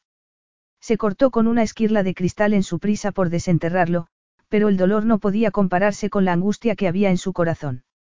Era una fotografía. Los bordes estaban quemados, pero no así el resto. Era la fotografía de un niño de unos cinco años, de pelo y ojos oscuros, con un moretón en la mejilla. Un moretón seguramente hecho por su padre, pensó, con un nudo en la garganta. No recordaba haber visto otras fotografías de su infancia. Nunca las había buscado y, desde luego, nunca se había sentado con su madre para hablar de un pasado que los dos querían olvidar. Él no rebuscaba en el pasado. Nunca. Pero allí estaba, el niño que, supuestamente, había convertido a su padre en un monstruo. El niño que, supuestamente, había arruinado la vida de su madre y que, siendo adulto, había destrozado la vida de su primera esposa. El niño que se merecía ser golpeado simplemente por haber nacido. Cuando miró los ojos del niño de la fotografía le sorprendió descubrir que solo era eso, un niño. Un niño que había sido golpeado con los puños, que había sido maltratado por un hombre adulto. No podía entenderlo. Mirando la cara de aquel niño lo único que podía ver era inocencia. Una inocencia que jamás había podido atribuirse a sí mismo. Era una revelación dolorosa, sorprendente. Cristian dejó escapar un torturado rugido que sonaba más como el de un animal herido que el de un hombre, pero en ese momento así era como se sentía. Se veía forzado a enfrentarse a la realidad. Si aquel niño no era un monstruo, entonces tal vez el hombre en el que se había convertido tampoco lo era. Había inocencia en esa foto, una inocencia maltratada. Podía mirar al niño que había sido y ver la verdad, ver lo que había sido y quién era realmente el monstruo. Mirar a aquel niño lo hizo pensar en el hijo que iba a tener, en lo que vería cuando lo mirase a los ojos. Y sintió como si alguien hubiese metido una mano en su pecho para apretar su corazón. Iba a tener un hijo, un hijo a quien había planeado castigar por los pecados de su padre. Jamás le haría daño físicamente, pero había planeado privarlo de su padre por todo lo que había sufrido en el pasado. Sí, era un cobarde. Y había pretendido hacer sufrir a Allegra y a su hijo por ello. Había sido fácil creer que apartarse de las vidas de Allegra y su hijo era lo mejor que podía hacer porque se despreciaba a sí mismo, pero les haría tanto daño. Lo necesitarían, tanto Allegra como su hijo lo querrían. Ella había dejado claro que lo deseaba. Deseaba al niño roto que había sido y al hombre roto en el que se había convertido. Había sido un idiota al darle la espalda. Había sido un cobarde al intentar convencerla de que su amor y su deseo de ser amado estaban muertos para siempre. Ese no era el problema, el problema era que lo deseaba más que nadie. Estaba hambriento de amor, siempre lo había estado. Se había casado con una mujer a la que no podía amar y que no podía amarlo. Nunca había buscado una conexión con la única mujer a la que quería hasta que el destino se hizo cargo. Hasta que se presentó el momento perfecto, la excusa más conveniente, y él se había aprovechado. Christian pasó un dedo por la fotografía, dejando una marca roja. El monstruo nunca había vivido dentro de él, pero había intentado convencerlo de que así era. De niño había sido forzado a inventar una bestia dentro de él más aterradora que la que acechaba en la puerta de su dormitorio. Había intentado creer, incluso siendo adulto, que algo dentro de él provocaba la devastación porque la alternativa era aceptar que las cosas malas sencillamente ocurrían y uno no podía controlarlas. Que había sido tan impotente para evitar la muerte de Silvia como lo era de niño. Había despreciado tanto esa impotencia que resultaba más fácil culparse a sí mismo que reconocer que no podría haberlo evitado. Y la mejor protección contra la bestia que había creado era mantener a la gente alejada para que no pudiesen hacerle daño. Pero tenía que olvidar todo eso. Necesitaba a Yegra más de lo que necesitaba protección.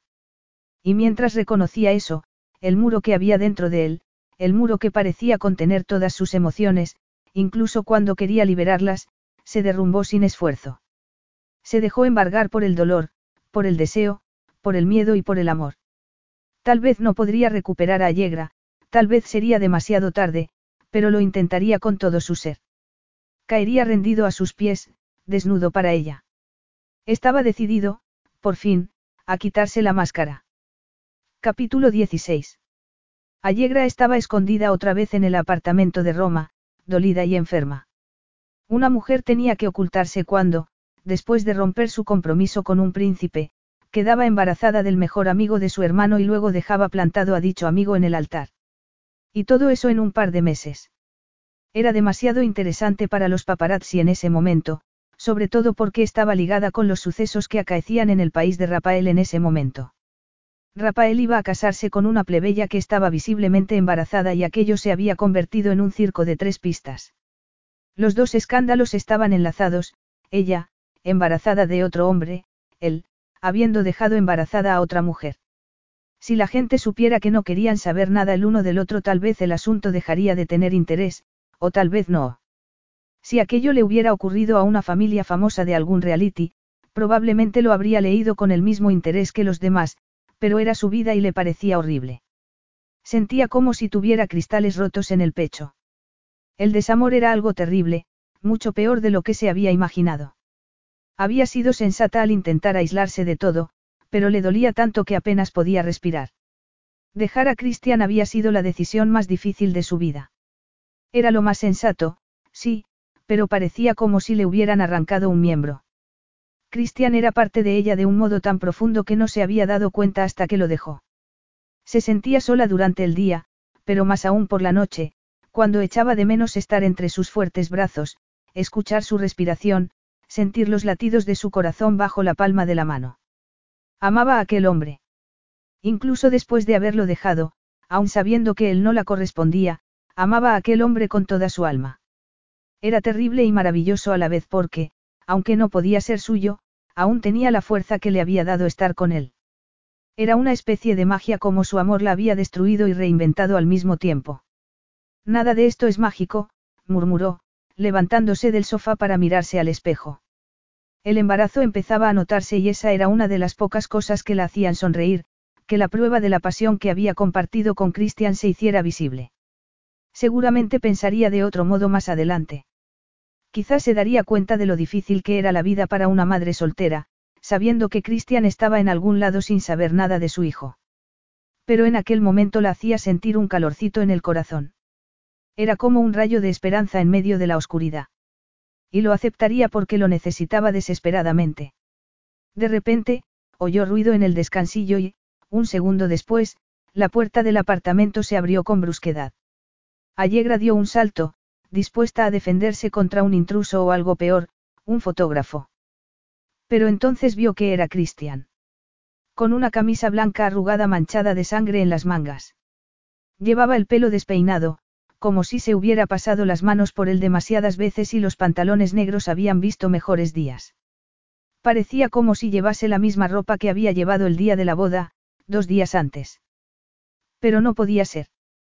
Cuando vio que tenía las manos vendadas y los nudillos magullados, Allegra se llevó una mano al corazón. ¿Qué haces aquí? ¿Y qué te ha pasado? ¿Qué? Cristian se miró las manos, como si hubiera olvidado que las tenía vendadas. Me he cortado. ¿Estás bien? ¿Has estado bebiendo? No y no. ¿No estás borracho o no estás bien? No, respondió él con voz ronca, dando un paso adelante. Las líneas de su rostro parecían más pronunciadas, el brillo de sus ojos casi salvaje. No estoy bien.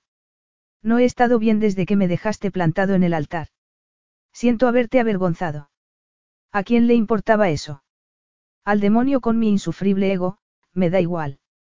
Podrías haberme dejado delante del mundo entero, de hecho, lo hiciste, y no me habría importado. Pero te perdí y eso no puedo soportarlo. Una traidora esperanza empezó a nacer en ella. Cristian, ¿qué estás diciendo exactamente? He sido un tonto, Allegra. Por supuesto que sabía que eras tú. ¿Cómo no ibas a ser tú? Pero dijiste. Sé que te gusta comer y que no, sé dónde soñabas ir de vacaciones, sé cómo frunces los labios cuando intentas disimular que por dentro estás haciendo un puchero. Yo no hago pucheros, protestó ella, con un nudo en la garganta. Si los haces y son preciosos. Y eres tan bella cuando te ríes, y cuando no también. Claro que eras tú, repitió Cristian. ¿Por qué si no habría encargado que llevasen a la isla todo lo que te gusta? ¿De qué otro modo habría sabido elegir un vestido la primera noche que cenamos juntos?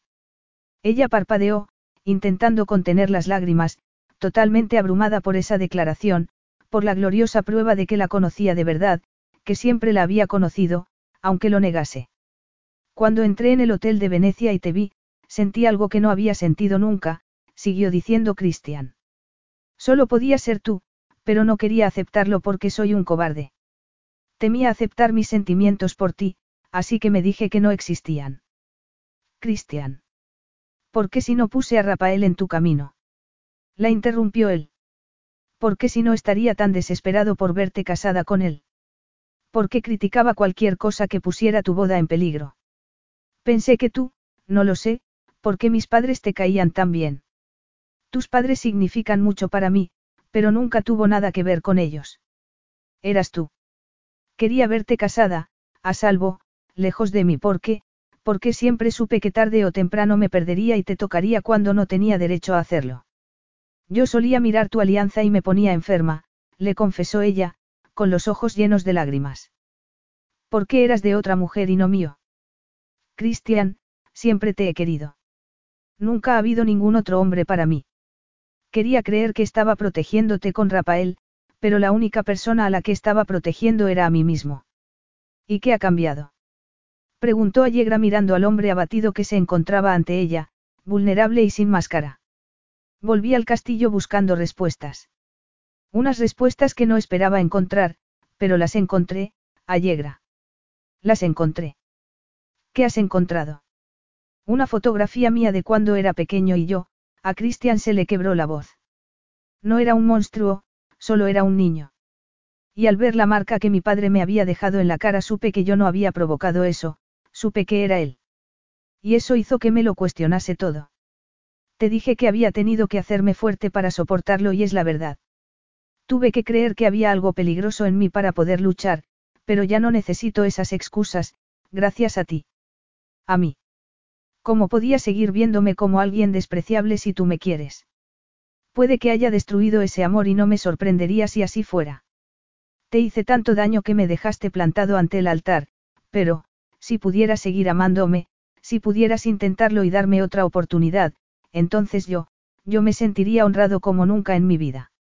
A Allegra se le escapó el aliento de golpe.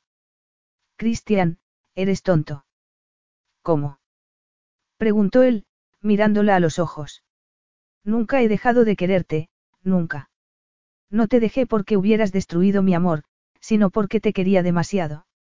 No podía estar a tu lado todos los días y no tenerte, no podía hacerme eso a mí misma. No podía seguir viviendo así, con todo guardado. Quería vivir de verdad, con todo mi corazón, mostrarte mi amor no solo a ti, sino al mundo entero. No quería volver a esconderme cuando tú me has demostrado lo maravilloso que es vivir con pasión. Allegra, Cristian la envolvió en sus brazos.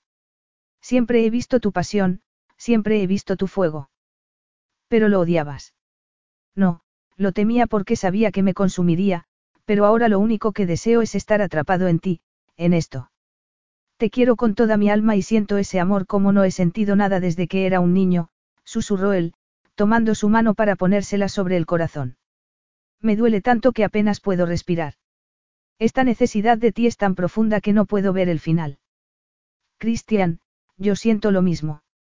Cásate conmigo, no porque tengas que hacerlo, no porque tenga sentido o porque le dará un título a nuestro hijo, sino porque te quiero y porque tú me quieres a mí. Allegra miró a aquel hombre, el hombre que una vez había temido fuese la muerte en busca de su alma, y lo que vio fue la vida. El resto de su vida, brillante y hermosa ante ella. Sí, Cristian, respondió. Me casaré contigo porque te quiero. Con todo mi corazón, con toda mi alma. Epílogo. El día que llevaron a la pequeña Sofía Acosta al restaurado castillo, directamente desde el hospital, fue el día más feliz de la vida de Christian. Nunca se habría imaginado que podría vivir en el sitio que había albergado sus pasados demonios. Claro que nunca se había imaginado una vida como aquella. Con el amor de Allegra, con su preciosa hija, feliz, libre de las cadenas que lo habían atado al pasado. Allí ya no había demonios, ya no. No había pesadillas, solo hermosos sueños. Solo la brillante y hermosa sonrisa de su esposa, el adorable calor del diminuto cuerpo de su hija. Y una vida maravillosa que jamás se hubiera imaginado. Apretó a Yegra contra su corazón, mirando su precioso rostro y la carita perfecta de su hija. Gracias por haber tenido el valor de tomar mi mano en el baile de máscaras, aunque yo estaba siendo un cobarde. Cobarde es una palabra muy fuerte, dijo ella. Una parte de ti quería que estuviésemos juntos. Una parte de ti y de mí era más fuerte que el miedo. ¿Era eso, tú crees? Allegra le echó los brazos al cuello y apoyó la cabeza en su hombro. Era amor, Cristian. Siempre ha sido amor. Fin.